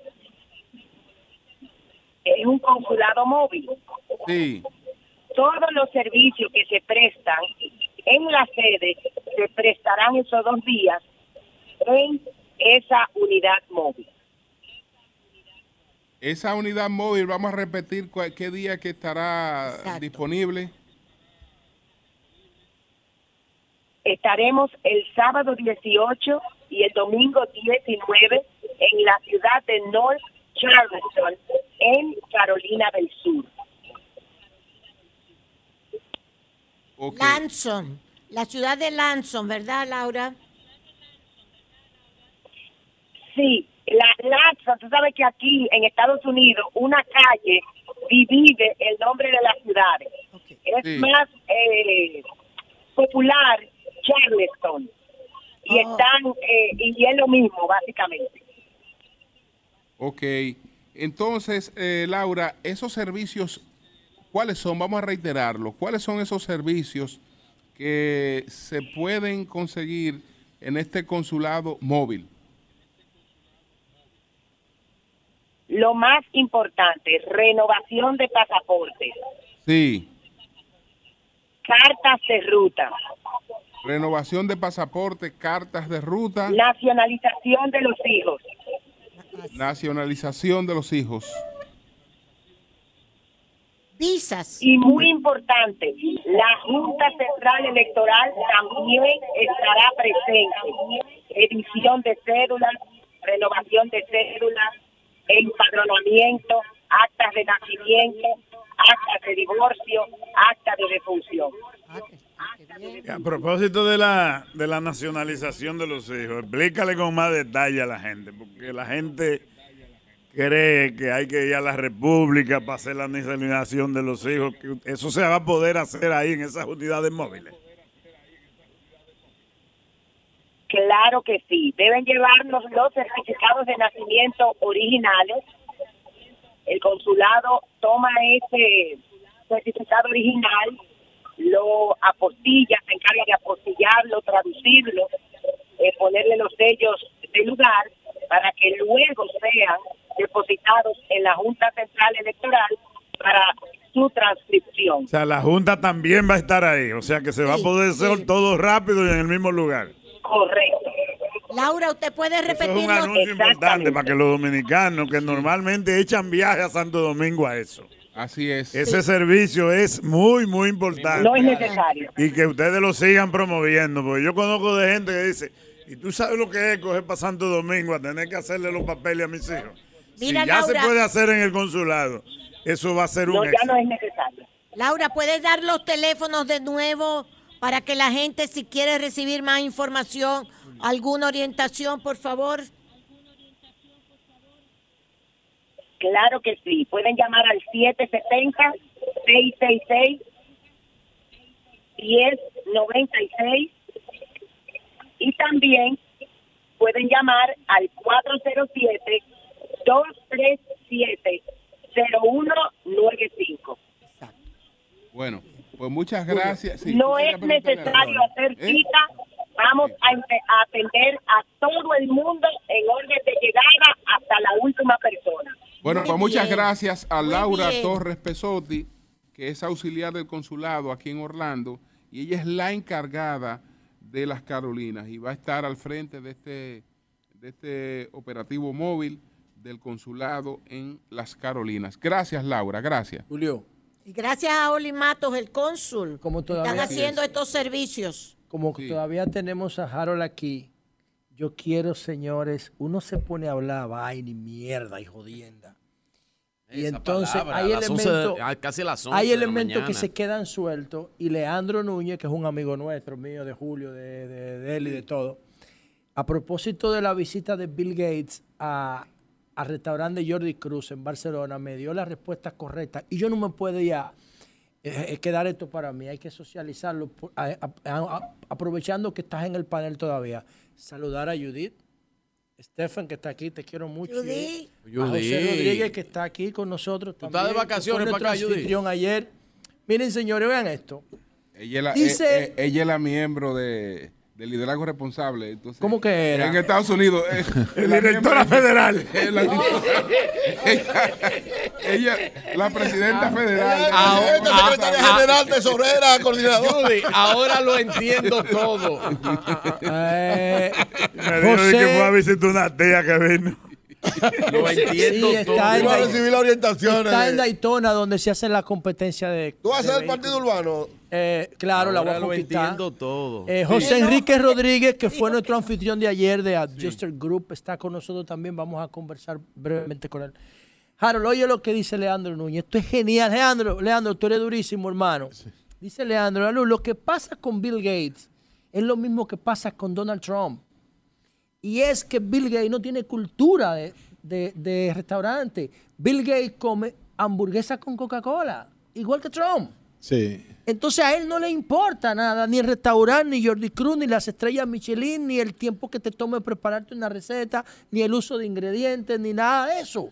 Ajá. El tipo fue ahí y no, a él no le da, él está viendo un restaurante igual ¿Y por qué elegir ese restaurante? ¿Y por qué hacer y esa escena tan grande? la Pero esa es la razón, ¿eh? ¿Entiendes? Es que para Eh, Bill eh, Gates eso no es relevante. Eso no, tenía no, que no. decírtelo a ti, Leandro. Yo te dije a ti que ese tipo se pare en un McDonald's y pide un McDonald's con una Sí, pero que Coca-Cola. no, Le hizo eso fue- fotos tú y él tú te referiste fue a la Pero la, reserva. la ostentación. No a la cultura, La ostentación. Eso lo hace a la diario, pararse en un La McDonald's, en ostentación de contratar un restaurante para Y no usar. Eso fue una prepotencia de una- él. No fue. Una Es actitud decir, yo puedo, yo puedo invertir todo este Sí, dinero es una actitud de para nada. Es una actitud de Para engreimiento, nada. Yo puedo gastar este dinero y no usarlo. para nada, para, este capricho. Esto no es, pa- es para nada. Se calculó. Y, y eso no vale nada para mí, eso es lo único que vale cuarto. ¿Cuánto es lo tuyo? Yo me voy. ¿Cuánto- Páguenmele este carajo y vaina. ¿Cuánto fue, cuánto- cuánto fue que él no, él pagó? no valora eso. ¿Cuál- No, yo no, cuánto él pagó no, por él? porque no Sí. está, no está Todo el dinero de del mundo pagó pagó. ahí. Porque Pero el imagínate. tipo fue a un programa de televisión, Jordi Cruz, el que el, el- Sí. el restaurante él tiene las tres estrellas, y dijo, yo me siento ofendido por esto, porque Ah, él se y considera tiene- un artista tiene toda la de la razón. cocina. Que Ju- José y él tiene- considera, es como que el artista salga a, a ofrecerte un espectáculo y tú le dejes la- el teatro vacío y te vayas. Bueno, Sí. Tiene toda la razón. José, mira. vamos a hacer una pausa. Eh, Julio, espérate un segundito ahí. A propósito de las de las estrellas Michelin. A mí me gustan ya los restaurantes, ¿verdad? He ido a varios de estrellas Michelin. Aquí en Estados Unidos y en Europa. En el caso de España, no le encontré ninguna diferencia que con cualquier restaurante tradicional que brinda los productos de primera Me calidad. está, me está, ¿Tú sabes por qué? Por lo siguiente, el jamón 5J Eh, jamón tiene una calificación que no hay manera de tú servirlo que no sea el 5J porque te cierran el negocio, la gente no vuelve. Específicamente. Con estrella o sin estrella. O sea Los que chipirones, no hay manera de cambiarle embargo- la fórmula embargo, española. Hay algo que me preocupó. Digo, Entonces, me- ah, yo he ido aquí en Miami y voy a mencionar uno que va mucha gente, que yo he ido varias veces. Eh, Cipriani. Yo no le veo la diferencia a la comida que hay ahí con la de otro restaurante tradicional italiano. Lo, lo- lo que pasa es que o hasta cinco estrellas. mucho- ¿Tiene el que tenía en la Florida? muchos muchos de esos lugares eh, se mantienen por su reputación, que la Hay uno por en mucho el. Soho que te cobran 75 dólares por un trago de whisky y te hacen unos espaguetis igualitos que lo que tú haces en tu casa. Bueno, esa vaina yo no la entiendo. la- lo que, el, tema que, sí- el tema que me preocupó en España es que en España eh, se- ya se aprobaron cuatro insectos Para, ¿Para comerlo? Para comerlo. Que se pueden servir en los restaurantes. ¿Cuáles cuatro? Cuatro insectos. Búscate los cuatro insectos que aprobaron en, en España. España. Que, que es una nueva tendencia, que es una nueva tendencia que estuvo hasta en los temas del foro de Davos ahora de la introducción de los insectos. Sí, por la en- cantidad de proteína que tiene. en la alimentación. Pero es- ese- eso- Eh, bu- sí, pero, pero, No es pero- pero no es un patrón cultural porque no- nosotros no estamos acostumbrados No, a eso es nuevo. es, Es un nuevo. patrón cultural, Yo, ¿no? yo quiero dar un saludo. es yo no estoy acostumbrado, No, pero- ya es un patrón. Pero una imposición. Oye, ¿cuáles son, Julio? no, es Oye, una... Oye, ¿cuáles son? ¿Cuáles son La cucaracha. La larva de gusano. Sí, La larva de larva. gusano. La larva de gusano. Eso lo comen los asiáticos. La langosta cucaracha, migratoria. Cucaracha. El grillo doméstico y la larva de escarabajo. Sí. Todo eso es alto en nutrientes, en Sí. proteínas. Sí. Se aprobaron estos cuatro insectos, ya Oye, que tú, tú, no te puedes. comes la cabeza del puerco. que tú- Cómetelo. Que tú lo puedes. Que tú, que- Cómetelo. ¿Qué comen el pulpo? La Cómete la migratoria es lo que la gente le dice esperanza en República Dominicana. Es una vainita es- verde. Señor, eso en México y en China es normal. Comerse sí, toda esa vaina. sí, pero ya, fíjate, pero ya, ya, ya estamos hablando de una imposición Sí. de patrones. Sí. Así es. Ya estamos hablando Y es una que- imposición, Julio. Sí, porque eso lo van a imponer. Eso está en la agenda mundial. Eso estuvo en Pero el tú, te- Davos. tú estás obligado que tú te lo comas. Bueno, pero, pero, pero si, lo, si, si te lo Pero introducen y te Eh, van a obligar. hay que probarlo. Pero tú no comes cabeza no ves- y come pulpo. Pero tú no ves que ya estamos hablando de que no es una cosa voluntaria, que son cuatro insectos Acoché. aprobados Porque oficialmente. tiene muchos nutrientes, Julio. pero aprobado y debieran darlo en las escuelas. Aprobado Cucaracha bien. tiene más. Cómetelo tú, Ah, José más Alante. alimentarios que el Tú pan. agarras y te comes esa cucaracha. que el vaina. arroz y que el azúcar. Cómete la cucaracha, Cómetelo José. Acuérdate que lo primero que lo primero que surgió con la Julio. del ¿de COVID. qué? Harold quiere un saludo. Julio, Es una teoría de conspiración. Eh, Perdón, Claro no sé que que sí, Harold quiere decir algo. Sí. Eh, un, saludo de un pronto a mi madre y mi padre, Rosy Bolívar Valle. Ah, saludos Saludos para para ellos. Para ellos, un Sí, saludo, un sí, saludo sí. Para ellos. Un saludo Rosa, para, gracias. para mi amigo Bolívar Cristian, mi hermano Rosa y Bolívar especial para ellos. Venimos en breve, venimos tiene en el breve. mejor cocinero dominicano en el extranjero. Gracias. Gracias. Bueno, pero yo no quiero comer insectos, no. ¡Cami fuera! Orlando, Florida, nosotros que estamos hoy en Sajoma. Sajoma Restaurant. Cuando eh, mencionamos lo del señor Bill Gates, que lo mencionaba José, hay que Así recordar que este caballero, este señor, No ofenda a Bill Gates. no, no, no, no, no, no. Él está produciendo, él, él tiene una gran cantidad de dinero invertida En agricultura, en, fa- en farms, en y- haciendas. Y, en proyectos de carne Sí. artificial, Sí, de carne generada con células madres. Claro, para no eh, matar animales. Para no matar animales. Sí. Y que una de las cosas, una de las cosas que se está introduciendo al, al debate y se está eh, imponiendo es la de la sustitución de las crianzas eh, naturales o, o- o de las crianzas tradicionales Sí, pero industriales. por, por- no y, y también por, por el, por una serie de impactos entonces eh, ellos llegan a la conclusión de que eh, producir insectos masivamente eh, eh, puede ser eh, Menos agresivo menos porque están, y más están, rentable. están más abajo. Yo se lo decía a en la puede- pausa. puede están ser- más abajo en la el- cadena puede alimenticia ser- puede- y se reproducen más, más agresivo. fácilmente. Entonces, Es que el pro- el problema es de tierra. en- Entonces, a los 8 mil millones Claro. de gente, ya hay que irle metiendo los insectos por ojo. Claro, en vez de comerte una vaca, comete una, un grillo. Claro, Es porque mejor para por- en esa tierra donde tú crías vaca o, cucaracha. o- o en esa tierra donde tú tienes plantaciones, Sí. Es mejor, Entonces- el valor de la tierra No, es no mejor. es por eso, es porque los no, insectos, en la medida que Entonces, están más abajo en la cadena porque- alimenticia, se reproducen más y con menor esfuerzo. Cómetelo, Eso es todo ya. entonces ya- Comiénzatelo a comer ahora. Ya veremos. El ya- krill, el krill de la ballena es insecto marino y todo el mundo se lo come. Ya, vere- Cómetelo. ya veremos cómo esto va avanzando. Ya vimos que en España cuatro. No mande al otro a comer. Que veremos en unos años que tendremos como 20 insectos ya. Todo todo, no todo. Comen pulpo, es José, un insecto. José La Luz, a partir del lunes, alimentación inteligente, coma insectos con José. cucaracha. Cucaracha, coman. Cucaracha. Cucaracha. Antonio, Ey, una cucaracha este panel hay que equilibrarlo. Bueno, este panel está muy conservador. Ustedes saben que en China, es Hay que equilibrarlo. Tráeme una gente aquí. Que no come otra cosa. Tú quieres, un un progre. Julio. Lo que tú tienes un progre ahí. Tú tienes un yo no sé si la cosa de los insectos va a funcionar. Sí. Pero la crianza de ganado vacuno está dañando la atmósfera. Totalmente, Sí, claro. coño de él, por fin, no joda, hombre. La crianza de ganado vacuno eso- está, Entonces, ¿qué- entonces, está no generando vamos a una vaca. contaminación al medio ambiente. Pero por eso- que está dañando la capa de eso- Está eso que- comprobado. Pero, Eso es Nelly, tú quieres saber más pero contaminación Eso que produzca que tú. Pero por eso Bill Gates está en el negocio de la carne la artificial. carne. No es artificial. No, no, No, no. ese es carne celular, no carne artificial. celular. Claro, Sin sacrificio eso- animal. No, claro. Los todo animales eso hay que respetar. Todo eso tiene un fin económico, por Dios. Claro. Bueno, Yo me comeré también. los insectos sin bueno, problema. señores. Yo también. O ellos te comerán a ti. Hay que ver quién va primero. lo que te comiste ayer, cómete Julio, la hay que- cucaracha. Don Julio, hay que ver quién. hay hay que- que Don sea, Julio, por eso Don ustedes Julio, Don-. Don hay que ver quién va primero. Si lo- él se va a comer los insectos, los insectos a él. Bueno, señores, vamos a conversar con dos damas que están con nosotros, porque las mujeres eh, aquí. Oye, pero están bateando las mujeres aquí. Emprendedoras. Sí, muy mujeres que echan para adelante en todos los sentidos. Entonces, Tan lentos los hombres. está Jennifer Martínez.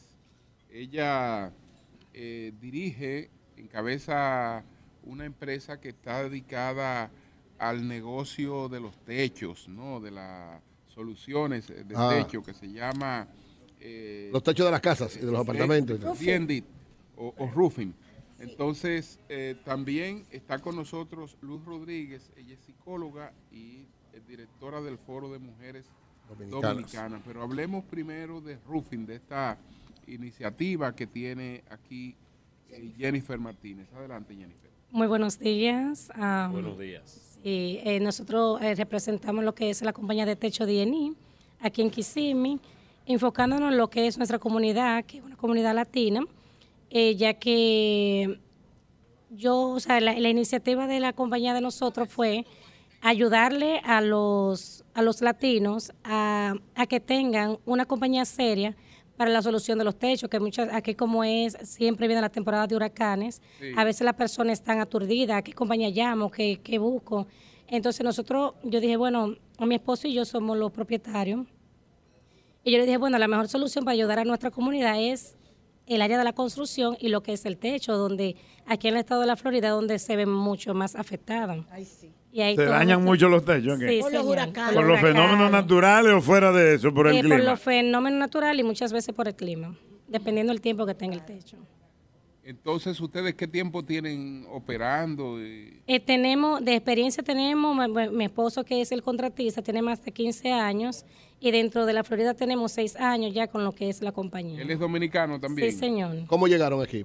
Eh, llega, él tiene muchos años aquí viviendo y yo tengo aquí ya 10 años. Bueno. pues éxito, éxito. Repita el nombre de la compañía y dónde te podemos localizar. Eh, nosotros estamos ubicados en el 821 Norman Street, aquí en Kissimmee, en el C-Code 34744.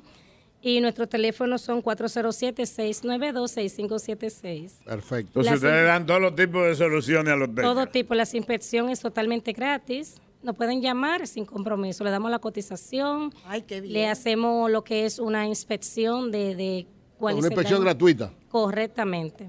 Y luego entonces le dan el servicio para resolver. Exactamente. Entonces, si están de acuerdo con ya lo, la, ya lo que le hemos dicho y, y el precio, entonces ya ahí nos pueden contratar. Correcto. Bueno, pues Muy muchas bien, gracias. muy bien, muy bien. Luz Rodríguez, que es psicóloga, y tiene el Foro de Mujeres Dominicanas. ¿Cómo está esta audiencia preciosa? Bien, Buenos días. Gracias, me siento como en mi país. Ah. Como usted de aquí, me siento como que estoy en mi isla ya, en Así mis es. aguas. Qué bueno. ¿Qué hacen ustedes en el Foro de Mujeres Dominicanas? Eh, el Foro de Mujeres Dominicanas es eh, un grupo de mujeres como tal, eh, que usted sabe que por naturaleza somos creativas, emprendedoras, trabajadoras. Y, y mira la muestra aquí, usted vio la que pasó por ahorita, son todas em- eh, dueña de empresa, estudiante, tenemos todas las edades. Tenemos desde los trabajos operativos, la empresaria, la micro y macro empresa. Tenemos lo que son las autoridades, tenemos juezas, tenemos abogadas, tenemos ¿Cuál es la doctores. finalidad del foro? La finalidad es empoderarnos unas con otras, apoyarnos. ¿Entiende? Apoyarnos y, y, eh, y enaltecer la, comunidad dominicana, que, reconozcan que las mujeres dominicanas estamos aquí y que estamos en diferentes áreas para ayudarla en todo. Si ustedes entran, vaya foro en Instagram, foro de mujeres.dom. Ahí yo los invito que vean todas las mujeres, vean toda su empresa. Y si quieren una abogada, si quieren eh, una, una odontóloga, si que todo en el servicio dominicano lo tenemos aquí en la Florida Central. Solamente entren ahí y busquen todas esas mujeres que están ahí en publicidad. En tu caso, que eres psicóloga, ¿ejerces aquí? Sí. Claro que sí. Yo, bueno, ejercí muchos años en mi país, eh, aquí también.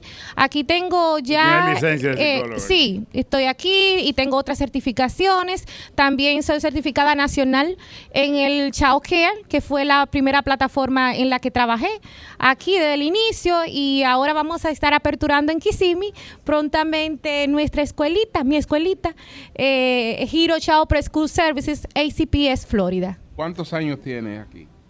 Bueno, yo llegué en el 2005.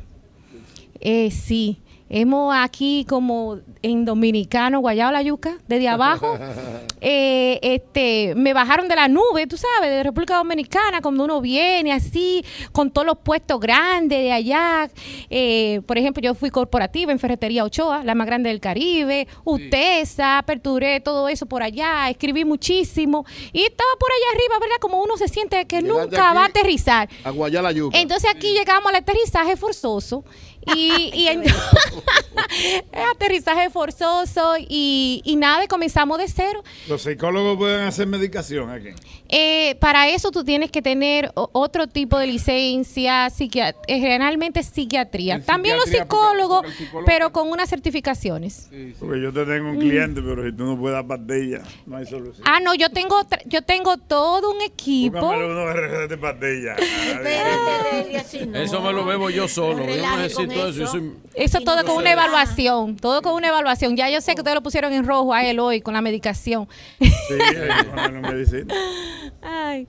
No, eh, principalmente yo me quiero, yo, bueno, no voy a decir porque esto es feo, pero la mayoría eh, con los medicamentos, pues yo los medicamentos los consulto con mis médicos, aunque el conocimiento médico que me precede no lo, no lo utilizo, para que la gente sepa que aunque usted tenga conocimiento médico, no debe automedicarse. Eh, y los médicos no se automedican.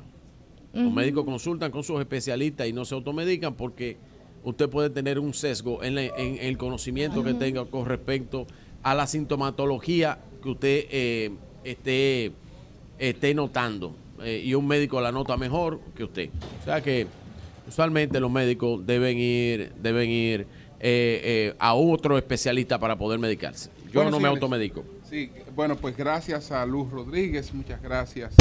Eh, pues eh, también reiterar las gracias a Jennifer Martínez. Eh, Vladimir Peña es el coordinador de la Mesa Electoral Exterior. Vamos a hablar de esa, esa Mesa Electoral Exterior. El micrófono, por favor. Eh, buenos Aquí, días. aquí el Acércate al micrófono. micrófono. La boca, sí. No, no, está pre- así. Buenos días. Buen día. Sí, nosotros Todavía. somos un instrumento de la sociedad civil que desde el 2019 estamos trabajando en la promoción del voto en el exterior.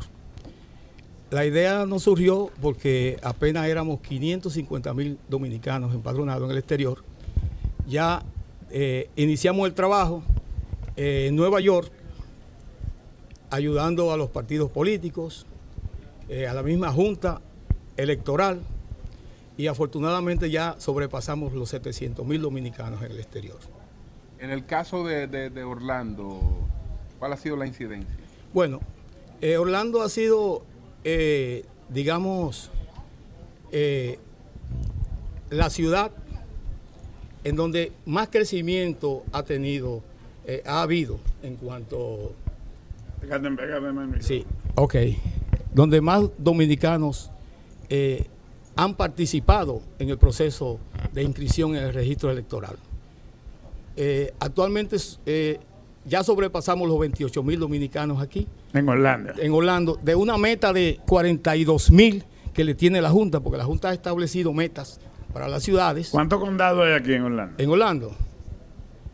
Eh, bueno, específicamente no tengo el número así, así. Lo conozco, pero o sea, eh, precisamente no, no lo tengo.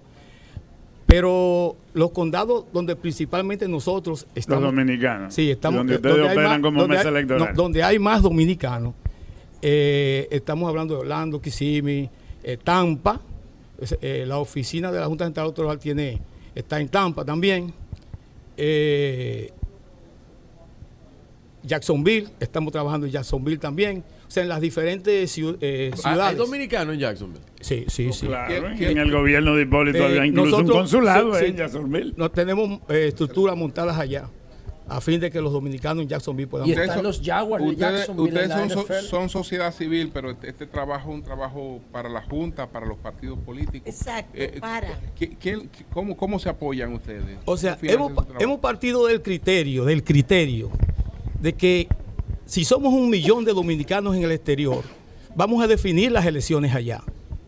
Por ejemplo, el actual presidente es presidente en primera vuelta, fue presidente en primera vuelta por los votos que le aportó el exterior. Eso es lo que tenemos entendido. Entonces, si somos un millón, siempre habrá, tendrán que venir a buscar el voto, los candidatos, venir a buscar el voto aquí al exterior. Entonces tendrán que valorar a la diáspora con- eh, en base al aporte que se... O sea, va a tener que venir a negociar aquí con nosotros, como lo hacen en los municipios y las provincias allá.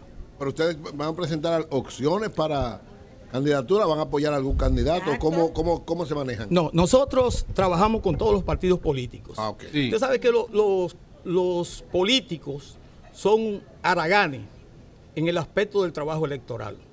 Ellos se enfocan básicamente en su lucha interna, en tratar de conseguir posiciones en los partidos, pero ya en, el trabajo el- electoral en sí mismo eh, no se enfocan mucho. Hay una experiencia que a mí me gustaría señalar y es que eh, en el 1982 al presidente de Balaguer le dijeron, y es una situación similar a la que se da aquí, le dijeron que los dominicanos, eh, que mucha gente andaba haciendo activismo político y no tenía cédula. Eh, eso se pudo comprobar que era así.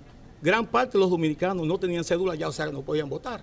El presidente Balaguer le dio instrucciones a Jacinto Peinado para que cedula- cedulara a todo el mundo en la capital que se pudiera. Y a don Enrique Cabral, que era el secretario de la organización, para que se, se enfocaran en eso. Los resultados en el 86 de eso fue que Jacinto Peinado fue senador y Corporán fue síndico. Producto de ese trabajo que se hizo de cedulación, aquí hay mucha gente que no están, eh, que no están empadronados. Mucha gente no están empadronados, otros no tienen cédula, y en eso es que nosotros nos enfocamos. Eh, Vladimir, un placer conocerlo, pero lo siguiente, eh, ayer nosotros recibimos la visita de un comisionado, también dominicano, de la Cámara de Comercio, de la Cámara de Comercio, donde estuvimos allá, fue, fue, en el- fue ayer. Del Bravo. Ayer. José sí, Enrique. no, Ayer, ayer. Ah, José Enrique. Sí, de José Enrique. Y, y él nos decía que una de, los, de las situaciones que el dominicano, los dominicanos tenemos aquí en los Estados Unidos, es su poca participación en la política norteamericana. Y que eso ha conllevado a que apenas un senador, el senador Espallá, que dicho sea de paso, aquí RSC Media con don Antonio Espallá y todo el equipo, le dio seguimiento para, para hacerle publicidad. Veníamos a Estados Unidos a hacer programas con él. Y, y no solamente con él, sino con el alcalde electo de Nueva York. Al alcalde electo de Nueva Eric York le Adams. hicimos, Eric Adams. Y también, o sea, lo que le quiero decir es, ustedes tienen esa visión del país y es excelente, pero también están aquí y no ustedes, dicen ellos, no hacen política aquí. Y por eso los dominicanos tenemos tan poca representación en las instituciones gubernamentales, partidarias, congresionales en los Estados Unidos. Sí, en el caso nuestro, nosotros vamos más hacia allá. Precisamente el senador Rubio le preguntaba a la representante, eh, ella le explicaba lo que era lo- el trabajo que estábamos haciendo en la mesa electoral, a ella y a la fiscal general. Estaba la cónsul dominicana ahí también, y ella le decía, le hablaba de eso, y le decía, ¿y qué nos beneficiamos nosotros de ese trabajo que ustedes están haciendo? Sí. Y ella le decía, bueno, es que nosotros, eh, esas personas que estamos empadronando, pensamos darle participación aquí. En el caso mío, yo estaba invitado para ir a El Salvador. En Salvador, la mitad de la población está fuera de allá. Y en estos momentos, eh, bueno, nosotros simpatizamos eh, eh, con Bukele, sí. Eh, no- nosotros íbamos a ir porque ellos están interesados en conformar su mesa electoral también. Yo fui invitado a, de- a eso. Que dicho sea de paso, ahora lo estoy pensando por ciertas disposiciones que hay aquí con los ciudadanos americanos.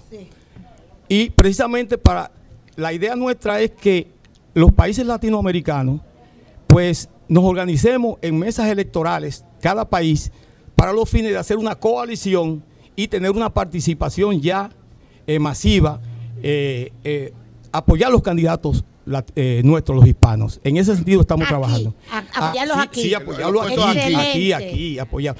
Esa, es una, co- una coalición que estamos Muy tratando bien. de formar. Muy señores, bien. muchas gracias a Vladimir Peña. Julio, te Muchas tengo una primicia. a Sajoma. ¿A Julio o al país? Una primicia. Adelante. De último minuto. ¿Cuál es? Y mañana vamos a entrar en detalle. El Partido Revolucionario Moderno. Ten cuidado con lo que tú vas a decir. La cúpula del PRM Sí, dime.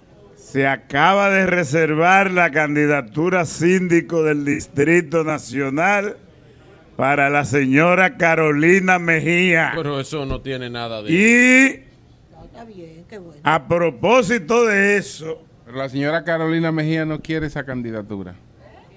a propósito de que Eh, ella- Carolina ella va a no ser... dicho Y el señor Hipólito A Mejía no quiere esa oye, candidatura. oye, no que es lo mejor de todo. A propósito de que Carolina ya es la candidata síndico del PRM, van a poner al licenciado Alfredo Pacheco como suplente para que Carolina renuncie y asuma el Ministerio de Obras Públicas a partir del 2024. No, hombre. Pacheco, vicesíndico de Ah, pero- Carolina. Oye, Ay, es que Punto. traímos el sustituto de Martín para acá. Pero eso te lo mandó. Eso te lo mandó. Pacheco, Eso te lo mandó al Pa- seguido. Y, no es- y- y el día de los chistes no es los viernes. Ramón. Pacheco, vicesíndico de Carolina. Pacheco no hombre de meterse por el patio. Oye, Pacheco, Pacheco, vicesíndico de Oye, Carolina. se No, no, no, Pacheco- se metió el Pacheco- mismo golpe. Pacheco no hombre de meterse por el patio. Pacheco, vicesíndico de Carolina. descartó, si Lea, Pacheco descartó la candidatura. Ya eso es un síndico. Ah, pacto. este programa es Hochi. Eso es un pacto entre Hipólito y Luis Si. Pacheco descartó la para candidatura preservar la sindicatura de la capital. menos, menos va a pensar en ser Repite. Carolina y repite Faride. Entonces, Está bien, gracias. Carolina puede repetir. Y Pacheco, vicesíndico. Carolina tiene un Ramón, y gracias, 70% Bueno. de Pacheco, aceptación a nivel del Distrito Nacional y no tiene competencia. Para- Carolina Mejía no Abur. tiene Pacheco, competencia. vicesíndico. bueno, Ya, Leli, ah, ya. bueno. Dile que Entonces, te, que señores, te mande. Pacheco, vicesíndico. Eh, ya, No, no, no. Deli, bébete la pastilla, No, Deli. no, no, no. Deli, bébete Ya. la pastilla. Yo me voy a beber la pastilla, pero Pacheco el vicesíndico. No, no, no, Pacheco, Pacheco no, Pache- Pache- Pacheco no va, a ir- no va a ser candidato a vicesíndico de nadie. De nadie, Pacheco Si él- va si a ser no va a ser candidato can- a vicesíndico. Él, dijo, él no dijo a nosotros Carajo. que no iba a ser candidato a la alcaldía. Y que el Pacheco es lo que él decida. Lo que él decida. Lo que él decida. Eso lo decide Yayo decida, Batón. carajo. No, no, no, Pacheco ¿Tú está crees que a Pacheco de le van a faltar Lo de? Pacheco lo decide Yayo San. No, no, no, eso sería Eso no lo decide Pacheco. No, no, pa- Está Pacheco- bien, está bien, Pa- Deli. Pacheco está por encima de eso. Mándale a decir aquí. Pacheco, Dice síndico de Carolina. Pacheco no, le, Ya, no, no tranquilízate. tiene necesidad de entrar por el patio a nadie. Vice síndico de Carolina. Bueno, Está bien. Deli, gracias. miren. No le toca a otra. Gracias, otra pastilla. Relleno. Bébete otra Ya. Deli. Deli, otra pastilla. Ay, mi Pacheco el relleno. Mañana desde el Consulado General Dominicano en Orlando, señores. Estaremos con el cónsul Oli Matos. Oli El- Matos. el- desde el principio del programa. No, pero te voy a decir una cosa, que no le digas relleno a Pacheco. Es una falta de respeto. Eso es una falta de respeto a Pacheco. Que ha sido un gran Pacheco el político. Pacheco ha sido un gran político Así en es, este país. así es. Hay que Y es respetarlo. un gran amigo de este Carajo. programa. Y Hay tú- que respetarlo, es verdad, Estoy de carajo. acuerdo con la doña y no te voy a aceptar esa vaina. ti. No te la aceptes, coño. No, dale. no te la voy a aceptar. Vete a pelear con él. No, aquí no Y meten no preso. voy a ir yo. No, no, aquí no podemos pelear. Mira, no le haga caso, caso a Virgilio, que ahorita lo llama Yayo y le dice Pacheco el relleno. Aquí No, no es verdad que No, Pacheco relleno, es no le relleno. diga. Aquí No no, le No diga relleno, que Pacheco Alfredo, es relleno. Aquí no Carajo. Alfredo Una no falta de respeto. nada de eso. Bueno, suplente de Carolina. Es. Una falta de respeto, carajo. Mañana estamos desde el consulado Oh, dominicano tanta aquí en. Orlando. El Ahora esa, boleta se vería bonita. en el Café en con la leche, como la de Hipólito y Peña. 617 East de Colonial Drive. Ahí estamos en Colonial Drive. Mañana en el consulado dominicano en Orlando con el cónsul Julio, pero mira. dominicano en Orlando. Es buena combinación, una popi con un guaguaguá. Óyeme, ¿qué? Los ¿Qué? popi y los guaguaguá Oh, oh, combinados en sindicatura. Óyeme, que, Los tengo que popi y los guaguaguá. que tengo que a decir, espérate, a espérate, Domingo. que tengo que decir algo del Vehículo cónsul. de la radio. Gracias Tengo a que- oiga, don Joma. Julio, Muchas gracias, El cónsul, el cónsul me dijo a mí anoche, el cónsul de aquí, el jefe de esta vaina. Olimato. Olimato, me dijo, mañana voy para allá, voy a hacer análisis y comentario político contigo. Se plumió. Ca- Cambio y fuera.